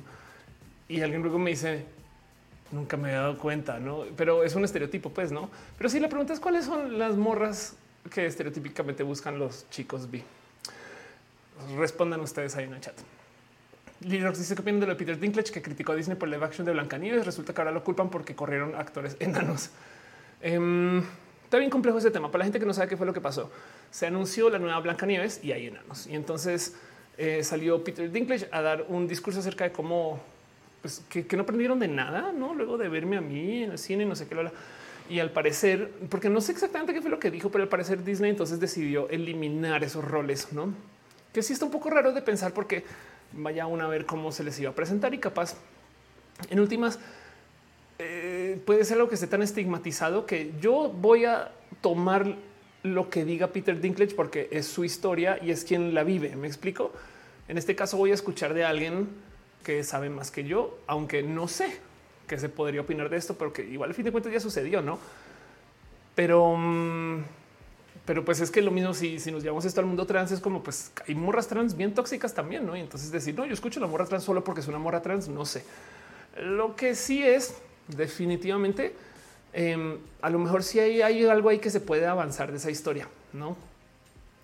No sé, capaz sí, es que a ver, hay cosas que la gente no tiene presente que son violentas, capaz sí, capaz sí, esa historia se ha usado un chingo para estigmatizar a la gente como Peter Dinklage. Entonces es un poco de ya quítenmela, ya, ya no más. En la vida trans, una de las historias que, así como está esta rola puto de Molotov, wow, como hiere la del gran varón. Y yo sé que hay morras trans que se la gozan. Yo también, porque musicalmente hablando es buena. Pero si se pudiera que no se hiciera un remix, sería chido, ¿no? Entonces como que, eh, ¿saben? Así el remix tuviera a morras trans actuando en el video. Por dar un ejemplo, como que capaz y lo que no estamos viendo es que eh, la historia entera es violenta para la gente como Peter y entonces está bien que la muevan para otra cosa. Puede ser, puede ser que vaya por ahí. Estoy estirando la historia porque no sé exactamente qué sucedió. Dice, el de estereotipo para gente pansexual. Los estereotipos de la gente pansexual es que les gusta el pan dulce. Wendy dice, yo me indigno porque no me leen como lencha, porque ignora mi colección de camisa cuadros. Hace una le tuve que decir a alguien, yo me identifico tomboy. Em, fue raro porque, porque mi, presencia tomboy es eh, poco estereotípica. Meli dice, en China existe un kingdom de personas con enanismo, se les puede contratar como un entretenimiento. Ándale. Mañana Sab dice lo que dijo es que está bueno que todos los papeles para gente con enanismo sea de seres mágicos. Órales. Eh, Laura Espinosa dice por qué es ofensivo incomoda la del gran varón. Este, mm, eh, uy, porque mm, esto levanta muchos triggers de la vida trans.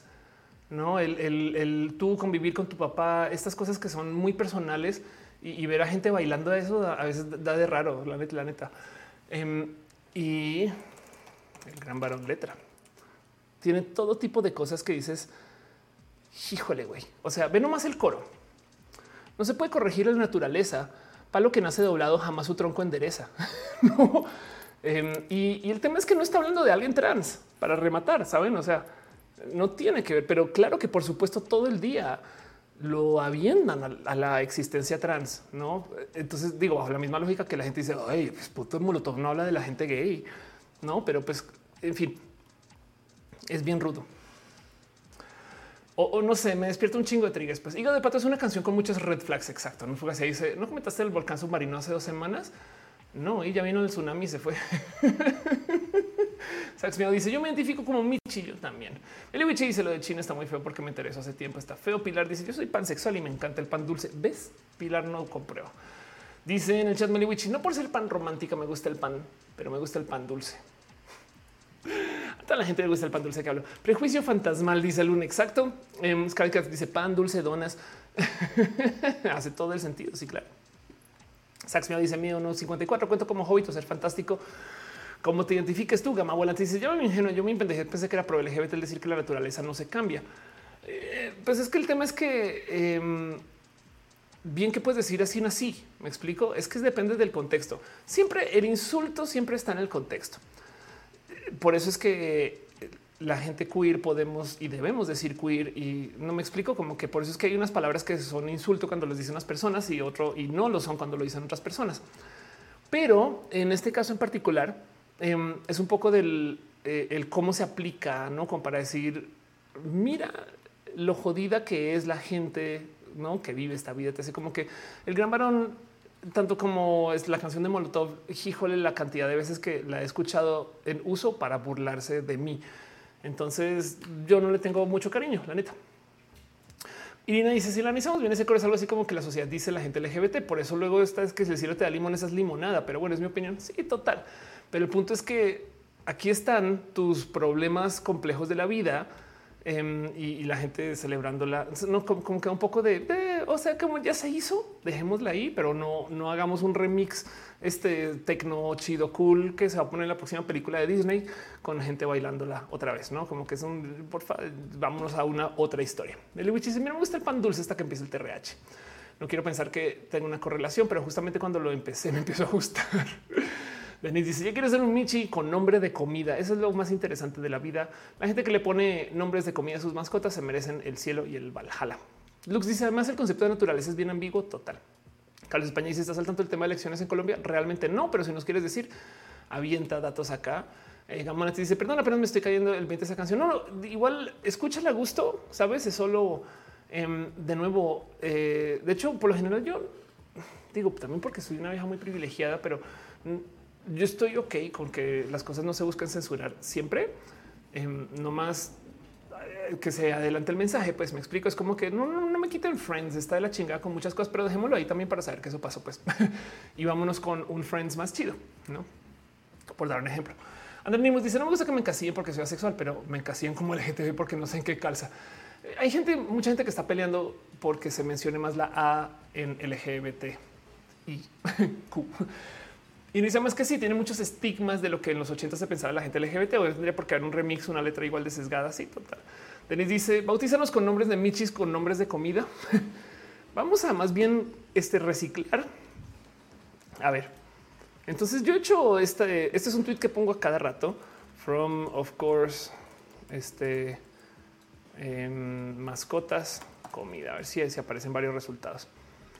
Eh, aquí está. Aquí me confieso. Yo, yo acá rato hablo de esto. No hay cosa más tiene cuando le pone nombre comía sus mascotas. Y amo este tweet porque lo que comienza a suceder es que me envían sus mascotas este, con nombres de, de comida, como milaneso. Entonces, ¿quién quiere tomar el nombre de milaneso? Alce la mano, alce la mano. Próximo tenemos café y donut.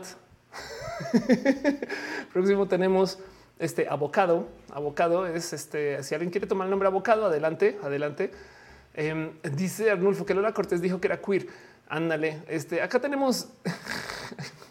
Esto es trampa, Piolo Alberto.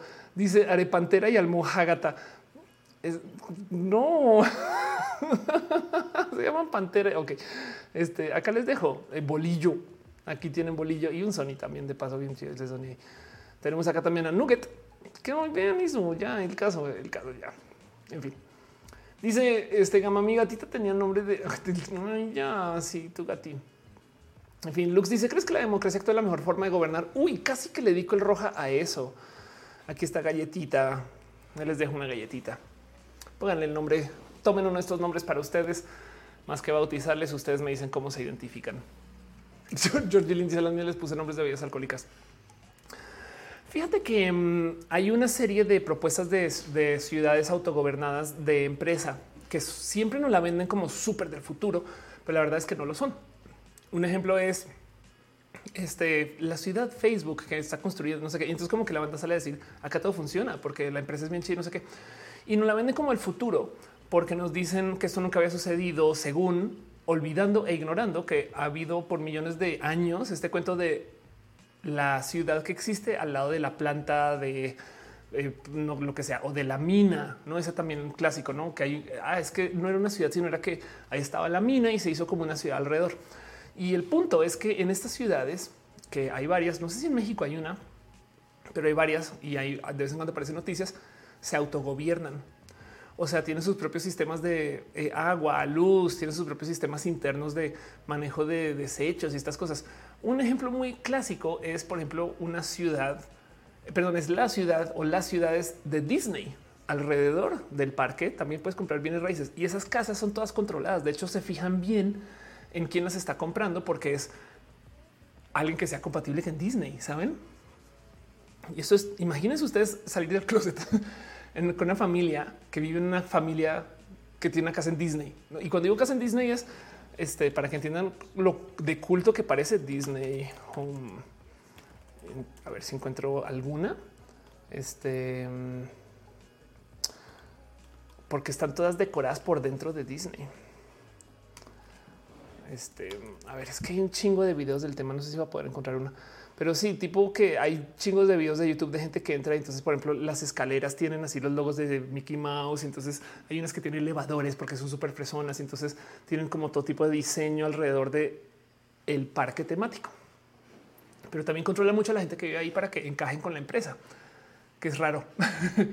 y entonces em, esto despierta muchas dudas de y no es esto un mejor modo de autogobernarse y es un poco de no. ¿eh? La verdad es que eh, por eso es que se hacen gobiernos, porque luego la empresa quiebra, la empresa comienza a tener problemas y una ciudad se va con eso. Pero también del otro lado, es, luego los gobiernos también. Así que es una conversación compleja, pero eh, son enteramente antidemocráticas y es bien raro. pero esa entonces es una plática bien pinches compleja. Dice Ignistres, la ciudad de esta empresa es la mejor empresa que hace la ciudad. Sí, total. Eh, y, en eso entonces da mucho para hablar acerca justo de sistemas democráticos y cuáles se organizan mejor y cuáles no. Y, es un, pues es político, ¿no? Pero casi que le digo el roja a ese tema, a estas como ciudades autogobernadas que pues, no la venden como cosas súper, súper cool y son chidas siempre y cuando la empresa esté creciendo. Y eso, porque pues eh, el, el que la gente se vuelva como tan afina a una empresa, tanto que viven ahí, hay algo ahí que hablar. Tunan Cute dice la gatita que tenemos en mi casa se llama Zucarita del Carmen. Tiene 10 años con nosotros. Qué chido. Meliwichi dice es mejor. No, no vamos a Colombia que probablemente ahí existe. y dice me identifique porque me apodo sushi. Ándale. Meliwichi sería buena atracción de Disney, una recreación de la casita de encanto.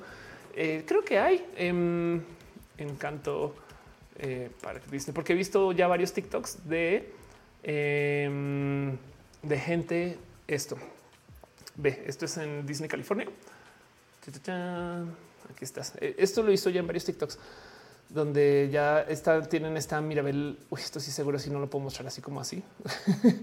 eh, vamos a ver si apareces Mirabel. Hace nada alguien me spoilerió un tema de encanto que me voló los sesos. ¿Por qué no aparece? Aquí estás. Me requete mega turbo, voló los sesos. No más aparece esta web. no más, no muestro más porque para ver si no me toman el video. Eh, Mirabel, eh, este yo siempre traía este, pero porque no se llama Maribel, no? Y es que resulta que Mirabel, si le cambias una letra, se vuelve milagro, miracle, casi. Me explico. Em, y entonces de este poco de ok. Y existe este dicho colombiano que cuando se nos va a hacer el milagrito, Mirabel. Pato Sánchez dice: Me acordé de los Simpsons cuando tiene la universidad McDonald's. Exacto. Eh, este Baruch dice en México hay ciudades alrededor de Pemex. Ándale y se autogobiernan. Es que es la pregunta. O sea, mejor dicho, no pagan, por ejemplo, de hecho, no sé si algunas de estas ciudades pagan o no pagan impuestos, pero bueno, eh, pagarían o no. Dice acerca hablando está un pueblo de Celebration a 10 minutos de los parques. Gracias. es la palabra que está buscando. Celebration Disney. Sí, total. Eso es justo lo que está buscando. Estas son las casas de Celebration Disney que se ven por fuera muy clase media, diría este, la tuitera famosa. Pero mm, el tema es que eh, Disney Homes Inside, estas casas son todas, o sea, todo esto, el terreno le pertenece a Disney y no sé si tú pagas impuestos contra Disney y Disney por ti con el gobierno, no sé exactamente cómo se le acuerda, pero las casas por dentro, em, este, vamos a ver si encuentro alguna, tienen este tipo de cosas, tipo de, este es el arte y pues obviamente es Mickey Mouse, me explico como que eh, está raro porque igual dices, pues se ve chido, pero hay un chingo. No les estoy mostrando nada, no? Eh, sí, hay un chingo de cosas como muy tipo de eh, esto que hace en mi casa, saben, como cosas muy relacionadas con Disney. Vamos a ver private residences, a ver si aquí aparecen más fotos. Puede ser.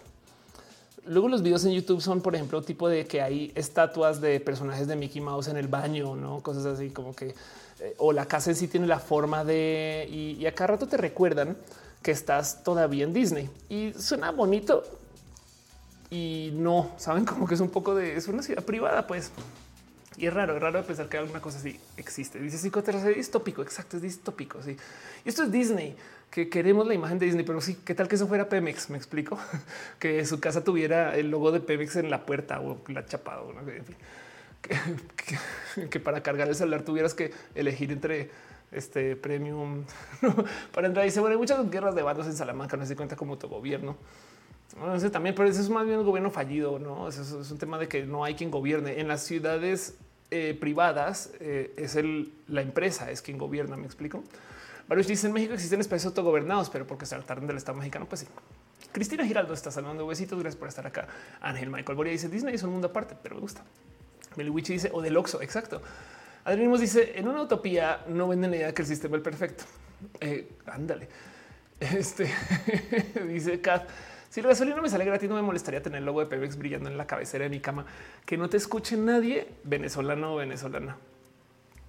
Pero sí, David Arroyo es que por si no sabían, eh, en Venezuela eh, la gasolina parte del chavismo es que la gasolina es gratis o tan barata que es casi gratis y por consecuencia se quebró, quebró, quebró la petrolera. Pero bueno, el Wichi dice que tu cocina tengo una cafetera de andate incluida. Adrián Engine dice Raccoon City no era la ciudad de Umbrella. David Arroyo dice yo solo quiero las gracias a la compañía de Roja por terminar mis reportes de cierre mensual. Ciudad Pemex. Total. Em, este dice Meliwichi, un baño del rayo McQueen. Eh, Dice Lee Rox, te mando el link con el video de la historia de ese pueblo de Celebration Florida. Ahorita no recuerdo el nombre del canal. Sí, hay un, hay, un buen de canales en YouTube que documentan esto. Pero bueno, dice Arnulfo que va a estrellarse un cohete SpaceX en la luna. Sí, no tengo, no, no me queda claro qué es lo que está pasando. Pero tengo entendido que es un cohete que eh, no les queda más sino chocarlo contra la luna, lo van a chocar contra el lado de atrás, lo cual quiere decir que no va a ser ni madres pero es un tremendo golpe que le va a dar. O sea, lo van a llevar con todo. Y creo que es una situación como muy tipo de material abandonado y o, o también puede ser una cosa muy de Elon Musk castigando a un enemigo político. Dice Gustavo que le gusta el roja de hoy. Muchas gracias. Denis dice: ¿Todavía es rentable comprar casas, departamentos con inversión a futuro? Pues sí, no más siempre y cuando no asumas que siempre va a subir de precio. Sí, es un, es un camino de inversión que sea tu único camino de inversión, no lo recomiendo, pero es uno. Y de paso, como inversión implica que no puedes vivir ahí, no? Porque si no, no porque si no, no la puedes vender porque ahí vives. Anónimos dice: Disculpa, mi solar escribí que lo que le da la gana. Fondo este, le gustó ver un roja de inicio a fin. Y yo creo que también es hora de ir cerrando dentro de poquito. ¿eh? Pero ahorita me preguntas, les sigo leyendo. Um, Georgie dice que opino de Natalie Winnie contra Points contra Points. La verdad es que envidio un poco su canal porque tuvo mucho crecimiento. Tiene una producción también que no mames, me encantaría tener esa producción y levanta unos temas. O sea, hace cosas que van muy en contra de lo que yo sé de YouTube y lo aprecio porque es una morra trans haciendo videos no pesados, pesadísimos. O sea, los videos de ContraPoint son disertaciones súper trabajadas, pero más la pendeja se toma el tiempo de vestirse para hacer unas escenas ultra dramáticas con puntos súper bien presentados. No es pendeja de paso. Em, pero encima de eso, eh, lleva una comunidad de modos muchos y para rematar, trae una opinión bien fuerte, a veces muy en contra de su propia audiencia. Entonces rompe un chingo de cosas de lo que yo sé. Cómo me explico, es como si me un poco del wow, cómo brilla, no esto que hace. Y, a veces he pensado, valdría la pena hacer algo así para Latinoamérica, ese tipo de cosas. Y luego es un, pues no, yo tengo mi sabor, yo hago mis cosas y también mis capacidades, porque lo que hace no es barato, la neta, y menos acá. Pero el punto es que eh, en eso digo wow. Y la otra cosa que tiene bien chida es que tiene una comunidad súper bien armada en sus canales donde los lleva, no? Del otro lado, ya eh, pues ha dado su opinión de modos tan fuertes en algunas esquinas que como que se alejó mucho de mucha gente y luego de publicar y que ya no estoy en Twitter, que sí que voy. Entonces, Natalie, de por sí hay mucho que hablar acerca de. Em, pero, por ejemplo, Philosophy Tube en esencia es un spin-off ¿no?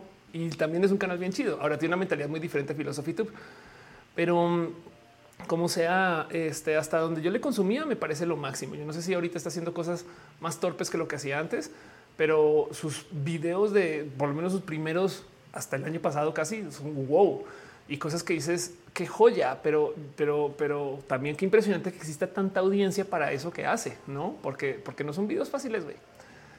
Pero bueno, em, dice Ignis, amo Nat, pero en salud mental luego me preocupa. Eso es un amor, pero ojalá se cuidara mejor. Ándale, eso lo resume. Exacto. Yo creo que por eso no conecto bien con Nat, porque de repente sale con unas cosas que dices, wow. El Witchy la tan funcionaría. Sí, imagínense que digo, no, no, no, no es queja. Eh, eh, hay gente que genuinamente me ha dicho este, este, feedback me encanta. Cuando hablan de mi canal que dicen Ofelia, no entendí ni madres de lo que dijiste, pero qué bonita que estás. entonces no es que quiere decir que eso seguramente también existe en Estados Unidos, no? Pero mm, siento que hay algo ahí de esa audiencia que tienen. No la veo tan presente acá, pero también igual la construyó Natalie misma, no? Entonces desearía yo tener varo para poder hacer una producción así y echarme un chance, porque yo sé que de escribir ese tipo de contenidos, si, si, si tuviera una producción más chida, o sea, mi producción es muy chida, la amo con todo mi corazón. Yo, Fer, que no sé si sigues por acá, este eh, todo team moderación, eh, este Eli, em, este di sonrisas, pero es que lo que hace esta morra es o sea, yo ni siquiera sabría dónde arrancar con el tema de los outfits. ¿Me explico? Como decimos por ahí. Así que me parece, mm, no sé, yo creo, yo creo que sí esa audiencia sí existe, pero hay algo ahí de, eh, de cómo, de que siento que esa audiencia de existir aquí en Latinoamérica consumiría igual ContraPoints. Saben? Puede ser, puede ser. Pero bueno, no pasa nada. A fin de cuentas, em, qué bueno que exista, porque también ha roto un chingo de paradigmas, un chingo de paradigmas. La, neta sí, sí, o sea, aplaudo lo que hace. Sandra dice, he escuchado acerca del enneagrama como herramienta del autoconocimiento. Lo he, sabes que he escuchado varias veces hablar del enneagrama y nunca me he sentado a buscar bien chido de cómo funciona. Pero sí. Dice Denis, em, cada uno de roja con mi novio, pero acabo de voltearlo. ya tiene peluca blanca, lentes de sol y labial rojos. Tómale una foto. Lorena González dice, por contrapoints que hay en tu canal. Qué chido. Exacto, sí, como que de nuevo... Eh, siento que es el, tipo de contenido que me gusta, ¿no? Y son de esas cosas que digo, o sea, es, que a mí me parece que es indigerible para... También es porque a mí me gusta la comedia también, ¿eh? eso voy a decir, ¿verdad? en fin, Adrián dice que es más importante la salud mental o la nutrición. Eh, pues, la neta, neta, a mí me criaron bajo el mente sana en cuerpo sano, pero pues puede, o sea, depende, ¿no? O sea, de hecho la nutrición puede ser o la o temas de nutrición se pueden atar mucho a salud mental de todos modos. Dice eh, Areplace, la comunidad Arantepacua, espero estar pronunciando eso bien. Estoy a dos de escribir chistes de TikTok de esto, de cómo todos los youtubers acá rato meten la pata y luego simplemente piden perdón pero todos, todos. O sea, no conozco youtuber gringo, francés, colombiano, mexicano. O sea, todo el mundo siempre es como mi madre de la pata con ese nombre, pero, em, pero bueno, el caso, volviendo al caso, Arantepacúa, la comunidad Arantepacúa de Michoacán expulsó hace tres años la seguridad de los partidos políticos. Entonces el pueblo se autogobierna, tiene su propia policía liderada por una maestra. Claro, sí, pero es que no es lo mismo de lo que yo propongo, porque en este caso es el autogobierno, que también es todo un tema. De lo que yo estoy hablando es de si de repente te enteras que la ciudad en la que vives le pertenece a la CFE. y ni siquiera la CFE es gobierno, le pertenece a eh, justo Oxo, a FEMSA, una ciudad entera que le pertenece a FEMSA. Entonces, a huevo, los únicos súper que hay son Oxos, por así decir, ¿no? ese tipo de cosas.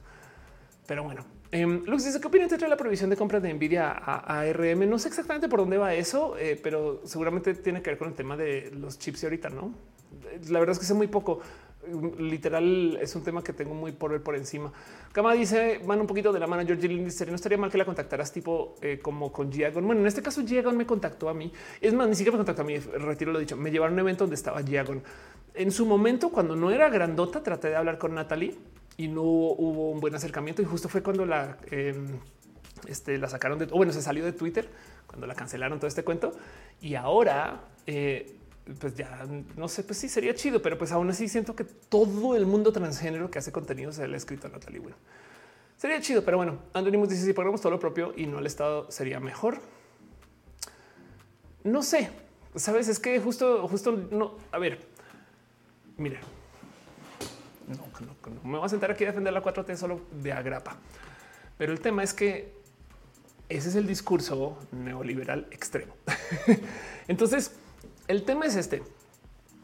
Y esto fue lo que pasó en Chile. Las empresas de gobierno en Latinoamérica las conocemos horribles, no? El sistema de salud gubernamental tiene un chingo de pedos. y yo creo que el peor de todos, del cual se puede hablar mucho, es el del correo. Pero es porque estas empresas también dentro de todo y todo están diseñadas como le pertenecen a un gobierno para perder dinero. O sea, si son empresas, tienen que generar dinero porque la misión de cualquier empresa es generarle retornos a sus inversionistas y ya. O a la gente que administra la empresa, por así decirlo, que pueden ser las mismas personas. Entonces, si la empresa tiene que generar dinero, pues tú dices, pues bueno, tiene que hacer las cosas bien. No, porque entonces podrían hacer trampa para generar dinero a detrimento de su servicio, como por ejemplo sucede con los servicios monopólicos.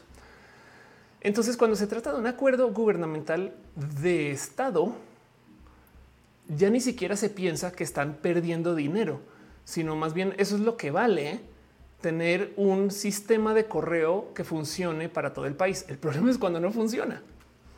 Así que lo que necesitamos es un gobierno más chido. ¿Me explico? Lo que necesitamos es un, es un gobierno que funcione y de paso, como sucede, lo que pasa es que los países ricos son ricos, entonces se pueden dar estos lujos, pero que funcione también como las empresas privadas. No más que también se puedan dar el lujo de perder varo con tal de mantener el servicio. Entonces, esta discusión es una discusión eterna porque las empresas Telmex privado ofrece un servicio muy diferente a Telmex público, no?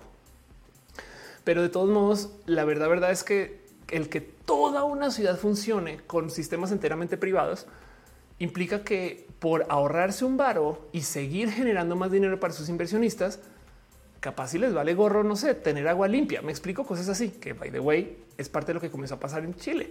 O sea, em, las empresas también son igual de bien rotas y corruptas con millones de cosas y en últimas lo que van a defender es el dinero pero o el valor de la empresa, pues no por necesariamente el dinero. Pero entonces esto es una discusión bien compleja que no puedo balancear y no hay una solución y menos irnos a los, o sea, 100% eh, este gobierno y, no o, 100% privado, no como que la solución en mi cabeza evidentemente es este de, espacios que tienen que convivir caso por caso y que todo se tiene que supervisar. En fin, esto es un tema bien que miren que mucha gente lo lleva discutiendo por muchos años. Pero si las ciudades fueran enteramente privadas, ¿qué pasa si la ciudad quiebra? Quiebra, ¿no? Porque entonces la pregunta ahorita que nos estamos haciendo es, ¿qué pasa si Argentina quiebra? Pues bueno, en últimas, el gobierno argentino tiene soberanía, me explico.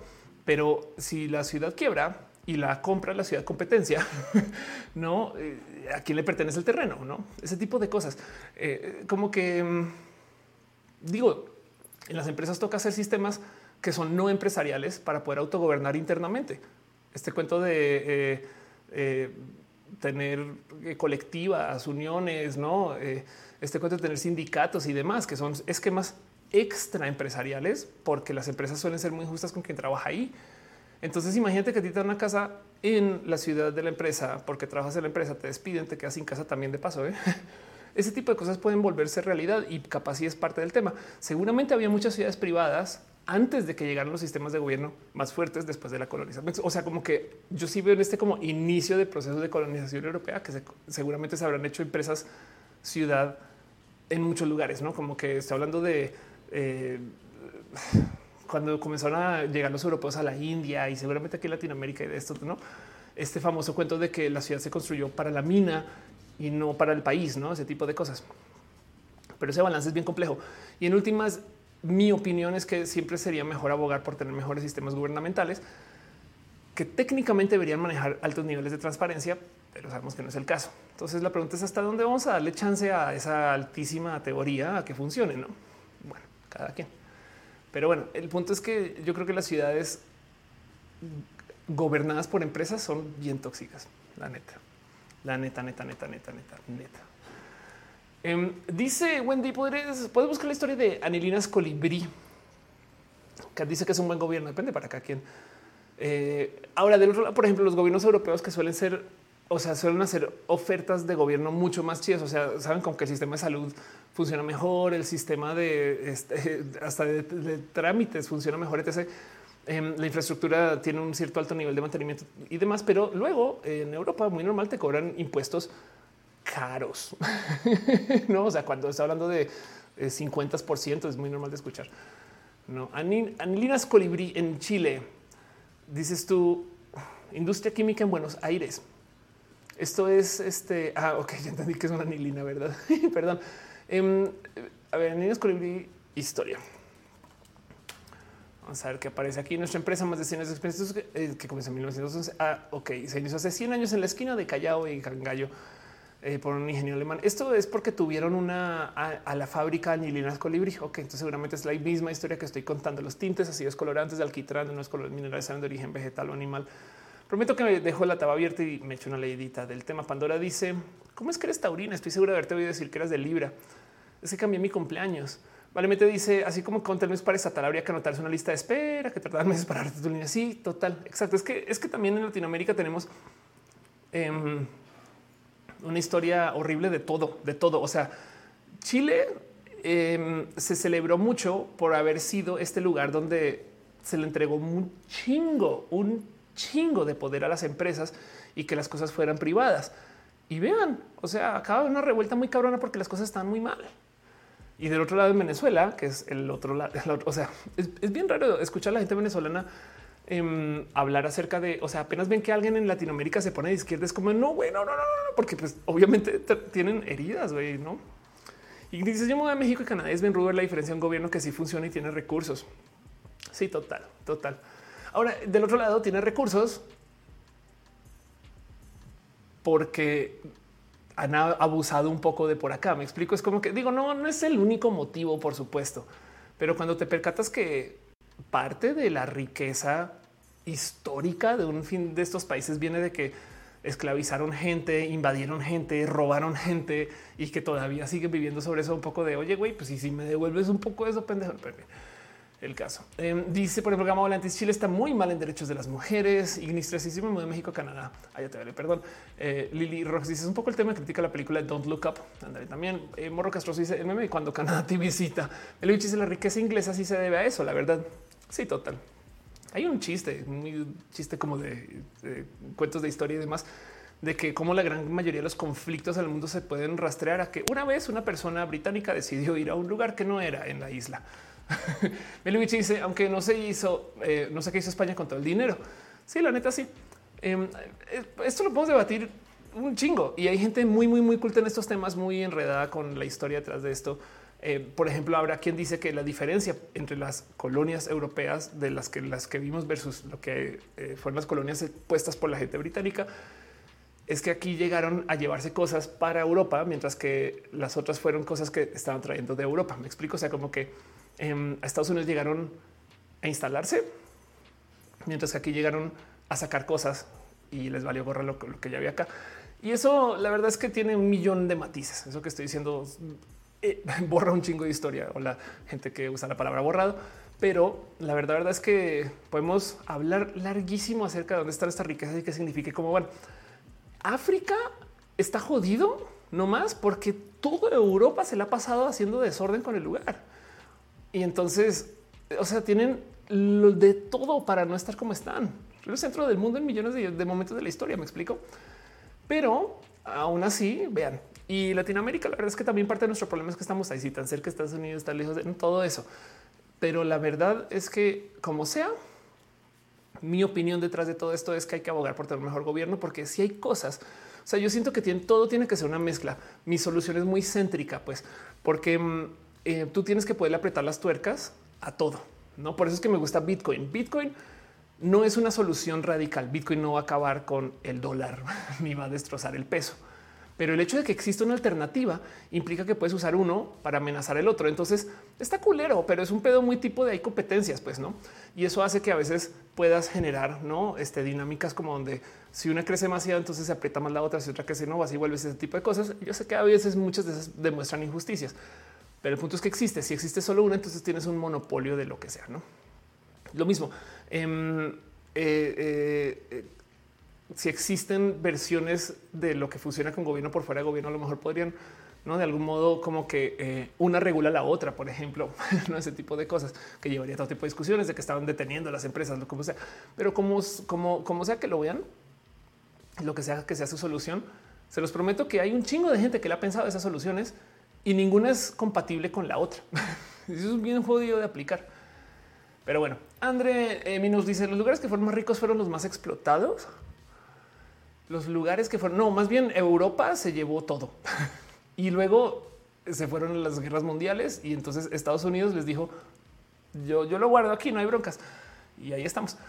Eh, dice eh, que deberían de proponer los gobiernos. Yo siempre he pensado que las propuestas deberían ir orientadas para proyectos de aquí a 10 años porque las ciudades crecen más rápido. Lo más difícil para cualquier gobierno es pensar en más de plazos de un término presidencial o un término de elecciones. Es bien difícil porque genuinamente, ¿qué les digo? Y en Latinoamérica, por ejemplo, cuando penduleamos tanto entre gobiernos tan radicalmente opuestos, a veces se destroza mucho. Esto es parte de lo que pasó en Argentina. Argentina tenía un sistema que no era necesariamente el mejor, pero estaba creciendo, pero luego llegó alguien que dijo, vamos a destrozar todo eso para hacer esto, y luego llegó alguien, no vamos a destrozar para hacer.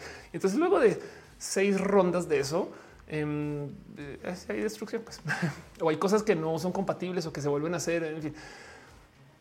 Y entonces lo más difícil para los sistemas gubernamentales es eso. Pero si tú llegas a dar plazos ultra largos, de por sí en México hay sexenios. Digan esto por fuera de México, hay gente que genuinamente se asombra. Eh, aunque, por ejemplo, hay países que tienen de a cuatro años y reelección, o sea, hay de ocho años, pero hay reelección. Entonces, en México, eh, todavía seis años, al parecer, eh, da un cierto nivel de estabilidad. Anonymous dice lugares allá te valido. Perdón, perdón, dice otra tarde de dormir. Yo creo que también yo voy a ir cerrando. Ah, sí, ya, ya llevamos hablando tiempo suficiente. Bueno, esto es todo un tema. Meliwich dice eh, que el sistema de la construcción de los países con la que se basaron los estadounidenses posteriormente los países de la TAM. Ándale. Laura González dice el Museo de Inglaterra negando volver a las piezas eh, antiguas robadas de África.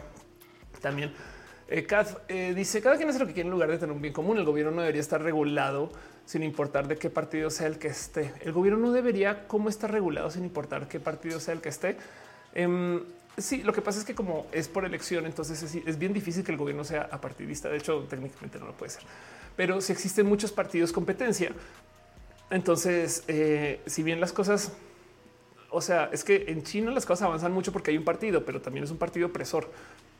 El Luis dice porque asumimos, asumimos que en América no había orden hasta la llegada de los europeos. Además, tienes toda la razón. Sí, exacto. Sí, sí, en fin, tanto que hablar de ese tema que este da mucho para pensar, ¿no? El cómo nos organizamos como seres humanos es una pregunta bien compleja, bien, bien compleja. Dice Nirma Josefina, hay que hacer otra revolución. Eventualmente en algún momento sí nos vamos a tener que comer a los ricos y las ricas. Eso sí no lo dudo. Pero bueno, en fin, este dice Nurfo, México, el nuevo Argentina.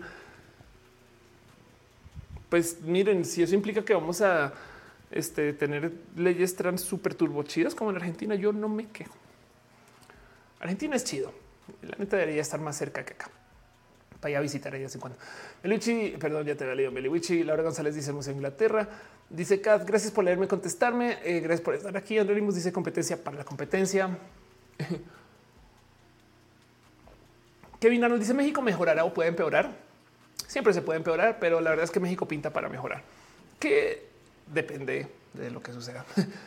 Pero México, México tiene uh, tela para cortar de millones de cosas. México es un país muy resiliente que pasa por un sinfín de problemas súper complejos y que tiene herramientas inmensas. De hecho, parte del tema cultural de México, el México mágico, que donde las cosas están rotas y todavía funciona, es la resiliencia de México. A ver, es un valor raro de observar, pero este tema de que se inventan lo que sea para darle la vuelta, eso es resiliencia en acción. Eso es gente diciéndole, oye, es que yo, yo tengo que sacar mi chamba. No voy a aceptar que me dijeron tal cosa y yo voy a ver cómo le doy la vuelta. Eso, eso en esencia yo no bajo la cabeza. Entonces es complejo porque pues por consecuencia lo difícil es que no puedes predecir, ¿no? Si se pone una regla para que la gente no haga las cosas y le dan la vuelta, güey, entonces ¿para qué sirve la pinche regla, no? Y por consecuencia, si no puedes predecir, entonces cómo inviertes, cómo planeas, cómo piensas, pero a dónde voy es a que lo que tiene México es que es resiliente de a madres. Y por consecuencia, eh, hemos pasado por, piensen ustedes en la década y hay una crisis. O sea, han estado también y el país sigue creciendo y además un país de nuevo, la quinceava economía del mundo, saben? O sea, como que importa. Aún así, de todos modos, representa menos del que el 1.5% de la población de la humanidad. Entonces, la verdad es que hay mucho aquí. A eso voy. Evidentemente, no estoy negando que hay problemas. Lo más de lo que voy es a que en México todavía tiene tramo para mejorar. No, pero bueno, el caso.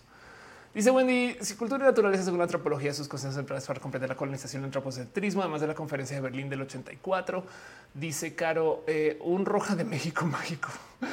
Se imaginan yo hablando de eso, ya sería mi grado, mi grado como mexicana. Fue García dice lo de México argentino, lo decía por tu comentario de lo que sucedió en Argentina. Ah, claro, total. Eh, Katmiel dice: Amo México. Para mí, nuestro único problema radica en los valores y la moral tan arraigados en la religión católica. Siento que el país es capacitista, discriminatorio, homofóbico y demás.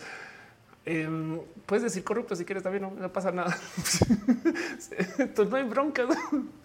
Em, sí, la verdad es que hay muchas cosas, hay muchas, muchas, muchas cosas. Y aún así, eh, eh, ahí el tema con México, así como tenemos una altísima moral, eh, somos el país donde hay más gente abiertamente LGBT de Latinoamérica. Saben como que em, hay de todo, sí. Doble de México mágico.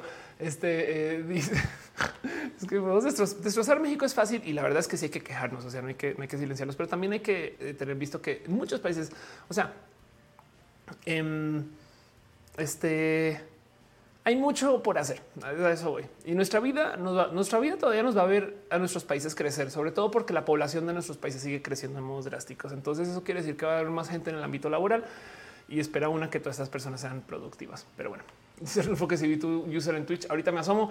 El Twitch dice aparte de México, la gente se jacta de no que no hay racismo. No, bueno. Rocío se despide y con eso yo también. Va a pasar la pleca de cierre. Muchas gracias. Este mi garganta me está diciendo Ofelia, este tienes que eh, respirar o algo así. No sé, checa tu, tu proto COVID. No tengo. Hashtag mañana en Twitter.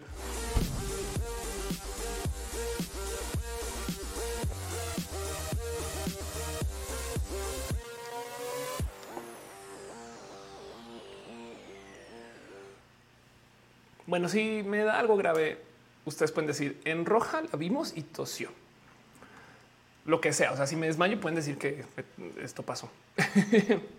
Gente bonita, no puedo despedirme sino antes darle las gracias a la gente chida que está dando sus cariños y sus amores financieros, como Ángel Michael Boria, que dice Disney es un mundo aparte, pero me gusta. Amanda Forrest, que dejó su cariño también invitándome a la carnita. House of Pancakes este eh, se resuscribe en Twitch. Sankoku 666, Alex y Mr. Fein se suscribieron en el Twitch y en el YouTube. Estuvieron Aranza Teitzel, Rocío Amaranta Ruiz, eh, Blanca Samael 826, Fernando Cernas de los Pepe, gracias Samael y Néstor Maldonado, Wendy por su amor y su cariño, youtubero. Gente bonita, es gracias a ustedes que este show sucede y la neta, neta, neta, no puedo eh, no hacer más sino mostrar quién es quién. Hay gente que está suscrita desde el Patreon y obviamente, miren, gracias, la neta el Patreon ayuda un chingo. Eh, y en últimas, es una plataforma más donde sea que dejen su cariño y amor.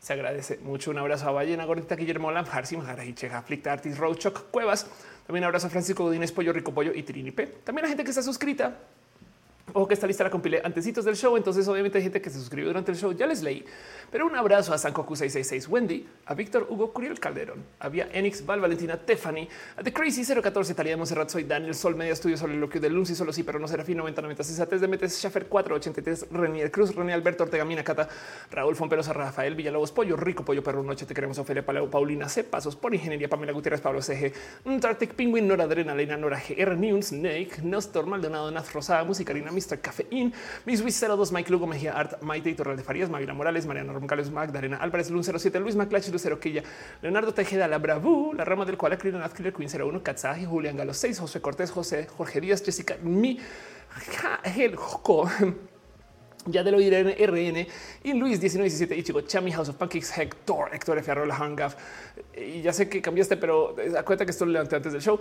Hayigi bajo BS Gustavo Rocha Great Dragonin. Ahorita me subo por la lista de Twitch eh, Jerónimo Quintero Germán Briones Garnachita Gabriel Mesa Flavio Madaya Cira Hernández Fernando Rivielo Estefanía Alanis B Eriola Sakura Eri Frank Emanuel Marroquín Edgar Riego Donovan del Valle Denis con dos ceses de los Pepe, David Noob, David Torres, Daniel Vargas, Dale, Carlos, Cintia Kent, Cristian Franco, César Imperator, Cat Power, Carlos Craveto, Carlos Cubo, Brian Marroquín, Brenda Pérez, Lindo Birds, Hernández Valle, una gordita, Susana Baez, Arnold García, Álvaro Bobski, Aranzat Zeitzel, Angie Arias, Andy Mejía, Ana Yancy, Coconut, Ana Virgen, Ana Alejandra Ámbar, Carmelo Iñera, Alejandro Ortega, Le Galvana, Kiama 007 y Aflicta. Y por supuesto, Team Moderación, Caro, Uva, Uriel, Uriel Montes, Fabián Ramos, Monse Tutix, Hígado de Pato, Aflicta, Gama Volatis. ¿Saben qué voy a decir? And you. Porque también he jugado videojuegos en mi vida. Después también me aprovecho y le doy una pasadita a las listas de users en las plataformas. Recuerden que no son listas completas, entonces nomás tengan un poquito de cariño en caso de que no aparezcan. Em, pero este, eh, bueno, en el YouTube están Armando Vidaluna, no fue hacia Carmen, eh, eh, Cruz que también Mendoza, Denis Contes, Gamán Volatis, Hola, estoy muerto.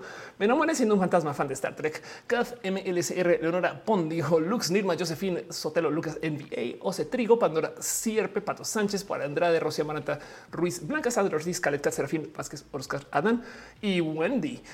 también 5JHR, quien apareciste de mero último segundito. Diana Rosmar, que está en el chat. Este, ¿cuál chat estás? Perdón, no os voy a checar. Ah, estás en el chat de Facebook. Laura González, Cristina Giraldo, Denise Rojas, Ana Betty Carduño Green, Jesse Nishimura Carvajal, J. Carlos C. Mazariegos, Rosy Miranda.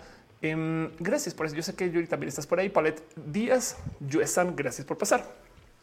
En el Twitch están nada más y nada menos que 5TX de Adrian Engine, Ale 1200, Alex Chávez, Almos. Este em, dice Meliwiche, emoji equivocado de Armando Vidal dice, dijo mi nombre, dijo mi nombre. Muchas gracias, de verdad.